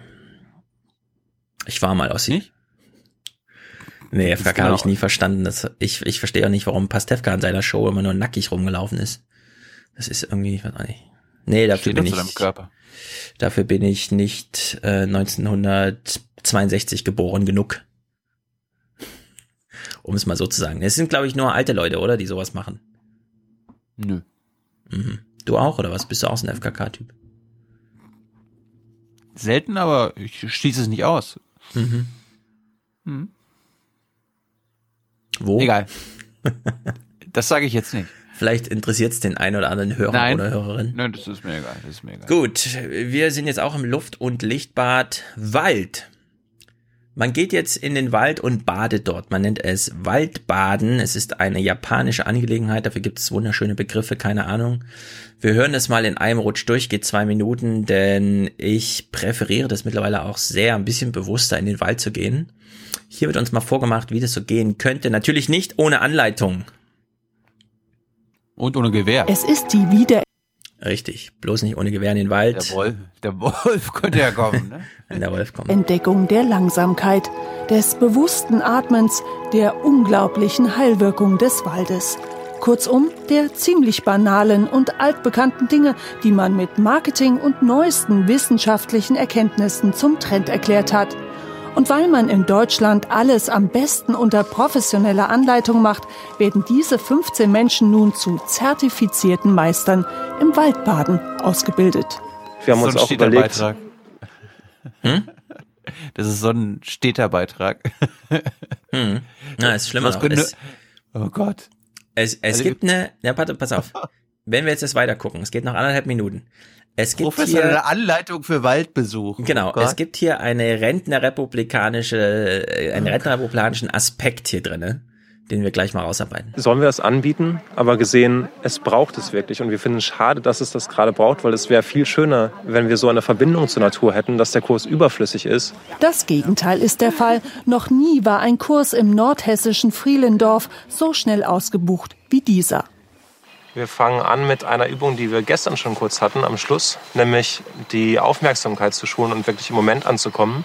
Von der Heilpädagogin über Marketingleute bis zur Erzieherin. Aus ganz Deutschland sind sie angereist, um zu lernen, wie sie sich und ihre gestressten Mitmenschen vor dem mentalen Kollaps bewahren können. Alle Sinne trainieren zum Beispiel. Den Wald riechen, fühlen, schmecken. In Japan ist es schon weiter in den USA als hier. Ähm, aber es ist wirklich ein ganz, ganz neues Phänomen, kann man sagen. Und ich Ja. glaube, dass die Sehnsucht nach Natur, die viele Menschen ja in sich tragen, die merken, oh, einfach raus in die Natur, ich weiß mir das gut, dass das jetzt eben einen Namen gefunden hat.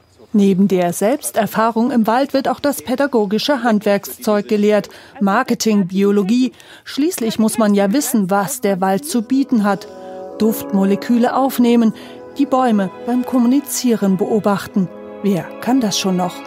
Ein schnöder Waldspaziergang wäre dagegen geradezu leichtfertig. Also tief durchatmen und auf die kleinen Dinge achten.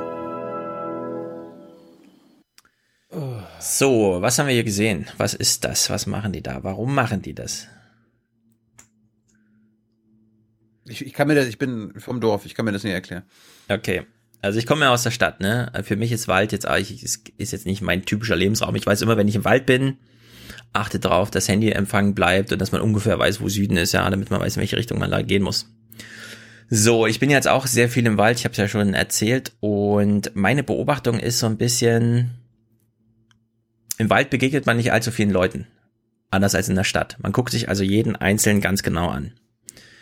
Wenn einem so ein älteres Ehepaar entgegenkommt, denkt man sich so, okay, die gehen halt spazieren, das sind Leute, die wollen gesund leben, keine Ahnung, die sammeln ihre Schritte, jeden Nachmittag zwei Stunden Spaziergang, wie damals schon, als die Philosophen noch ihre Texte dann schrieben und so.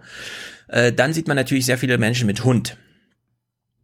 Die rennen also quer über die Wiese, immer dem Hund hinterher und so weiter. Das ist alles ganz normal. Dann gibt's Sportler, Jogger und Fahrradfahrer.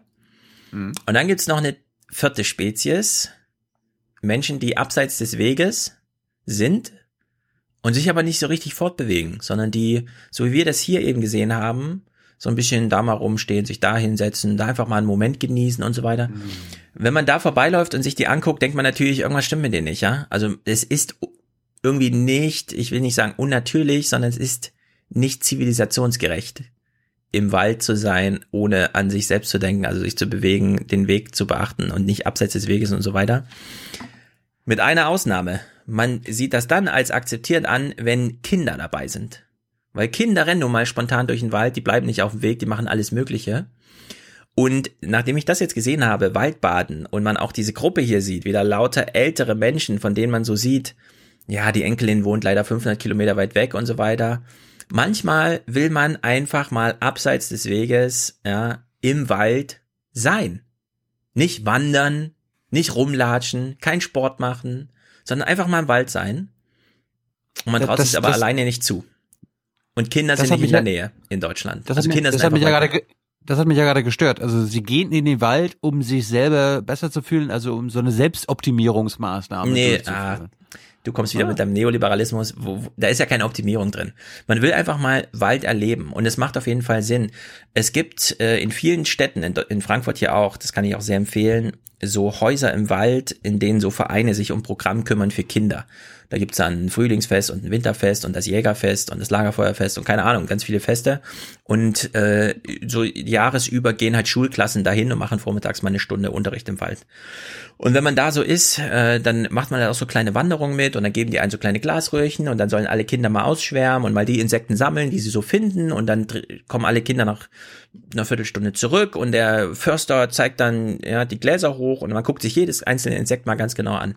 Also wenn man sich kurz Zeit nimmt, dann meine ich ab eine Minute, dann kann man im Wald wirklich sehr viel echte Natur entdecken, wie man sie sonst nirgendwo bekommt, auch nicht, wenn man äh, Richard Attenborough bei YouTube oder bei Netflix zuhört, wie er irgendwas erklärt, ja, wenn das Walross von der Klippe fällt oder so, sondern das ist dann einfach echt, ja. Also man merkt einfach, das ist wirklich echt in dem Moment. Da geht's jetzt nicht um Selbstoptimierung oder sowas, ja. Das, das, das würde man den Joggern unterstellen, die einfach ja, zugestöpselt äh, mit Podcasts und Musik da irgendwie querfeld ein, ohne nach rechts und links zu gucken. Aber einfach, Leute wollen einfach mal so in die Natur gehen und der Wald, der bietet das wirklich an, weil da ist wirklich einiges los in so einem Wald. Und leider fehlen die Kinder, um in den Wald zu gehen. Und deswegen treffen sich jetzt die alten Menschen unter sich und holen sich einen Führer, der ihnen dann ein bisschen was im Wald erklärt. Es wird also nicht von selbst entdeckt, sondern man macht so gemeinsames Entdecken. Aber ich finde das natürlich, das, das ist sehr gut. Das ist ein sehr gutes Zeitverbringen im Vergleich zu vielen anderen Zeitverbringungen, die man in seinem Alltag so drin hat. Völlig gedankenlos. Waldbaden. Trend. Dass er aus Japan kommt, verwundert uns nicht. Da ist ja die Rentnerrepublik auch schon sehr weit. Warum nicht, ja? In Japan kommt der Wald schon zurück. Das wird ja in Deutschland auch bald so sein, dass viele Vorstädte und ostdeutsche Dörfer so veröden, dass man sie vom Wald nicht mehr unterscheiden kann. Mhm. Warum nicht den Wald kennenlernen, bevor er wieder da ist, ja? Also sehr gute Berichterstattung. Dass man das so zum Thema macht, hier finde ich gut. Ja, oder warum? Ich meine, manchmal muss man ja Städter nicht nur quasi in den Wald führen, sondern am besten sogar gleich mal aufs Land. Ja, ey, hier ist es ja irgendwie auch schön. Das nennt man lustigerweise in meiner Heimat Ansommern, was mir noch nie begegnet ist. Mhm. Aber da werden die Städter quasi nach Mecklenburg gelockt und dann irgendwie, äh, ja. ja. An der Mecklenburgischen Seenplatte läuft wieder die Aktion 48 Stunden ansommern. Das heißt mhm. unter anderem, wer Monatskarten für den Verkehrsverbund Berlin-Brandenburg hat, kann sie auch in den Zügen und Bussen an der Seenplatte nutzen. Wir möchten einfach auch ein bisschen das Interesse und das Verständnis wecken, dass es wichtig für uns ist, ähm, dass der Verkehrsverbund Berlin-Brandenburg sich ausweitet. Nach Schätzung lässt jeder Tagesgast um die 35 Euro in der Region. Die Tourismusanbieter erwarten die Gäste aus Berlin und Brandenburg auch morgen noch an den Bahnhöfen in Neustrelitz, Neubrandenburg und Waren mit speziellen Angeboten. Ja, finde ich auf jeden Fall gut. Das ist Win-Win für alle. Ist dir aufgefallen, was da für Leute eigentlich nur hingefahren sind? Na, die Alten, die Zeit haben. Mal raus aus Berlin und rennen. Natürlich nur mit dem öffentlichen Nahverkehr, ist ja sehr gut.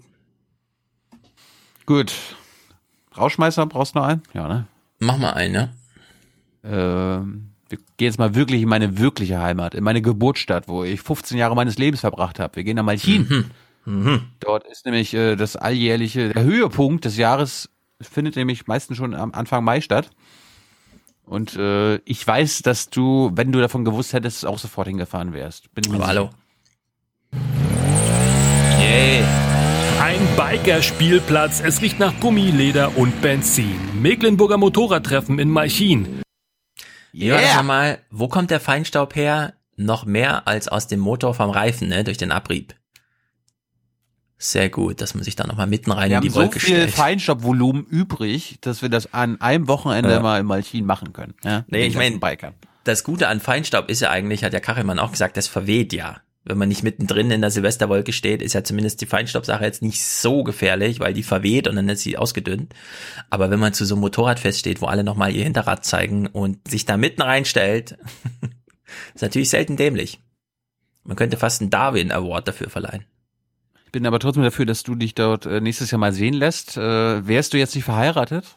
Könntest du dort zum Beispiel auch heiraten? Das ist, mm, äh, ich war gut. da auch äh, ich habe das jedes Jahr miterlebt, äh, ist ja dann auch für den Nordkurier immer das Titelblatt schlechthin, mhm. wenn da quasi Biker auf dem Rathaus heiraten, dann sieht das so aus. Ist für die ganze Familie. Hassis erste Aufgabe am Vormittag. Biker-Hochzeit im Malchiner Rathaus. Der Orga-Chef ganz dicht dran. Jedes Jahr nutzen Paare die Chance, im Rahmen des Biker-Treffens zu heiraten. Diesmal sind es Susi und Uwe. Sie sind extra aus der Uckermark nach Malchin gekommen. Weil wir viele Biker-Freunde haben, schon seit vielen Jahren hier nach Malchin fahren und ich letztes Jahr den Antrag hier gekriegt habe. Deswegen haben wir uns dafür entschieden. Es sind über 17 Hochzeiten gewesen, die wir jetzt hier schon durchgestartet haben. Das ist eine tolle Sache. Und man sieht natürlich wieder auch mal, wie Biker weich werden, wenn sie das Ja-Wort sagen müssen. Also ist schon eine tolle Sache. Ja, weil Biker nämlich so hart sind die ganze Zeit. Das sind ganz ja. besondere Menschen, besonders harte Menschen. Das ist auch ganz wichtig, dass man sich dann nochmal selbst so mit seiner Hart, wie die Merkel in, seiner, in ihrer Weichheit sind sie ganz hart. Ja, ja. ja. Es ist ganz toll. Ja. Hm.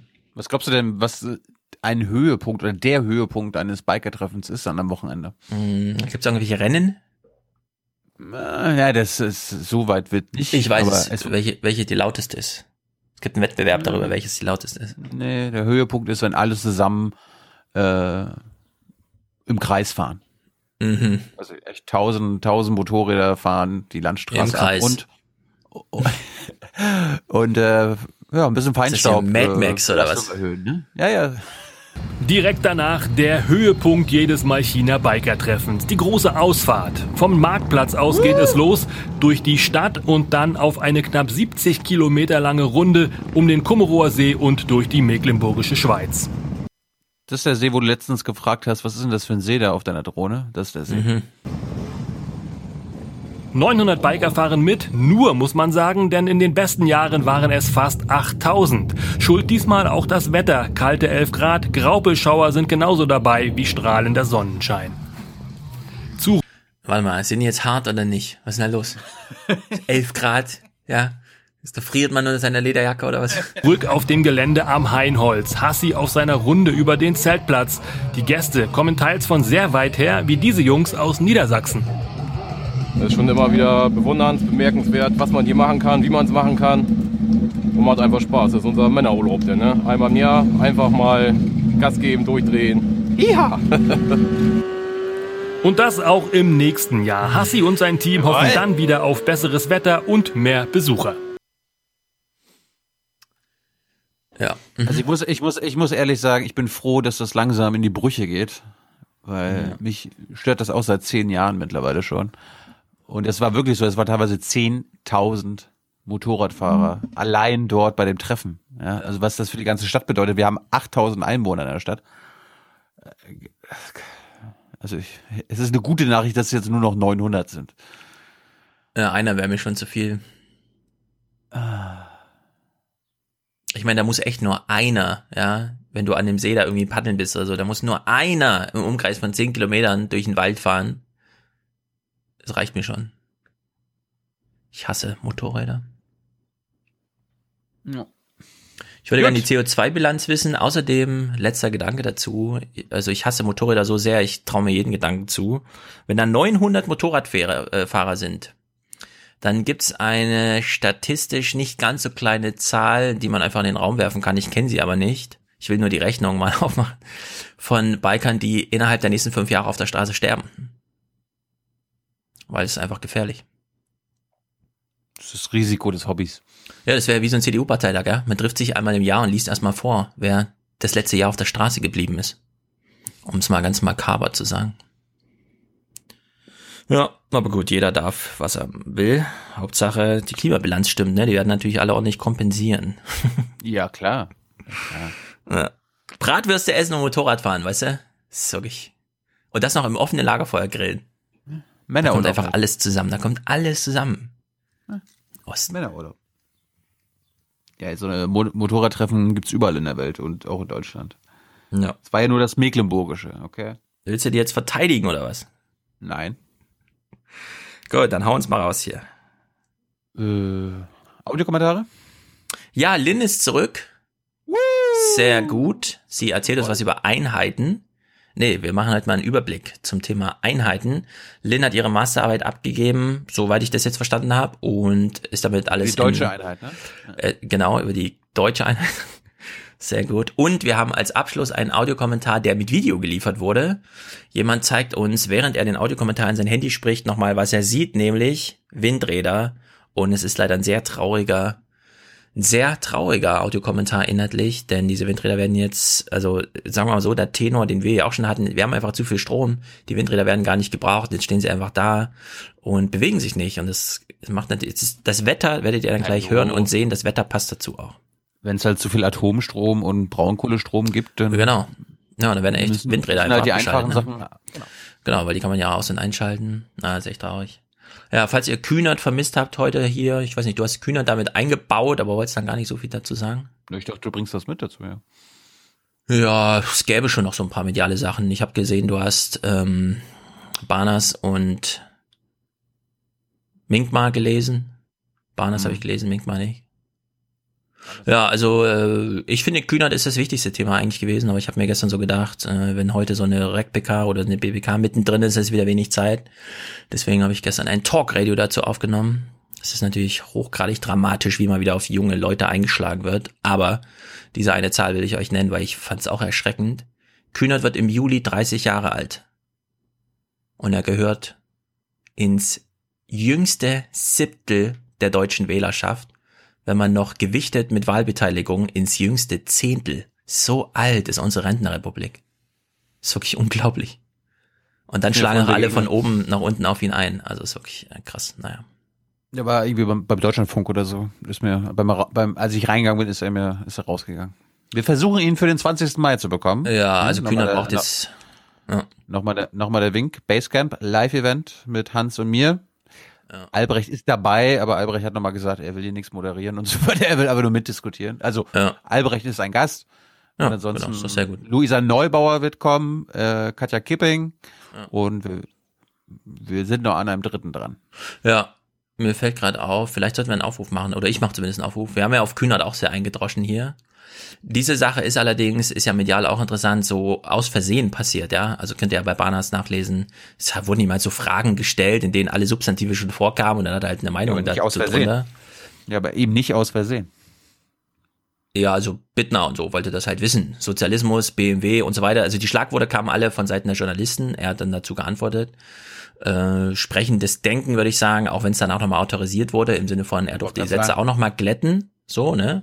Aber es ist erstmal explodiert, ohne dass man jetzt so richtig genau weiß, warum eigentlich. Also es hätte auch einfach nicht passieren können, ja. Vielleicht kann man tatsächlich auf, nur aufgrund dieses, dieser Sache jetzt letzte Woche, auch wenn Kühnert natürlich medial total cool tut und so, ist ja auch gut, ihm auf Twitter einfach nochmal so ein bisschen Solidarität bekunden, ne? Einfach mal so einen kleinen Tweet schreiben oder so, keine Ahnung kleine Online-Aktivität, wie auch ich immer. Unterstütze, ich unterstütze dich, aber nicht deine Partei. Ja, so Kopf hoch oder so, keine Ahnung, dass man ihn nochmal, weil er wird wirklich hart angegangen gerade. Und jetzt stehen die Europawahlen an und es wird kein gutes Ergebnis für die CDU geben und es werden Schuldige gesucht und also ich finde, dass diese Dynamik, die sich da so von selbst ergibt, dass dann wirklich alle ihn für vogelfrei erklären und einfach draufhauen. Und Sigmar Gabriel ja, nochmal sagt, also irgendwer muss ja gegen ihn argumentieren und dann haut er auch nochmal besonders drauf, ja. Das, ist ja. wirklich eklig. Aber vielleicht hat es alles was Gutes, ja. Wie gesagt, es wird sich es wurde vor zwei Wochen sich über eine Enteignung aufgeregt, jetzt über Kevin Kühnerts Kollektivierungsfantasien. Es ja. geht in die richtige Richtung. Vielleicht braucht, ich, vielleicht muss die Öffentlichkeit auch. aber ein bisschen sensibilisiert werden. Ja. Und auch die, die anderen. Ja, als Themensetzung fand ich das auch alles nicht verkehrt. Wie gesagt, inhaltlich. Ich verlinke Talk Radio dazu. Ansonsten war es wirklich eine spontane Sache, würde ich sagen. Mal gucken, was materiell, substanziell, politisch fordernd jetzt so nachgeliefert wird und von wem. Wahrscheinlich Aha. nichts und so, aber na, wer weiß. Gut, gut. Wir brauchen für Folge 378 noch Unterstützung. Produzenten, Produzentinnen und Präsentator oder Präsentatorinnen. Ein Intro, Intro für 378 wäre auch toll. Und ansonsten eine schöne Woche. Wie gesagt, 20. Mai kommt da alle hin. Und das war's. Herzlichen Dank und Ihnen und Ihren Zuschauerinnen und Zuschauern einen schönen Abend. Herzlichen Dank und äh, Deutschland alles Gute. So viel heute von uns. Ihnen noch einen schönen Abend bei uns im Ersten. Selbstverständlich werden Sie die Tag. Oh. Nee, scheiße. Das musst du nochmal schneiden. Was ist da los? Ich bin auf Pause gekommen. Moment. Herzlichen Dank und Ihnen und Ihren Zuschauerinnen und Zuschauern einen schönen Abend. Herzlichen Dank und äh, Deutschland alles Gute. So viel heute von uns. Ihnen noch einen schönen Abend bei uns im Ersten. Selbstverständlich werden Sie die Tagesschau und die Tagesthemen auf dem Laufenden halten. Machen Sie es gut. Jeder Klimaschutz muss vor allen Dingen auch die wirtschaftliche Situation im Land berücksichtigen, muss sie auch äh, stärken. Das kann nicht sein so. Tschüss zusammen. Tschüss. Wiedersehen. Schönen Abend. Ciao. Vielen Dank. Ich bin die Stimme des Mikroprozessors des Modells 2000 von Knight Industries, KITT für den einfachen Sprachgebrauch. Oder KIT, falls Sie das vollziehen. Meine Damen und Herren, die Unregelmäßigkeiten bei Dieselmotoren unseres Konzerns widersprechen allem, für was Volkswagen steht. So hatte ich mir das Wiedersehen nicht vorgestellt. Auch ich habe zum jetzigen Zeitpunkt Bitte vertrauen Sie mir noch nicht die Antworten auf alle Fragen. Bitte vertrauen Sie mir. Dazu kommt in diesen Stunden alles auf den Tisch. Bitte vertrauen Sie mir. So schnell, gründlich, transparent wie möglich. Wie Sie wünschen. Sagen Sie nichts. Wir wollen hierzu das Bundesemissionsschutzgesetz, also die entsprechenden Gesetze ändern. Nicht ein Wort. Das heißt, bei BMW 6000 Euro, bei VW 4.000 bis 8.000 Euro, im Durchschnitt 5.000 Euro. Bei Daimler 5.000 Euro. Ja, und das ist die Verantwortung der Autohersteller. Es gibt keinen Grund für erhöhte Lautstärke. Viele Millionen Menschen auf der ganzen Welt vertrauen unseren Marken, unseren Autos und unseren Technologien. Bitte vertrauen. Es tut mir unendlich leid, bitte, dass wir dieses Vertrauen enttäuscht haben. Warum können die Menschen nicht mit dem zufrieden sein, was sie haben? Bitte glauben Sie mir, ich verstehe das. Bitte vertrauen Sie mir. Ich gebe Ihnen mein Wort. Bitte vertrauen Sie mir. Sollten wir das wirklich tun? Bitte vertrauen Sie mir. Bitte vertrauen Sie mir. Sollten wir das wirklich tun?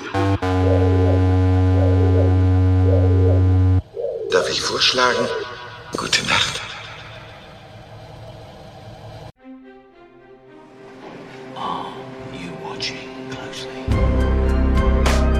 Die aufwachen Hörerkommentare. The stage is yours. Hallo, Aufwachen Podcast. Hier ist wieder Lynn.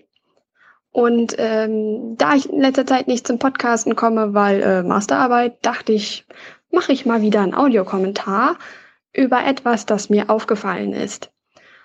Und zwar über Einheiten. Wenn es um Kohlenstoff geht und auch um CO2, die Menge, die so imitiert werden darf oder soll oder nicht soll, dann fällt mir immer auf, dass in, in Medien und so Reportagen immer von Gigatonnen geredet wird. Und wenn ich halt hier so meine Fachbücher gucke, so ich habe hier jetzt äh, äh, organische Ma Materie, also Organic Matter ähm, oder irgendwelche Paper, äh, dann haben die immer die Einheit Petagramm. So, äh, kleiner Spoiler, das ist genau das gleiche. Und ich habe mich gefragt, wieso? Also einmal ist es so, dass man bei diesen ganzen Einheitenrechnerei immer so eine Grundeinheit hat, also Gramm oder Meter oder Liter. Und wenn die Zahlen jetzt sehr groß werden, also irgendwie Millionen, Milliarden, Billionen oder halt ganz klein, Tausendstel, Millionstel, Milliardstel, Billionstel, dann hat man meistens entweder mit sehr vielen Nullen vorm Komma oder sehr vielen Nullen nach dem Komma zu tun. Und das ist super unhandlich und anstrengend zu schreiben. Deswegen benutzt man diese Präfixe. So, also zum Beispiel Kilo ist so eins. Und statt zu sagen, man hat 1000 Meter, sagt man halt, man hat ein Kilometer. Oder 1000 Gramm sind halt ein Kilogramm. Und das kann man halt noch weiterführen. So, also Mega kennt man ja so von den Datengrößen, Megabyte, Gigabyte, Terabyte. So, es wird immer größer. Und ähm, das Dezimalpräfix sind dann halt diese Hochzahlen, also 10 hoch 2, 10 hoch 3, 6, 9 oder bei den kleineren Zahlen halt 10 hoch minus 2, minus 3, minus 6 und so weiter. Und das macht die Sache alles so ein bisschen handlich. Und dann kann man halt schön, in einer schönen Form, eine relativ große Zahl einfach ausdrücken. So, weil diese 10 Hochzahlen zu benutzen, ist halt auch irgendwie zu sagen, ich habe irgendwie äh, 3 mal 10 hoch 6 Gramm, ist halt irgendwie auch kompliziert. Deswegen sagt man halt, man hat in unserem Fall eine Tonne. Das kommt dann noch dazu. Also man sagt dann auch nicht Megagramm, was eigentlich 10 hoch 6 ist, wie man Megabyte sagt. Äh, das sind halt eine Million Byte. Äh, sondern dass man sagt Tonne. Das kommt dann noch dazu. Und Petagramm ist halt irgendwie schöner. So, Peta ist 10 hoch 15. Also das ist eine Billiarde. Eine Billiarde Gramm. Und das ist halt irgendwie halt, wie soll ich sagen, wissenschaftlich elegant. Während Gigatonnen, also Giga sind halt 10 hoch 9 plus Tonne 10 hoch 6. So, und das ist dann halt irgendwie ein bisschen unschön. Das ist so, wie wenn man in den Laden geht und sagt, ich hätte gern einmal sechs und dann nochmal neun Äpfel. So, das ist irgendwie komisch. Warum sagt man nicht, man will 15 Äpfel haben? Und meine Theorie ist jetzt, dass Gigatonnen gerne verwendet wird, weil damit können die meisten Menschen etwas anfangen. Peta ist nun mal eine Einheit, die man, glaube ich, so im Alltag nicht verwendet. Das heißt, wenn man sagt Petagramm, dann halt so, äh, Peta, keine Ahnung, und Gramm. Okay, Gramm benutze ich für was Kleines, also irgendwie 100 Gramm Butter zu backen oder so. Ähm, das heißt, man kriegt nicht so gut ein Gefühl für diese Einheit. Während bei Gigaton, so Giga weiß man, ja, Gigabyte, das ist schon ein ordentlicher Haufen Daten. Also Giga ist richtig viel und Tonnen, ne, so ein Elefant wiegt irgendwie sieben Tonnen, okay, das ist was Großes, was echt Schweres, also wir haben richtig viel und verdammt viel und das ist dann zusammen wahrscheinlich scheiße viel. So, und dadurch kann man dann Menschen vermitteln, dass, wenn man von irgendwie 30 Gigatonnen CO2 spricht, dass das halt richtig viel ist.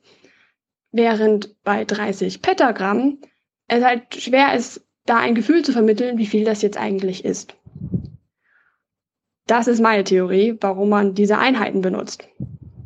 Und kann das nur mal empfehlen, sich mal ein bisschen mit Einheitenrechnen zu beschäftigen. Denn so ein Gefühl für Zahlen zu haben, kann ich nur empfehlen, ist auch sehr spannend. Allerdings erfordert es auch ein bisschen Übung. So, ich muss neulich mal wieder Mikroliter in Milliliter umrechnen, da war ich auch einen Moment am Nachdenken. Das braucht Übung. Aber es macht auch sehr viel Spaß. Und man kann auch sehr schön auf Partys angeben, zu fragen, wie viel Hexagramm sind denn ein Zetagramm? Das war's. Tschüss. Hallo, hier ist nochmal Lynn. Ich wollte einen Nachtrag machen, weil ich habe mir das angehört und irgendwie hörte sich das so oberlehrerhaft an. So Kinderlernteinheiten ist wichtig. Was ich damit eigentlich nur zum Ausdruck bringen wollte, war, dass wenn man so ein bisschen Gefühl dafür hat, wo man sich in den Einheiten befindet, man sich auch so im Universum ein bisschen besser verorten kann.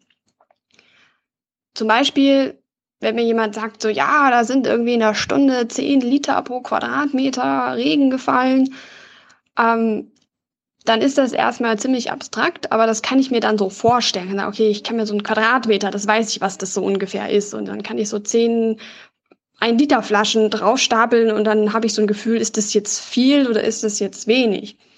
Und wenn man so in den Einheiten so ein bisschen Gefühl hat, wo man sich da befindet und was jetzt viel und was jetzt wenig ist, dann kann man auch besser damit umgehen, wenn einem gerade in irgendwelchen Interviews oder irgendwelchen Sachen, die man liest, in Artikeln, plötzlich einem so Zahlen um die Ohren geworfen werden und dann einfach ein Gefühl dafür, okay, ist das jetzt, ist das jetzt viel, ist das jetzt eine, eine problematische Zahl oder nicht? Und hat da ein bisschen, äh, ja, Medienkompetenz. Ich mag das Wort nicht so. Äh, und das heißt nicht unbedingt, dass man sich jetzt super damit auskennen muss. Also zum Beispiel, wenn jetzt da jemand sagt, so, ja, wir haben hier irgendwie elektromagnetische Strahlung mit 380 Nanometern gemessen, dann weiß der Vollprofi, ja, das ist UV-Strahlung. So, der Laie weiß dann vielleicht zumindest, okay, es ist Licht, so, ob jetzt im noch sichtbaren oder nicht, oder wie, weiß man da nicht vielleicht unbedingt, aber es ist irgendwie Licht. Das ist ja schon mal was, mit dem man anfangen kann. Ähm, was mir auch noch eingefallen ist zu den ganzen äh, Kohlenstoff, Petagramm, Gigaton-Geschichte ist, dass manchmal von Kohlenstoff Gigaton äh, geredet wird und manchmal von CO2 Gigaton. Was ja ein Unterschied ist, weil beim CO2 hängen noch die zwei Sauerstoff dran ähm, die halt ja auch noch ein Gewicht haben. Also jedes Atom hat ja ein molekulares Gewicht, was scheiße wenig ist, aber es ist ein Gewicht. Und das ist ein Unterschied.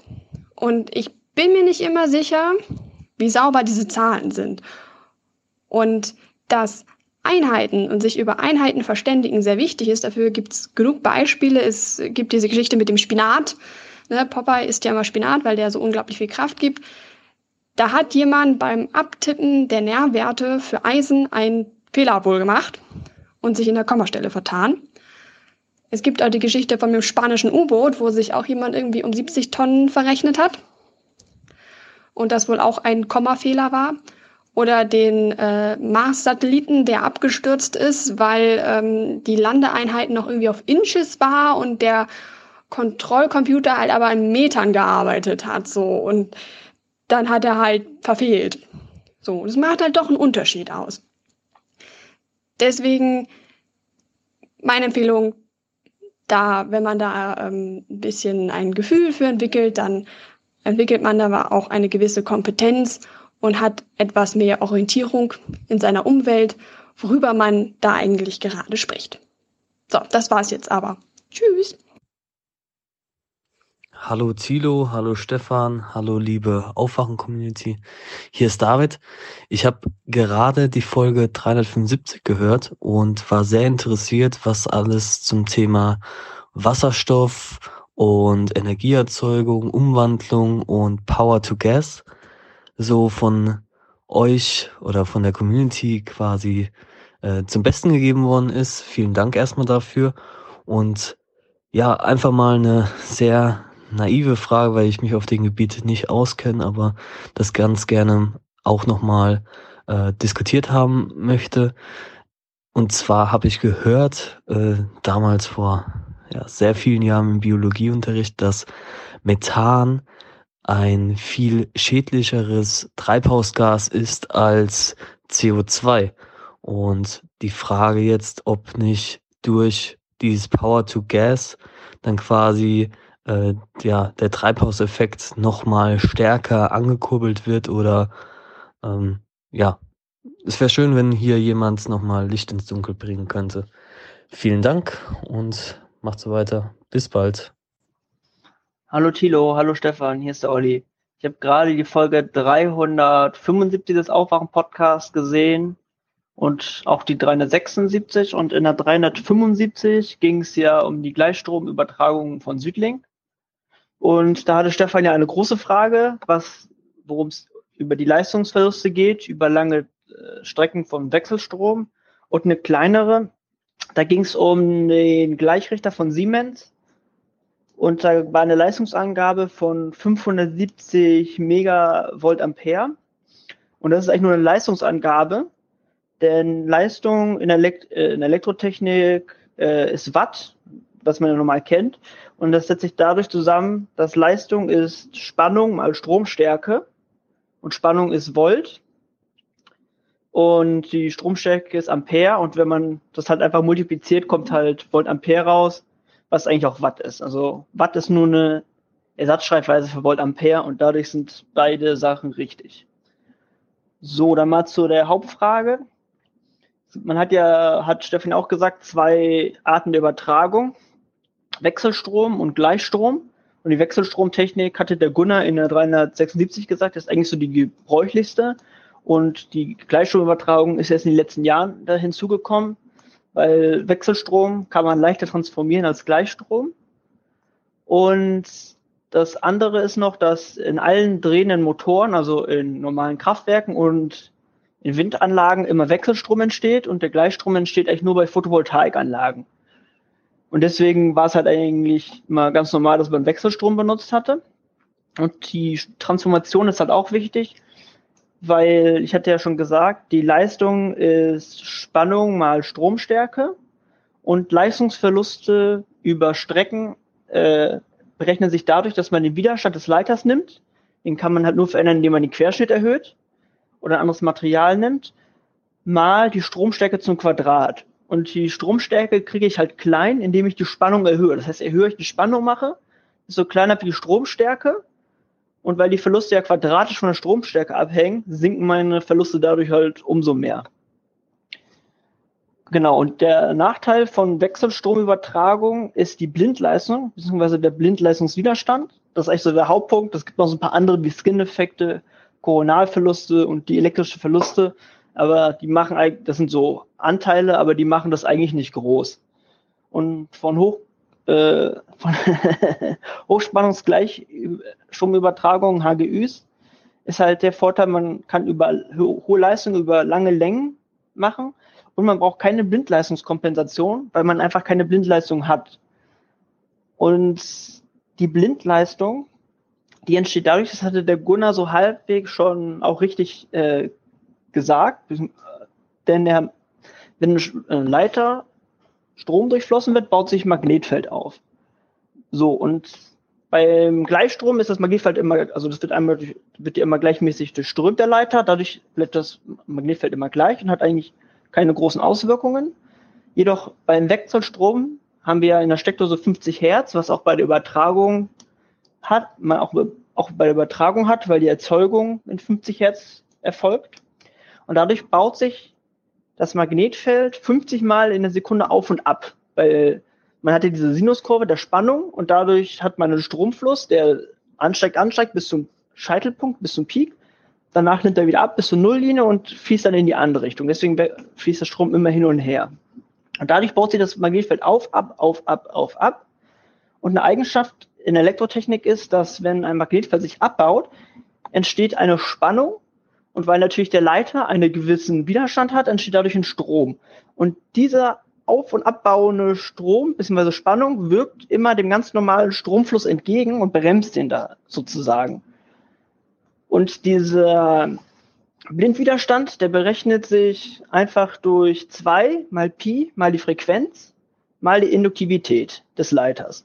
Und zwei und Pi sind ja feste Konstanten und die Frequenz eigentlich auch, weil wir uns immer in 50 Hertz betreiben. Und diese Induktivität des Leiters, die steigt linear mit der Länge. Das heißt, wenn mein Leiter 100 Kilometer lang ist, habe ich, sage ich nur als Beispiel, 0,1 Henry. Und wenn dann der Leiter 700 Kilometer lang ist oder 1000 Kilometer lang ist, habe ich halt eine siebenfach so hohe Induktion oder eine zehnfach so hohe Induktion. Und weil die anderen Größen gleich sind, steigt natürlich mein Widerstand immer dadurch an. Und dieser Blindwiderstand sorgt eigentlich dafür, dass halt ab gewissen Längen die Übertragung immer verlustreicher wird und sich dann irgendwann nicht mehr lohnt. Und das ist eigentlich der Grund, warum man dann ab gewissen Längen auf äh, Gleichspann Gleichspannung, also Gleichstromleitungen setzen muss, da diese Verluste der Blindleistung, des Blindwiderstands da einfach gar nicht vorkommen. Genau. Ich hoffe, das äh, hat geholfen. Und falls da noch Fragen sind, äh, kann ich ja versuchen, das noch mal ein bisschen ausführlicher zu erklären. Auf jeden Fall macht weiter mit der Show, macht immer Spaß. Tschüss. Hallo Stefan, hallo lieber Thilo, hier ist Mr. P. In Folge 375 wollte Stefan wissen, was MVA ist, weil er die Leistung äh, von einem Transformator gehört hat. MVA ist die Angabe der Scheinleistung. Das ist das, worauf der Transformator ausgelegt ist und bedeutet Megavolt Ampere, also Spannung mal Strom und weil es so groß ist, Mega. Ich habe mir gerade die letzten zwei Folgen und die Audiokommentare angehört, also die Audiokommentare von Folge 376 und wollte das Gesagte zum Thema äh, Stromleitung mal ein bisschen zusammenfassen. Also Grundlagen Elektrotechnik in, wenn ich es hinkriege, fünf Minuten. Los geht's. Es gibt Gleichstrom und es gibt Wechselstrom und es gibt Drehstrom. Das will ich jetzt erstmal kurz erklären, damit alle noch mitkommen. Gleichstrom heißt, der Strom fließt in eine Richtung. Das ist das, was aus, aus der Batterie kommt, das, was man in ähm, kleinen Geräten hat, was aus der Autobatterie kommt. Es gibt eine Spannung und der Strom, die Elektronen fließen in eine Richtung. Alles einfach, alles schön. Es gibt dort Widerstände, die bremsen den Strom sozusagen ab und verhindern, dass mehr Strom durch die Leitung geht. Spulen und Kondensatoren haben keinen Einfluss. Die sind einfach da und werden ignoriert. Es gibt es Wechselstrom, das ist das, was aus der normalen Haushaltssteckdose kommt. Bei uns 220, 230 Volt, 50 Hertz. Da möchte ich das Bild mal bemühen und es Schunkelstrom nennen. Ähm, beim Gleichstrom flitzen die Elektronen durch die Leitung und zwar von der Quelle durch die Leitung, durch den Verbraucher, durch das andere Kabel der Leitung wieder zurück in die Quelle. Bei Wechselstrom tun sie das nicht. Die Elektronen sind, wenn keine Spannung anliegt, haben sie einen festen Ort, dort liegen sie, dann schaltet jemand seinen Verbraucher ein, die Spannung steigt und die Elektronen setzen sich in Bewegung. Die laufen dann aber nicht immer weiter und immer weiter, sondern die laufen genau eine Fünfzigstel Sekunde in, in die eine Richtung und dann wieder in die andere, da sich die Spannung dreht. Das heißt, wenn man sich das jetzt ein bisschen bildlich vorstellen will, dann schunkeln die Elektronen einfach so nach links und rechts. Natürlich mit Lichtgeschwindigkeit, das heißt, das sind schon ein paar Meter, die die zurücklegen, aber keine hunderte von Kilometern. Ähm, da ist das Problem, dass Strom und Spannung einen Sinusverlauf haben und der ist quasi unabhängig voneinander. Das heißt, normalerweise, so eine Sinuskurve kann sich jeder vorstellen. Das müssen wir uns nicht nur eine vorstellen, sondern zwei. Eine für die Spannung, eine für den Strom. Sind die beiden in der gleichen Lage? Übertragen wir nur Wirkleistung? Alles ist gut, so hätten wir das gerne eigentlich immer. Wenn jetzt Induktivitäten und Kapazitäten, also Spulen und Kondensatoren irgendwo im Weg stehen, dann verzerren sie diese Phasenlage. Das heißt, der Strom eilt entweder der Spannung hinterher oder eilt ihr voraus. Das heißt, man würde bildlich die Sinusspannung des Stromes hin und her verschieben, was dann dazu führt, dass die äh, Wirkleistung nicht mehr so gro groß ist, wie sie sein könnte, sondern es entsteht Blindleistung. Die Scheinleistung dieses MVA bleibt aber gleich. Die Scheinleistung ist die Summe aus Wirkleistung und Blindleistung. Es ist es so, äh, bei uns zu Hause als Privatmann bezahlt man eigentlich nur Wirkleistung. Das heißt, da ist es einem egal, ob der Strom und Spannung in Phase ist. Die Industrie bezahlt aber nach Scheinleistung und muss entsprechend gucken, dass sie möglichst wenig Blindleistung abnimmt, weil mit der kann man nichts machen, die ist wirklich blind. Das ist, die Elektronen äh, geben dann einfach Energie in die Umgebung ab, ohne dass man damit was machen kann. Denn das Einzige, womit man was machen kann, ist Wirkleistung. Das heißt, man will möglichst 100% Wirkleistung und 0% Blindleistung. Deshalb muss die Industrie da entsprechend Phasenschieber installieren, damit die äh, den Strom wieder in die richtige Phase schieben können. Wegen Signal eine kurze Pause. Hallo Tilo, hallo Stefan. Zum Robert hier zum Aufwachen Podcast äh, 375 und zur Stromthematik. Ganz großes Thema, was ihr da anspricht, ähm, weil, wie Stefan schon sagt, Stromnetz ist unglaublich kompliziert und äh, das Ganze auszutarieren, so dass uns bei uns nicht ständig das Licht ausgeht. Also wir haben ein das beste Stromnetz der Welt. Das kann man einfach so sagen. Wir können wirklich äh, empfindliche Maschinen an unser Stromnetz hängen, ohne uns selber dann noch irgendwelche Puffer hinzustellen, so dass die nicht alle naslang kaputt gehen, weil irgendeine Spannungsspitze durchs Netz jagt.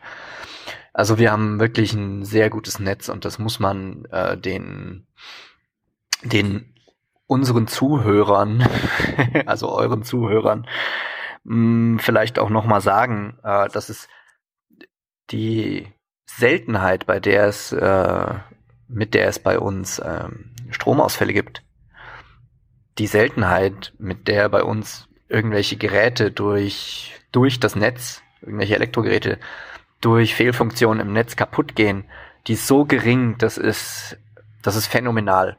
Also das ist eine Ingenieursleistung. Da müssen wir gar nicht so mit unserem, äh, mit unseren Dieselmotoren angeben, sondern da geht's halt echt, das ist, das ist richtig krass. So, und jetzt geht's halt drum, ähm, den Strom irgendwie von A nach B zu transportieren. Und da habe ich mich jetzt gefragt, wir bauen Transformatoren für die Chinesen, ähm, damit die irgendwie über paar tausend Kilometer, 3000 hast, habt ihr gemeint, oder 4000, ist ja auch egal, ähm, den Strom von A nach B schießen können. Das heißt, wenn man sich das überlegt, ähm, es ging vor ein paar Jahren so im, im Rahmen der Diskussion um Solarenergie, Solarthermie und so weiter und so weiter, also die, die diese ganzen fürchterlichen erneuerbaren Energien, ging es ja drum, wo sind eigentlich die Flächen, auf der, denen man die Anlagen, die wir bauen, am effizientesten nutzen kann oder wo sogar noch ganz andere Arten von Energiegewinnungsanlagen möglich sind. Und das ist nun mal von uns aus gesehen, der naheste Bereich wäre Nordafrika. Und das ist halt nun mal so von der Distanz her genau das, was diese Transformatoren da jetzt äh, leisten könnten. Aber wieso macht man es nicht? Es ist natürlich politisch. Also Nordafrika ist leider politisch instabil, so. Aber gleichzeitig würde man sich eben auch von politisch instabilen Regionen abhängig machen mit der Energiegewinnung. Deswegen bauen wir lieber innerhalb unserer eigenen Einflusssphäre, ähm, also der Nordsee, der Ostsee, die Wind, äh, Windparks, die auch wieder, ja, diverse Dinge nach sich ziehen. Und um dann innerhalb der EU am besten noch nicht mal über eine Landesgrenze hinweg, weil dann wird es ja noch mal komplizierter, den Strom durch die Gegend zu transportieren, was, was total dämlich ist. Wenn man es internationaler, globaler aufziehen würde, dann müsste man auch nicht so sehr drüber nachdenken, ob man jetzt auf jedes Dach eine Solaranlage baut. Und zum Thema Energiesparen, also äh, zum Thema Energiesparen, was Thilo gemeint hat, Entschuldigung, Thilo, da bist du ein bisschen naiv. ähm, einfach deswegen muss ich dir das so sagen, weil das Handwerk oder die äh, verarbeitende Industrie hat nicht die Möglichkeit, in dem Sinne Energie zu sparen, wie du es jetzt meinst. Ähm, Energiesparen heißt für den Otto Normalverbraucher, das Licht auszumachen, wenn man aus dem Raum rausgeht. Äh, Energiesparen heißt bei mir, weil ich habe nun mal einen Betrieb, der so in dem, ja, der auch mit äh, mit, mit sehr viel, sehr hohem Stromverbrauch arbeitet. Ähm, Energiesparen heißt bei mir, mache ich mir eine Solaranlage aufs Dach, kaufe ich Nachtstrom ein, überlege ich, dass ich meinen Nachtstrom irgendwie speichern kann, um tagsüber dann äh, stärker zu verbrauchen. Wenn man Metall gießt zum Beispiel, also was ich zum was ich eben mache, ja, wenn man Metall gießt, da hast du halt nicht die Wahl, das das Metall äh, energiesparend zu schmelzen. Du brauchst eine Menge Strom und das muss da rein. Du hast Öfen, die müssen 15 bis 20 Stunden durchlaufen und verbrauchen irgendwie 20 Kilowatt, 30 Kilowatt und so weiter. Also du, so eine, so, so eine kleine Werkstatthalle für einen Metallverarbeiter, ähm, die schließt du halt, ja, mi minimal irgendwie äh, einer 100 Ampere Sicherung äh, an, ja. Wenn du überlegst, auf so einer normalen Sicherung bei dir zu Hause laufen, die sind, das sind meistens 16 Ampere Sicherungen auf 220 Volt und äh, ja, so 100 Ampere auf 400 Volt. Kannst, könnt ihr euch ausrechnen, da, da geht eine Menge Strom durch und die einzige Möglichkeit, den zu sparen, ist einfach, es nicht zu machen. Und das ist halt keine Option. Also es wird halt gemacht, klar. Und ich habe jetzt Ökostrom und dieser Ökostrom sorgt halt dafür, dass ich für meinen Strom, der mein, mein, fast mein, abgesehen vom verarbeiteten Material, das ist mein größter Fixkostenbetrag. Und der ist bei mir jetzt um 25 Prozent höher als bei der Konkurrenz. Ich wünsche mir eine CO2-Steuer, einfach deswegen, weil es dann teurer wird, den nicht-Ökostrom zu kaufen. Und damit wäre über diesen Umweg der Incense, also der, der, der Anreiz äh, da, für alle, die sowas machen, eben entweder einen Strom selbst zu erzeugen, den Ökostrom selbst zu erzeugen, mehr PV-Anlagen, mehr Windräder und so weiter. Also es gibt ja auch, ähm, also es gibt ja auch Landwirte und so weiter, die, die wirklich ihren eigenen Strom nicht nur aus Biogas erzeugen, sondern auch mit einer eigenen, ähm, mit einem eigenen Windrad. Also es gibt so Kleinwindräder und so. Also es ist schon alles nicht gar so, ja, man könnte es fast als so eine kleine Graswurzelbewegung der kleinen Betriebe ähm, sehen, weil für mich würde es sich total lohnen, eine PV-Anlage auf dem Dach zu haben. Ich habe viel Dach, was auch gut ausgerichtet wäre, um meinen Strom selber zu erzeugen. Den müsste ich dann eben speichern und dafür muss ich mir eine mega fette Batterie hinstellen. Ähm, einspeisen kann ich nicht, weil dann muss ich irgendwie äh, mehr Einspeisevergütung zahlen, als mich der Strom aus dem Netz kostet, was völlig paradox ist. Also es ist alles, es ist nicht ganz so trivial, wie Thilo sich das jetzt gerade vielleicht vorgestellt hat, äh, mit Strom umzugehen. Gerade auch in einem Gewerb unter einem gewerblichen Aspekt, ja. Das ist also so leicht, wie es mir fällt, im privaten Strom zu sparen, so schwierig ist es, in meinem Gewerbe äh, Strom einzusparen. Das ist keine leichte Angelegenheit. Genau. Äh, ja, jetzt, Entschuldigung, jetzt bin ich echt weit drüber. Ich habe diesen Kommentar jetzt schon mehrfach eingesprochen, aber ich komme einfach nicht auf sehr viel weniger Zeit. Naja, ciao, weiter so. Hallo, der Tobi hier, äh, Audiokommentar mit Videobeilage. Ähm, Ich gucke gerade die 375 zum Thema Südlink und unsere wunderschönen acht Windräder, die wir hier haben, zwei sind schon 15 Jahre alt, die hinteren beiden. Und die vier hier vorne, die sind nagelneu, riesengroß, kann man auf dem Bild nicht erkennen, auf diesem Bild. Werden abgeschaltet zum Wochenende. Die beiden linken großen, also der ganz linke ist aus, der mittlere ist aus. Der hintere rechte alte ist aus und äh, ja, der hintere mittlere. Ihr seht selber oder du siehst selber, Stefan, wie auch immer das abhört. Es ist einfach blöde. Wir haben echt viel Energie und hier werden immer zum Wochenende die Windräder abgestellt. Man kann das daran erkennen, dass die Vögel einfach so in den Wind gehalten werden, dass sie keinen Auftrieb oder keinen Antrieb mehr erzeugen.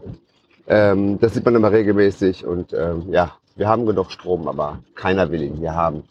Wenn es nicht so ein Scheißwetter ist, fahre ich mal drunter auf die Regen und die Windräder und zähle mal die toten Vögel. Spoiler Alert, ich habe noch keine gesehen.